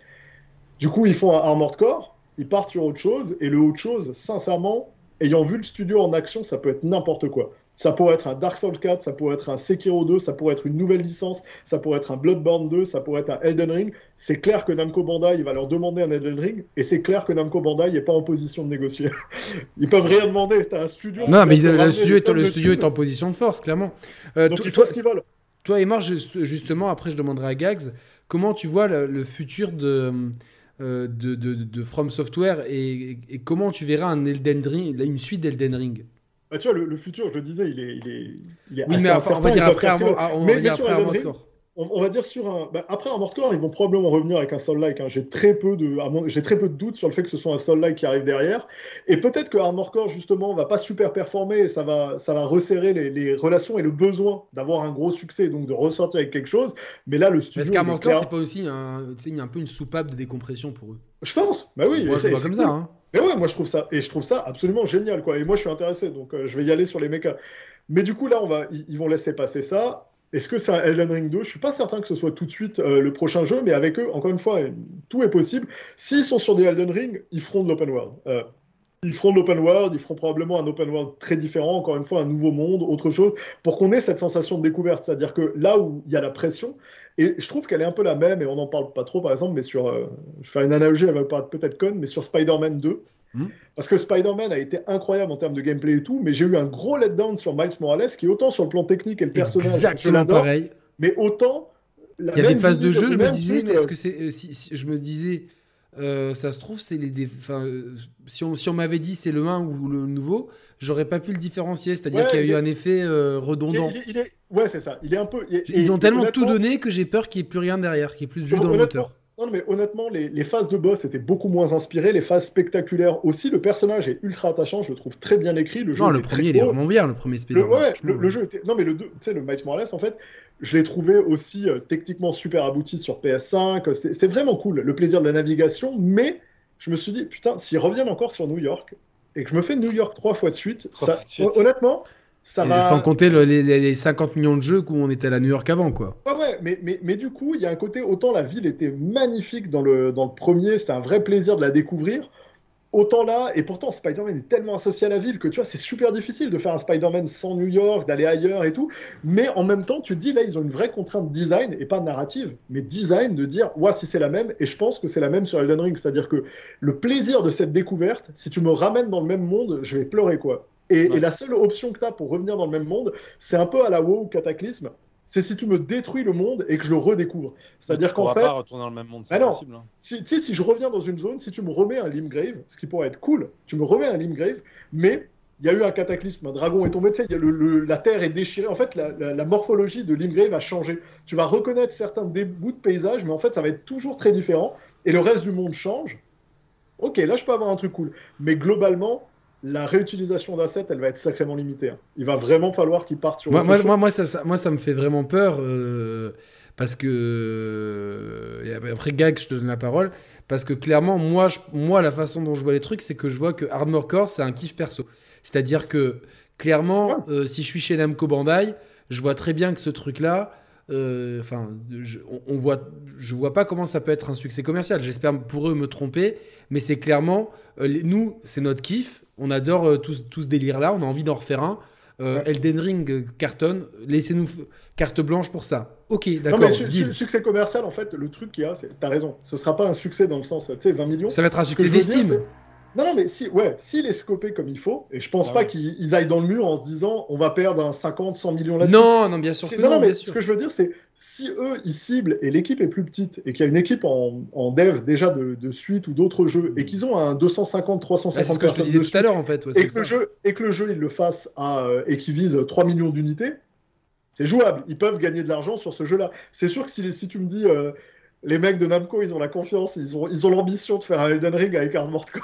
Non, mais non, non, c'est faut, faut, arrêter, faut arrêter de traîner. C'est pas ce que je voulais dire, mais c'est plus possible. Euh, clairement, clairement, on est dans le, dans le. J'ai l'impression que c'est le Immortals Phoenix Rising, tu vois, de, de l'équipe. Tu vois, c'est le projet. Euh, soupape de décompression, on se fait plaisir, on, on, on en a ras-le-bol des univers médiévaux fantastiques, on, on, a envie de partir sur un, quelque chose qui nous tient à cœur, etc mais quand même, il faut penser à l'après. L'après, il y a clairement deux pistes. C'est-à-dire que je pense qu'ils euh, ils ont, ils ont dit que l'arc Souls était fini. Ils l'ont dit plusieurs fois. Après, on, euh, il me semble avoir entendu en tout cas que. Mais, oui, oui, Uncharted aussi, c'est fini. Ouais, ouais, ouais. Uncharted. le cousin. Euh, Par contre, s'il vous plaît, les gars de Naughty Dog, on aime bien la fille de Nathan Drake, mais nous, on veut tous un, un spin-off avec ce dit dans les années 70 c'est ça qu'on veut, rien d'autre. Euh, merci, au revoir. Euh, du coup, euh, clairement, y a, on sent qu'il y a une grosse appétence pour Bloodborne et il serait en fait assez stupide de pas de patcher le jeu. Alors a priori, c'est pas patchable parce que le jeu, il y a plein de trucs dessus. il n'est pas fait pour être en 60 FPS. Je j'ai pas les clés dessus. Clairement, tu fais un bon remake de Bloodborne, un remaster 60 FPS, meilleure texture et quelques ajouts avec tous les DLC. Euh, vu le, succès d'estime, enfin la notoriété du premier et euh, l'appétence pour toute exclusivité PlayStation en général. Euh... puis même, si tu regardes Demon's Soul que vous avez fait, qui a été fait par un autre studio, je pense que. C'est Bluepoint qui a fait ça, qui, fait un, les travaux. à, chaque fois, c'est nickel. Hein. Super, beau, super beau boulot, et je pense que le coup est extrêmement maîtrisé, qu'ils se sont, euh, qu'ils ont recoupé, tu sais, sans faire le carton absolu à 12 millions, tu vois, mais ils ont recoupé. Je pense que sur Bloodborne, ils peuvent largement faire la même s'ils veulent préparer la suite, mais ça, honnêtement, ça touche même pas le studio, quoi. C'est-à-dire que le studio met son tampon d'approval et ils vont envoyer 50 mecs les aider à certains moments à paramétrer certains trucs, mais ils n'ont pas à investir beaucoup dedans. Hein. C'est pas, ça va pas être une pure production FromSoft, quoi. Non. non, non, bien sûr, mais euh, pour moi, je pense que, ouais, de toute façon, la sécurité, t'appelles Bluepoint, tu sais avec eux, ils, vont te donner un, un, budget qui est, qui, qui, qui, qui, Ils, maîtrisent, ils maîtrisent ça, toi tu leur donnes le cahier des charges, ok, le devis va être, va être carré, tu planifies tes ventes, et clairement, je pense que s'ils si, si, le font, si c'est greenlighté, et je pense que ça le sera, puisqu'ils savent qu'il y a quand même... De toute façon, on sait tous que si le remaster est sort, on sait que le 2 il arrive derrière. Évidemment, mais c'est logique. Ah, là, ils n'ont pas sorti le Metroid Prime Remaster comme ça gratuitement. C'est-à-dire que ils, savent que le 4 va, va, arriver. Pour moi, le 4 il arrivera avec la nouvelle Switch. Vous pouvez noter ça avec la nouvelle console Nintendo. Euh, ça va être un peu comme Breath of the Wild qui était prévu sur Wii U et puis qui au final a fait, a fait le doublé. Euh, là, je pense que ça va être le, le, le jeu euh, fer de lance, ça va être Metroid Prime 4 et il lance la communication avec le remaster du 1, et on aura le 2 et le 3, peut-être moins bien travaillé, mais on, aura le 2 et le 3. Là, donc, on aura Bloodborne, et clairement, une fois que tu as ça, tu as, clairement deux grandes pistes, c'est-à-dire que, bon, on a Bloodborne 2, mais ça, c'est un deal Sony. Je pense pas qu'il soit propriétaire de... Normalement, avec Sony, c'est un peu comme ça, si je me trompe pas. Je pense que Bloodborne, ça appartient à Sony et, pas à From Software. Enfin, il me semble que le deal est ficelé comme ça, si mes infos sont bonnes. Ah il me semble que la, fin, que la, après, je ne suis pas dans le truc. C'est ce que, c'est ce que je ne sais pas si vous avez des infos, mais en tout cas, il me semble que Sony euh, euh, a droit de vie ou de mort sur la licence. C'est un petit peu pareil pour, euh, pour par exemple, Days Gone. C'est-à-dire que Ben Studio, même si demain ils sont indépendants, Days Gone appartient, c'est une, une, marque à Sony. Non, mais c'est possible. Et FromSoft l'a déjà fait. Je sais que Otogi appartient à Microsoft. C'est pas une licence propre à From Software, qui était un vieux jeu pour les, les, anciens à la Ninja, Ninja Gaiden sur, sur Xbox. Bah exactement. Donc, euh, donc clairement, si tu pars sur un, sur un Bloodborne 2, tu es sur un deal exclusif Sony. Euh, clairement, euh, et puis bon, on sait que plus tard ça peut éventuellement arriver sur PC, blablabla, mais ça, te limite quelque part. Et d'un autre côté, tu as ton, ton jeu qui est maintenant ton porte-étendard, qui est, que, que, beaucoup mettent comme meilleur jeu de la décennie, meilleur jeu ever, etc., qui est Elden Ring. Il y a une énorme attente au-delà, donc moi, si c'était moi à la tête du studio, je dirais bon, j'embauche un petit peu euh, et une fois qu'on a fini Armored Core, il y a une partie de l'équipe qui bosse sur Bloodborne 2. Je vous fais confiance, etc. Je mets peut-être euh, quelques vétérans, euh, voilà. Et puis, je veux pas parce qu'ils ont d'habitude, il n'y a pas trop de temps entre les sorties. Tu vois, euh, regarde entre non, mais c'est, parce euh, Bloodborne et Dark Souls 3, il n'y a pas eu énormément de temps. Euh, et je pense qu'il y a eu développement parallèle parce que franchement, il y a eu très peu de temps entre les deux. Il y, a une grosse partie qui est parallèle, mais c'est aussi des jeux beaucoup plus faciles à développer parce que linéaire. Et là, on touche à un autre truc qui est à Elden Ring 2 qui arrive. Mais c'est pour ça que je parlais tout à l'heure du syndrome Nintendo. Non, mais il y a, de fortes chances que le, que le ER soit full next-gen, parce que là, on arrive dans cette génération, il faut le dire, on arrive au moment où, à partir de cette année, début de l'année prochaine, enfin et on, l'a vu avec Hogwarts Legacy aussi, les jeux sortent next-gen et ça devient la priorité. La old-gen l'est moins, en port, et encore quand elle le sera. Et du coup, euh, tu as toutes les chances que si, si on, les, les, gros jeux qui sortent fin de cette année, début de l'année prochaine, soient vraiment des jeux next-gen systématiquement. Du coup, euh, il y a un autre pipeline de prod. Ils l'ont déjà euh, appréhendé avec Elden Ring. Ce qui risque de se passer, c'est qu'un monde ouvert, ça se fait pas en deux ans. Et un monde ouvert de cette taille-là, avec ce contenu et ce nombre de boss, ça se fait pas en deux ans, c'est sûr et certain. Donc même si à la fin d'Elden Ring, ils ont commencé à enquiller et que tu as Armored Core et tu as une partie de la team qui travaille dessus, à Elden Ring 2, avant 2025-2026, c'est improbable. Quoi. Alors que sortir un Soul-like plus linéaire en deux ans, c'est quelque chose de possible. Euh, surtout avec eux, leurs équipes, leur maîtrise, leurs patterns. Du coup, moi, je vois mal à Elden Ring 2 être leur prochain gros jeu, parce que s'ils l'annoncent, ils sortent rien pendant un moment. Quoi. Ils sortent Armor Core, qui va pas être un carton absolu, ils sortent rien pendant longtemps, et c'est peut-être dans ces cas-là que effectivement tes deals de portage euh, font du sens de sortir un Bloodborne qui va te faire gagner du temps, de sortir un Sekiro euh, remaster euh, version full euh, plus plus, parce qu'ils se sont aussi rendus compte, et ils sont pas débiles, ils ont observé les sales, et je te jure qu'on l'a tous vu, les ventes des premiers sols ont monté de ouf après les Elden Ring, parce qu'il y a eu cet effet où tout le monde s'est engrainé, et il y a eu plein de streamers, Sam compris, Caro, tout le monde, qui se sont remis à mettre ces jeux sous la lumière, et les gens ayant pris la confiance avec EldenRing se disent, attends, maintenant je suis assez costaud. Mais l'effet boule de neige, il arrive qu'une fois. Oui. Et là, et là ah en fait, le problème, c'est qu'ils sont un peu au sommet d'un pic parce que.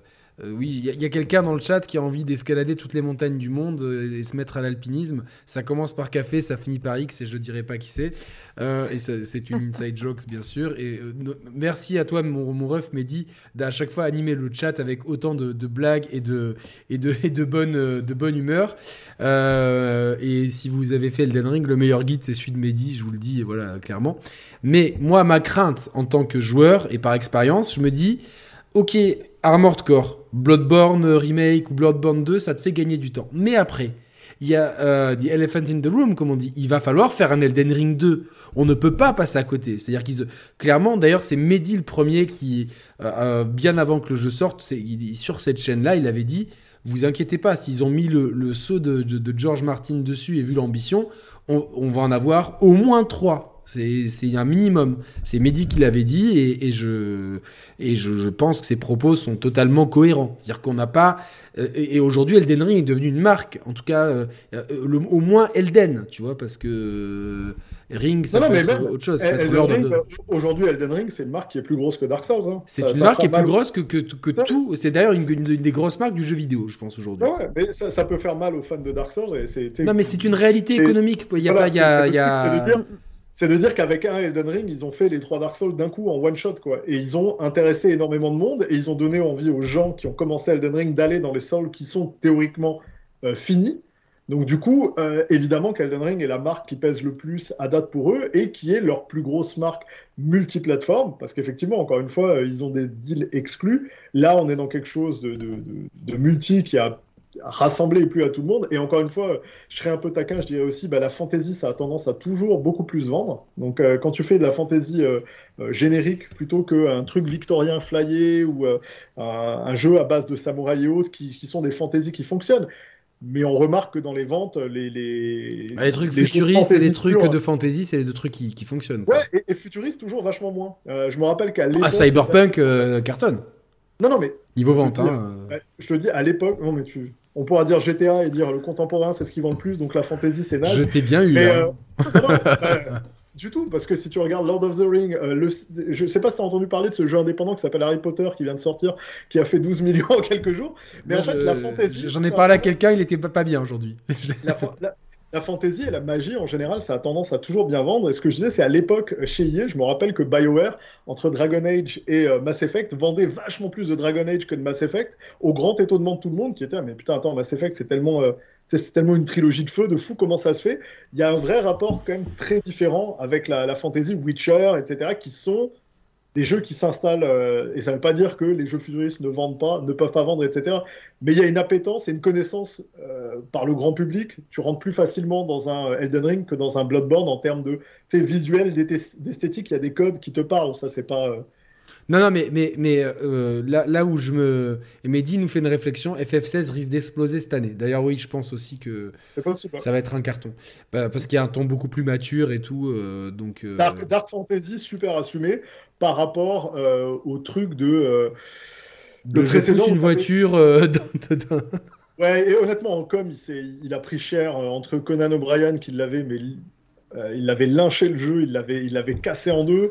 Derrière, ils avaient fait des trucs en transmédia que je conseillerais de pas faire, qui étaient de rendre quasiment obligatoire le visionnement de leur série d'animés et de leurs films CGI pour se lancer dans l'histoire et à peu près avoir les bases du background, parce que sinon, tu as les trois quarts des trucs qui te passent au-dessus, puis forcer quelqu'un à sortir d'une plateforme pour aller dans d'autres, pour comprendre le minimum de l'histoire. C'est les cross-médias qu'il faut pas faire, ça, tu vois. C'est euh. exactement ce qu'il faut pas faire. Il faut plutôt enrichir ton expérience. Non, non, mais, tout ça pour dire que par rapport à Elden Ring 2, euh, je, trouve que. Euh, alors, je doute pas que monsieur Miyazaki et ses équipes aient beaucoup d'idées, mais je trouve que, quand même, c'est un exercice casse-gueule. Et je vais le comparer à, à Tears of the Kingdom, c'est-à-dire que on attend tous Tears of the Kingdom, évidemment. Enfin, je, une grande partie d'entre nous, peut-être pas Mehdi, quoique il a commencé. Je l'ai vu euh, sur un écran ultra wide. Euh, je, ne sais pas comment il a fait ça, la magie de la technologie, euh, Tipiak. Et du coup, euh, c'est un petit peu le, même cas de figure, c'est-à-dire que bon, ben, dans, dans, dans, Tears of the Kingdom, certainement il y a beaucoup d'assets pour le coup qui là seront réutilisés. Il n'y a mhm. pas de problème de changement de hardware par rapport à Elden Ring 2 qui lui sera certainement full next-gen et tout. Mais qu'est-ce que tu fais? Moi, honnêtement, j'ai pas envie de retrouver le même monde. Parce que dans les Souls, euh, j'ai jamais retrouvé le même monde. Il y a bien une seule ville euh, qui s'appelle Anne Orlando qu'on retrouve de Dark Souls 1 à Dark Souls 3, mais dans un contexte avec plusieurs centaines d'années, et le monde autour est complètement différent. Je peux te donner ma théorie là-dessus, euh, mon Yannick. Moi, je pense qu'en fait, il y a une chance qu'on retrouve la même map, mais si on exploite tout ce qu'il y a en, en souterrain, c'est-à-dire entre le palais de Mog et la Siofra de l'autre côté, il y a tout le milieu en fait à créer. Donc, éventuellement, ça, fait, ça fait léger quand même. Elle est léger, t'as vu la taille de la map? Mais est-ce que eh, ça, ça peut pas, ça, ça peut faire le DLC du premier Mais ça, ça pourrait être le hmm DLC. Par contre, pour un 2, pour moi, j'aimerais. Pour un 2, moi, je, te rejoins à 1000%. J'espère qu'on change de C'est un peu casse-gueule, tu vois. Moi, soit ils prennent la philosophie Zelda, c'est-à-dire que dans tous les Zelda, t'as le village Cocorico, euh, le, le, le, le ci, le ça, le machin. Et clairement, tu vois, tu retrouves un truc, et il mm. faut un peu comme, comme les Souls avec euh, une mythologie qui, euh, euh, qui s'éparpille peut-être sur plusieurs dizaines de milliers d'années, ce qui explique la, refonte d'un monde, et tu mets juste un lieu commun avec, avec certains easter eggs quand tu vas à Orlando et que tu vas dans la tombe, tu remarques que lui, c'était telle personne du premier, mais c'est du, clin d'œil fan service, celui qui fait que Dark Souls 3, il va à Orlando, il va se dire ah tiens, je c'est tiens, c'est une ville quoi. Alors que c'est et je dis ça, j'ai pas fait Dark Souls 1, mais j'avais pris le, j'avais bien lu le, bouquin de, de Third Edition, donc je connaissais bien le lore avant de commencer. Et du coup, quand tu arrives là-bas, pour ceux qui ont fait Dark Souls 1, c'est waouh, quoi, tu vois. Mais il y a que ça, tout le reste est complètement différent. Mais c'est quand même assez casse-gueule. Tu vois ça comment, toi, Gags? Pour un Elden Ring 2, je parle. Est-ce que, est-ce que c'est pas, euh, c'est pas, ça serait pas effrayant, tu vois, euh, euh, enfin excitant d'un côté, mais on voit le challenger, on le, sportif qui aime le challenge. Hein, non, non, non, je pense qu'ils vont, ils vont peut-être faire un DLC euh, dans l'univers d'Elden Ring, ça c'est ok. Ouais. Mais après, je les vois pas euh, reprendre la même map, non. Et honnêtement, c'est pas, c'est pas dur, hein, pour le coup, euh, Gags, qui est, designer, il va te le dire, mais je veux dire, il y a un milliard de features qu'ils ont dû couper du jeu et qu'ils n'ont pas utilisé. Je te garantis que les trois quarts, on va les voir arriver dans le 2. Hein.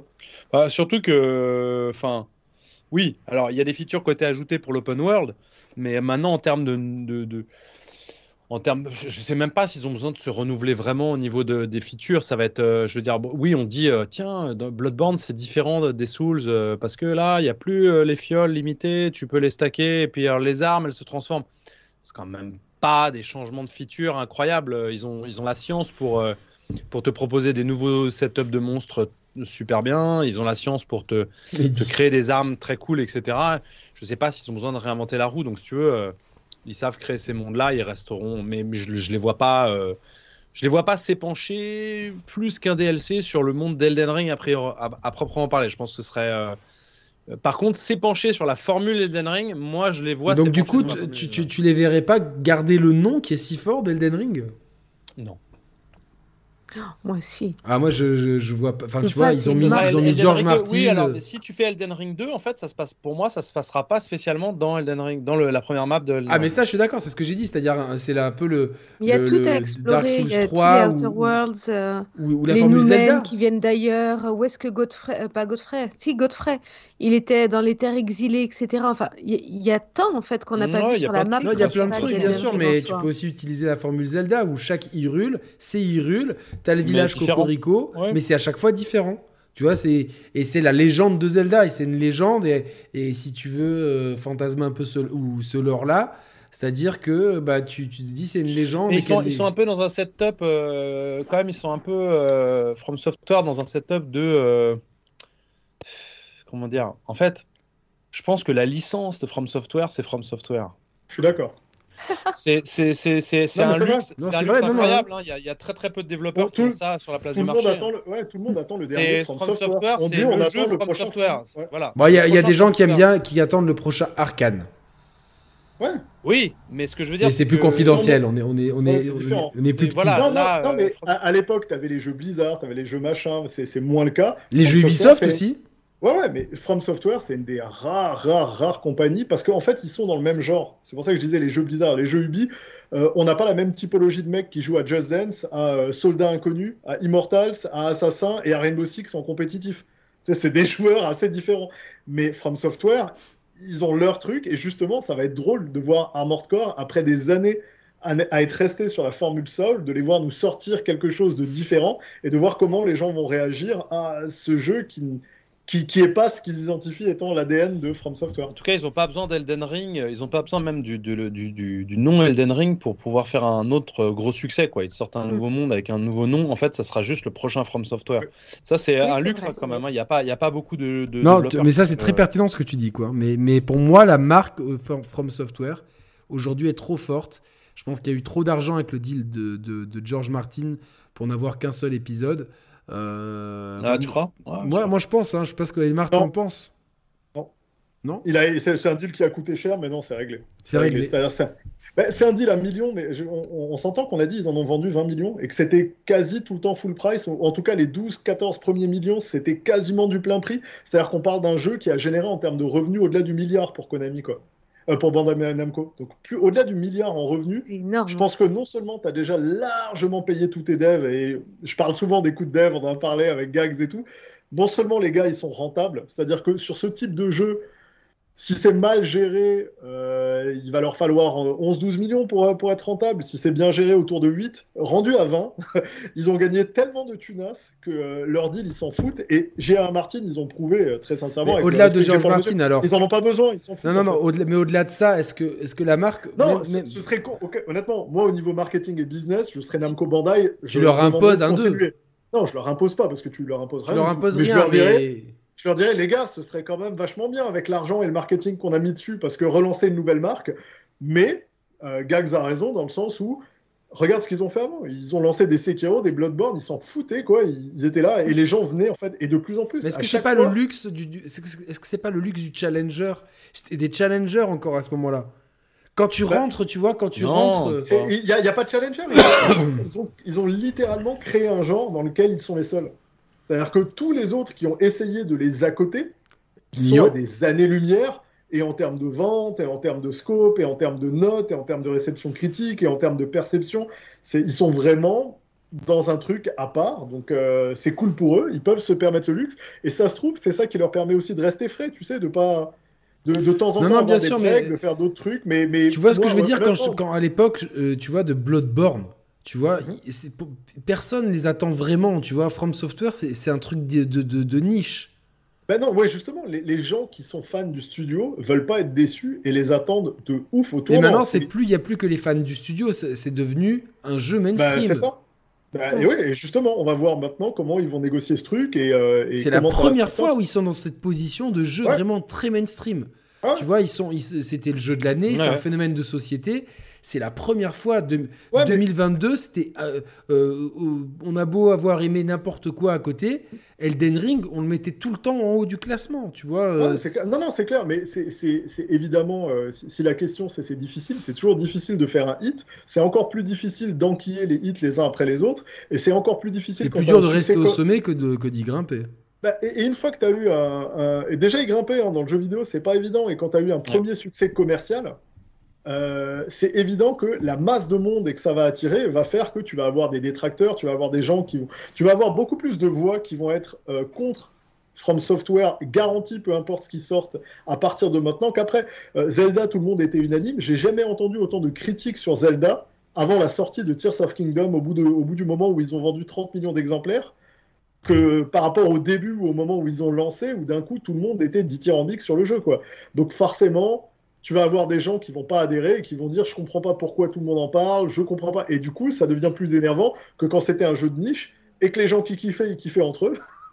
mais euh, du coup, au moins, tu n'étais pas exposé à l'œil du grand public qui dit mais c'est n'importe quoi ce jeu, c'est trop dur, de toute façon, t'as pas de vie, euh, je récupère pas, c'est naze. Donc c'est sûr, mais sincèrement, euh, j'ai rarement vu un studio livrer autant de bangers les uns à la suite des autres sans jamais se planter une seule fois. Donc euh, évidemment, statistiquement, ça va finir par arriver, mais j'ai pas l'impression qu'ils soient en route pour ça. Et s'ils mm. utilisent Armored Core pour avoir cette excuse de, euh, tu sais, se remotiver, finalement sortir un petit jeu en sortant, en faisant quelque chose de différent, en se refrottant. Ça me rappelle les équipes de foot qui vont faire un paintball parce que ça va pas très bien euh, ou parce qu'ils sont fatigués pour se ressouder. Moi, je le vois un peu comme ça. Mais est-ce que vous pensez qu'ils peuvent faire Alors là, c'est un peu les dernières questions. Euh, j'allais dire Malenia. Euh, Sam, excuse-moi. non, mais je rigole, c'est parce que j'ai vu ça dans le chat. Tu as appelé Malenia dans le chat. Mais non, mais j'étais pour te faire rire. Euh, est-ce que tu penses que ils peuvent faire encore mieux que, que 20 millions d'euros, quoi? Oh, moi, de je vente. suis de, de, de, de, vente. Ils ont fait beaucoup plus que Non, je sais, je sais, je suis fatigué. Bien sûr qu'ils peuvent faire. Pour moi, enfin, il n'y a pas de limite. Hein. The sky is the limit, comme on dit en anglais. Je veux dire, S'ils ont pu faire 20 millions, on ça m'étonne même pas, cette réponse de toi qui est. Qui Ouais, je suis optimiste. Non, moi, je dans sais, mais c'est bien. Je... je... vois pas en fait où est la limite. Ils ont surpris tout le monde avec cet Elden Ring. Qui nous dit qu'ils vont pas nous surprendre avec une nouvelle licence, un truc complètement euh, qu'on n'aura pas vu venir? Moi, je dis que voilà, moi, je, suis super heureuse d'avoir vu leur succès et, et, je leur en souhaite un encore plus grand et tout est possible. Hein. Vraiment, il n'y a pas, il a pas de limite. Euh, et toi, Gags, est-ce que tu penses qu'ils peuvent, qu'ils, que, que, peuvent faire encore mieux en termes de vente euh... T'as vu Mehdi ce qu'il a dit euh, bah Dans le Sky, il y a quand même Farou Mazula comme limite. C'est un vrai de vrai. Tout à l'heure, il a, il a suggéré une formule à la Time Crisis pour se renouveler. Euh, je pense que Namco, Namco Bandai, ils vont te contacter là. Dans, la, dans demain, t'es contacté, c'est sûr. Euh, je sais pas s'ils peuvent faire mieux. Ouais, je pense qu'ils peuvent faire mieux. Euh, encore une fois, ça va aussi dépendre de, de, ce qu'ils vont arriver à, de comment ils vont évoluer. C'est euh, moi, je, fais un peu la boucle avec ce que ce qu'on disait au début. Dans, dans, tout ça, il y aura toujours un, un, moment donné, ils devront faire évoluer leur formule. Donc où ils iront, ça c'est difficile à dire. Euh, est-ce qu'ils garderont une authenticité euh, Est-ce qu'ils finalement ils arriveront Est-ce que finalement les jeux vont pas les uns après les autres doucement se, lisser par rapport à une époque qui le demande, etc. J'en sais rien non plus. Et, là, le euh, risque de trop se ressembler aussi. Non, trop se ressembler, je pense qu'ils ont, ils ont le savoir-faire pour créer des mystères, pour créer, te, te, te happer dans des univers. Je, je, non, mais dans le gameplay, tu vois, dans le. Ouais, mais le gameplay, en fait, c'est. Le gameplay chez eux, c'est un peu un support, quoi, quelque part. C'est-à-dire que quand même ce qui est hyper intriguant dans les, tu vois, la, la, peur de mourir. C'est pour ça que je parlais de la peur de mourir, etc. Mais toute, toute, cette tension, cette adrénaline, tu la garderas dans un autre univers, même si on te remet un peu un gameplay similaire, tu vois, tu vas la garder. Je, je, suis pas très inquiet. c'est vrai que si tu, tu, changes un truc dans la méta, genre la façon dont tu fais le pari, ça change déjà tout, toute la méta. Quoi. Tu, ça change tout, tu, tu, tu, te renouvelles en level design, tu, voilà, il peut y avoir plein de trucs. Après, s'ils inventent des choses, euh, c'est très bien. Mais euh, je pense que c'est leur succès, euh, c'est plus leur capacité à, à, à, à s'ouvrir à beaucoup, tout en gardant leur authenticité. Je sais pas s'ils y arriveront, ça j'en sais rien. Non, non, bah, après, euh... ils ont, je te dis, moi c'est très clair. C'est des project trade, ils y sont arrivés, mais ils, euh, attention, ils, ils, ont quand même, euh, enfin, ça, ça, ça, a déraillé. Ils ont, ils ont réussi à, à, remettre le train sur les rails. Au final, les ventes de Cyberpunk sont très bonnes et le suivi qu'ils font au jeu. Euh, je pense qu'ils ont, ils ont, limite, on a presque oublié tout ça. En fait, ils ont bien corrigé le tir, mais tu vois, ils étaient, moi, je fais un peu ce parallèle parce qu'ils sont montés progressivement euh, de petits studios polonais euh, que personne calcule. Alors, il y en a plein. C'est pareil, aujourd'hui, il y a plein qui font les puristes. Ouais, je regrette l'époque du premier The Witcher. Mais incroyable le nombre de gens alors que le jeu s'est pas vendu. Ça, c'est surnaturel. Et, The Witcher 3, gros carton. Euh, tout le monde dit c'est la fête pour Cyberpunk, on est tous hypés. Au final, bon, bah, moi, au-delà des problèmes techniques euh, qui, qui Ils ont quand même changé beaucoup de choses dans Cyberpunk. Ils sont passés sur un FPS. Euh, mais je sais, mais c'est. Futuriste avec. tu vois... Cyberpunk, c'est même pire que ça. C'est le seul contre-exemple de l'industrie, quoi. C'est-à-dire que en 40 ans de trucs, et moi, en plus de 15 ans dans l'industrie, j'avais jamais vu ça, quoi. C'est-à-dire dire que le pire contre-exemple de l'industrie, ça peut devenir une norme. Je pense que à eux, ça leur a servi de leçon. Non, mais est-ce que, est-ce que, est-ce que, est-ce que, ça, on risque pas d'avoir, attention, on risque pas d'avoir plus de cas parce qu'il y a énormément d'argent en jeu et du coup, plus il y a d'argent parce que les, projets sont gros, plus tu risques, tu sais, tu, marches un peu sur des œufs. C'était pas pareil. Ils ont surfé sur la hype de Witcher. Ils avaient fait énormément de thunes dessus, on est d'accord.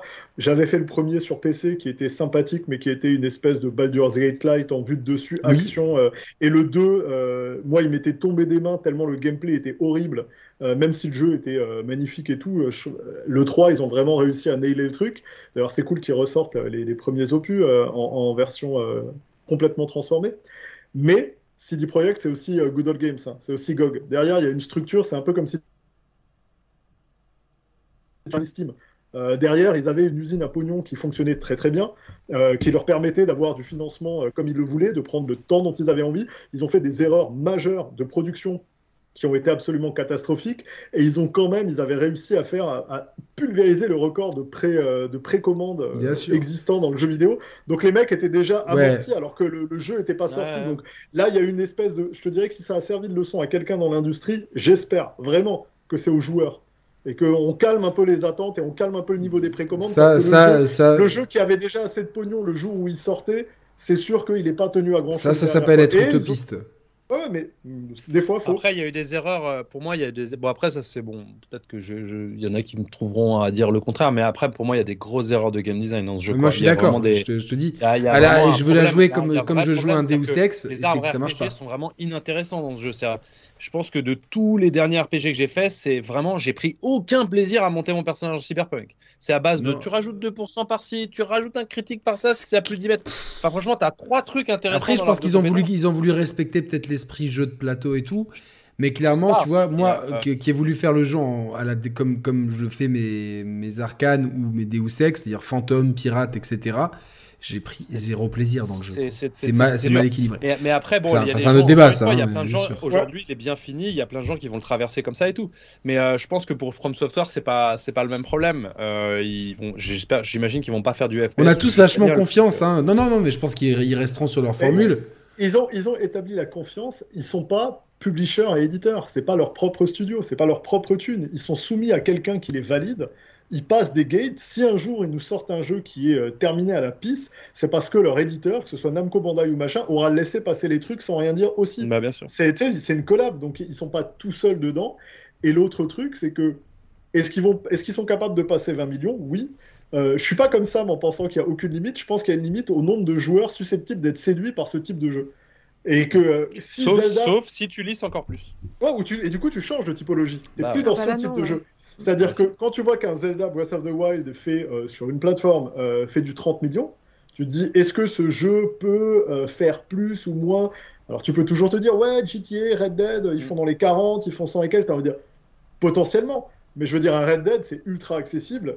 c'est basé sur le narratif. C'est une fantaisie que tout le monde connaît. Ah, on a, Red Dead, alors moi je suis pas d'accord parce que je trouve. Il y a, oui, c'est accessible comme ça.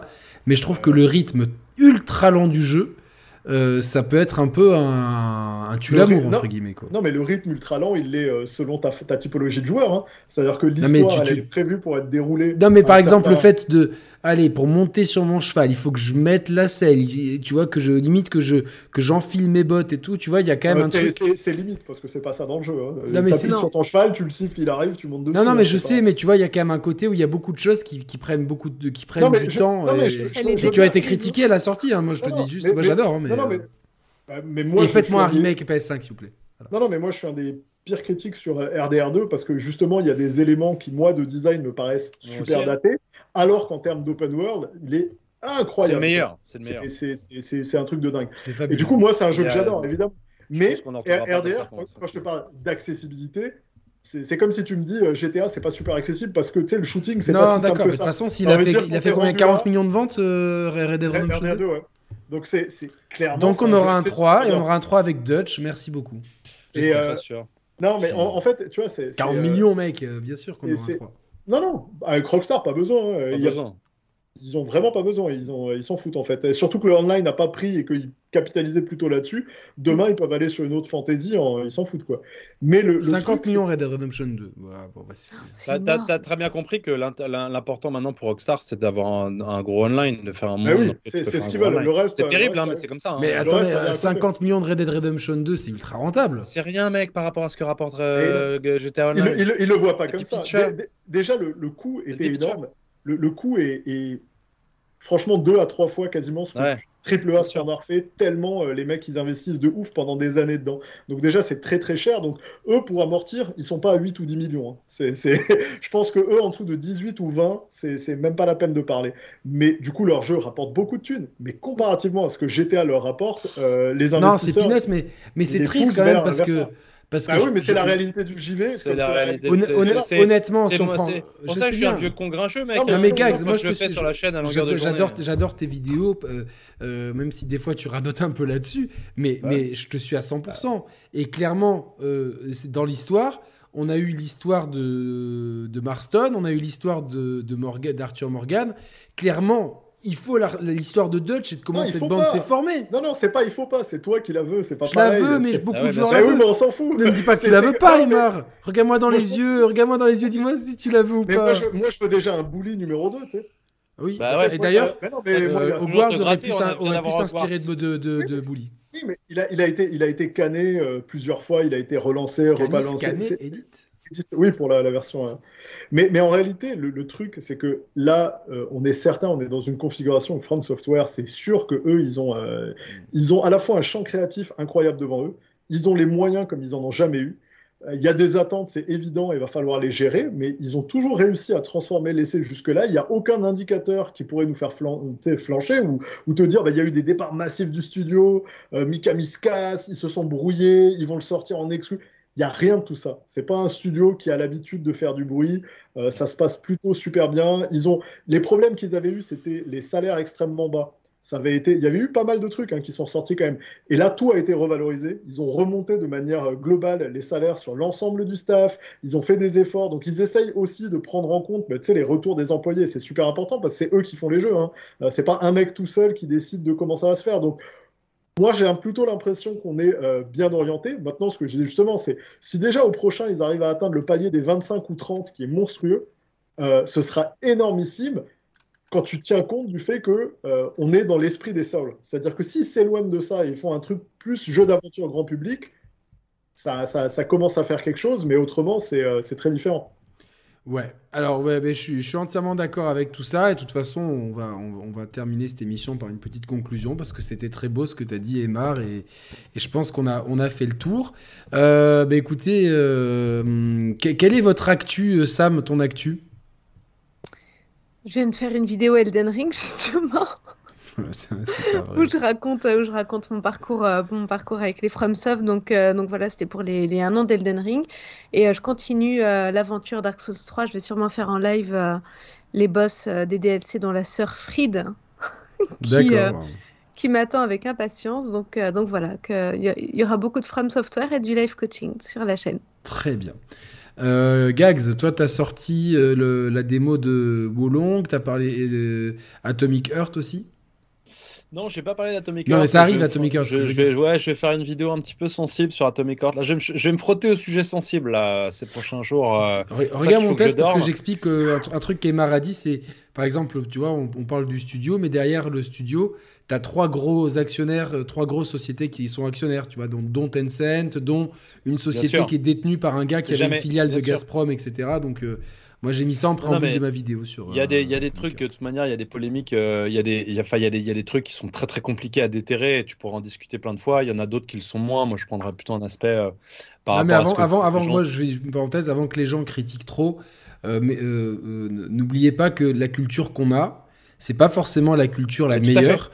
Et, et, des fois, il faut juste se mettre à la place de. C'est un jeu. On, on se plaint que c'est toujours des jeux américains ou européens. Pour une fois qu'on a un jeu qui vient d'une autre culture, euh, ça sert à rien de faire de la descente culturelle euh, pour faire. Euh, et moi, je trouve que, que, que, c'est dommage parce que. on va pas, on va pas reparler à débat, mais genre globalement, j'expliquerai. Enfin voilà, on va, je, on va parler de ça. J'irai peut-être un peu plus loin d'ailleurs sur des sujets de société, mais bon, c'est très vidéo très sensible, donc on va. Bien sûr. Je vais essayer de bien les travailler et de pas déconner. Ah, mais tu le je, fais bien. Je vais parler probablement aussi de Suicide Squad parce que c'est quand même un très très bel exemple d'un studio que j'aime énormément et et que j'ai envie, envie, de taper deux trois personnes, euh, pas forcément chez eux, j'en sais rien en fait. On va dire, je sais pas où elles sont, mais euh, je sais qu'elles étaient à certaines positions qui m'emmerdent fortement. Mais ça, c'est moi, évidemment. Mais en tout cas, voilà. Euh, donc, on parlera de ça aussi. je savais tout, et puis on va faire les, les, sorties prochaines, évidemment. Évidemment. Et Gags, il y a l'émission euh, Design and Open World. Ah ouais, ouais. J'ai, donc là, le, le, le, sujet va être clos. Là, le, le concours est terminé. Donc j'ai déjà un paquet d'Open World. Donc on va faire, on fera euh, avec un invité mystère euh, le mois prochain. Donc les Open World Awards. Voilà, normalement. On, fera, on verra les meilleurs open world de la communauté. C'est génial ce format, j'aime beaucoup en tout cas. Ouais, c'est très fasse plus souvent, mais c'est un, un, peu le boulot avec c'est du boulot, mais il faudrait que je le fasse plus souvent. Ok, et puis évidemment, on attend euh, des nouvelles de Wolfeye avec euh, grande impatience. Et comme je vous l'ai dit, euh, voilà, moi je soutiens les, jeux, comme, comme l'a dit, comme c'est comme, en description, vous avez les liens pour les jeux de Mehdi. je vous conseille vraiment de d'essayer Weird. Il est toujours sur le Game Pass ou pas Weird West? Euh, ouais, il est toujours euh, sur le Game Pass. Ah bah, il, Game- est, il est- il est- il est en version vraiment euh, bien bien corrigée. Il y a un nouveau mode de visée d'ailleurs Ouais. pour ceux qui avaient du mal à viser. C'est ça. ouais. Mais une fois que tu t'habitues au premier, plein je Il y a plein d'ajouts. Voilà, e- essayez-le, c'est un peu spécial, mais, mais pas, pas, tout est, pas tout est parfait, mais en tout cas, moi j'ai passé. Non. Euh, en fait, quand on rentre dans le flot du jeu, c'est un excellent jeu, mais des fois, euh, voilà, c'est un peu long à rentrer dans le flot du jeu, mais en tout cas, il y, a- il y a beaucoup de choses qui sont intéressantes. Et toi et moi, on te retrouve principal. On t'a vu hier euh, chez Mathieu pour parler de rétro gaming, il faudrait que j'écoute votre émission. En fait, je suis arrivé, je me dis, je vais les regarder, et j'ai entendu au revoir. Je suis vraiment arrivé, euh, mais vraiment à la seconde de fin.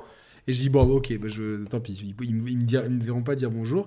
Et donc, euh, on te retrouve aussi sur Twitter où tu fais des. des- des- Oui, oui, ça, ça, ça a dosé pendant trois heures de, de rétro gaming en plus avec, euh, avec Mathieu, ça aurait pu être de, de l'infini. On me retrouve de temps en temps sur la chaîne, euh, les, les chaînes des copains. Puis euh, bah, le- sur, sur le boulot, il y a peu de choses que je peux dire. hein. Bien sûr, bien sûr, il y a Red qui va arriver, on fera plus d'annonces un petit peu sur tous les trucs qu'on fait. Je peux rien vous dire sur les séries sur lesquelles je travaille, sinon je devrais vous tuer. Donc voilà. Mais euh, si on a, on, a, on, a, on a des petites surprises en fait sur Assassin, sur pas mal de, de produits connexes, sur le board game euh, Brotherhood of Venice, on a, on a annoncé une extension. Euh, on a sorti une super belle résine euh, pour l'anniversaire d'Assassin's Creed, les 15 ans, sur lequel on a euh, Altaïr, le squelette d'Altaïr avec Ezio de, Revelation qui se penche vers lui avec le trône et tout. C'est un truc Incroyable. monstrueux. Ah, ça- ça- cette scène, mon dieu. Je l'aime tellement, voilà. cette scène. Elle- Elle est super belle et on avait sorti une édition limitée à 250 exemplaires avec la- les pièces qui servent à ouvrir le Vault euh, qui a été sold out en moins de 24 heures. Il y a Euh, l'artbook aussi qui est en version ultra deluxe et tout. euh. Il y, a y un artbook ultra de luxe et on prépare une surprise avec euh, des auteurs, des dessinateurs et tout aussi pour l'anniversaire d'Assassin qu'on annoncera dans quelques temps. Ça va bien tuer la gueule, ce sera cool. Moi, je sais pas Cool. pourquoi. Je, je sais pas parce que Emma est là, mais j'ai l'impression que on- Ubi a peut-être connu un passage à vide et je, je- pense que les prochaines années, on va être bien surpris par Ubisoft et je le sens bien. Je sais pas pourquoi j'ai envie d'y croire. Je te dirais que de, de manière euh, interne, honnête et transparente, ça, ça prend toujours du temps de changer les choses. Je Il y a je beaucoup d'inertie. Et puis Ubisoft, nous, euh, à l'interne, on a souvent aussi à dire c'est c'est un peu une locomotive parce que quand on est lancé pleine bourre à 400, 500, 600, 800 sur un projet, c'est pas évident d'amorcer de, d'amorcer des changements. Mais euh, effectivement, on commence à voir des trucs cool et puis j'ai hâte que vous découvriez tout ça. Ouais. Eh ben, on, suivra ça avec impatience. Merci à tous pour votre présence. Vous êtes encore euh, euh, presque 500. N'oubliez pas de mettre le petit like ou de vous abonner si vous n'êtes pas abonné. C'est le meilleur moyen de soutenir la chaîne. Il y en a d'autres. C'est tout dans la description. Je vous retrouve. J'ai beaucoup d'interviews à vous, à vous balancer sur la chaîne. Il y a le créateur de Final Fantasy. Il y a Igarashi. Il y a Stéphanie Houston. Il y a Ronnie Turiaf. Il y a Thomas Pesquet. Donc vraiment du lourd niveau interview. J'ai envie, vraiment envie de vous parler d'Octopath Traveler 2 parce que je suis en gros kiff et je vois plein de gens, Mehdi aussi, ouais. euh, qui sont en kiff sur le jeu. Donc, euh, et j'ai pas mal de choses à vous, à vous dire. Et, et ça arrive très vite sur la chaîne. Et évidemment, d'autres émissions. Il y a plein de, de belles choses qui arrivent. Euh, et on va vous parler d'al- d'alpinisme certainement avec toute la bande. Parce qu'on est. de Thibaut nous a matrixé avec cette bêtise. Allez, je vous embrasse. Salut à tous. Ciao, ciao. Merci à Salut. tous, bye bye. Ciao. Eh ben, je vous remercie.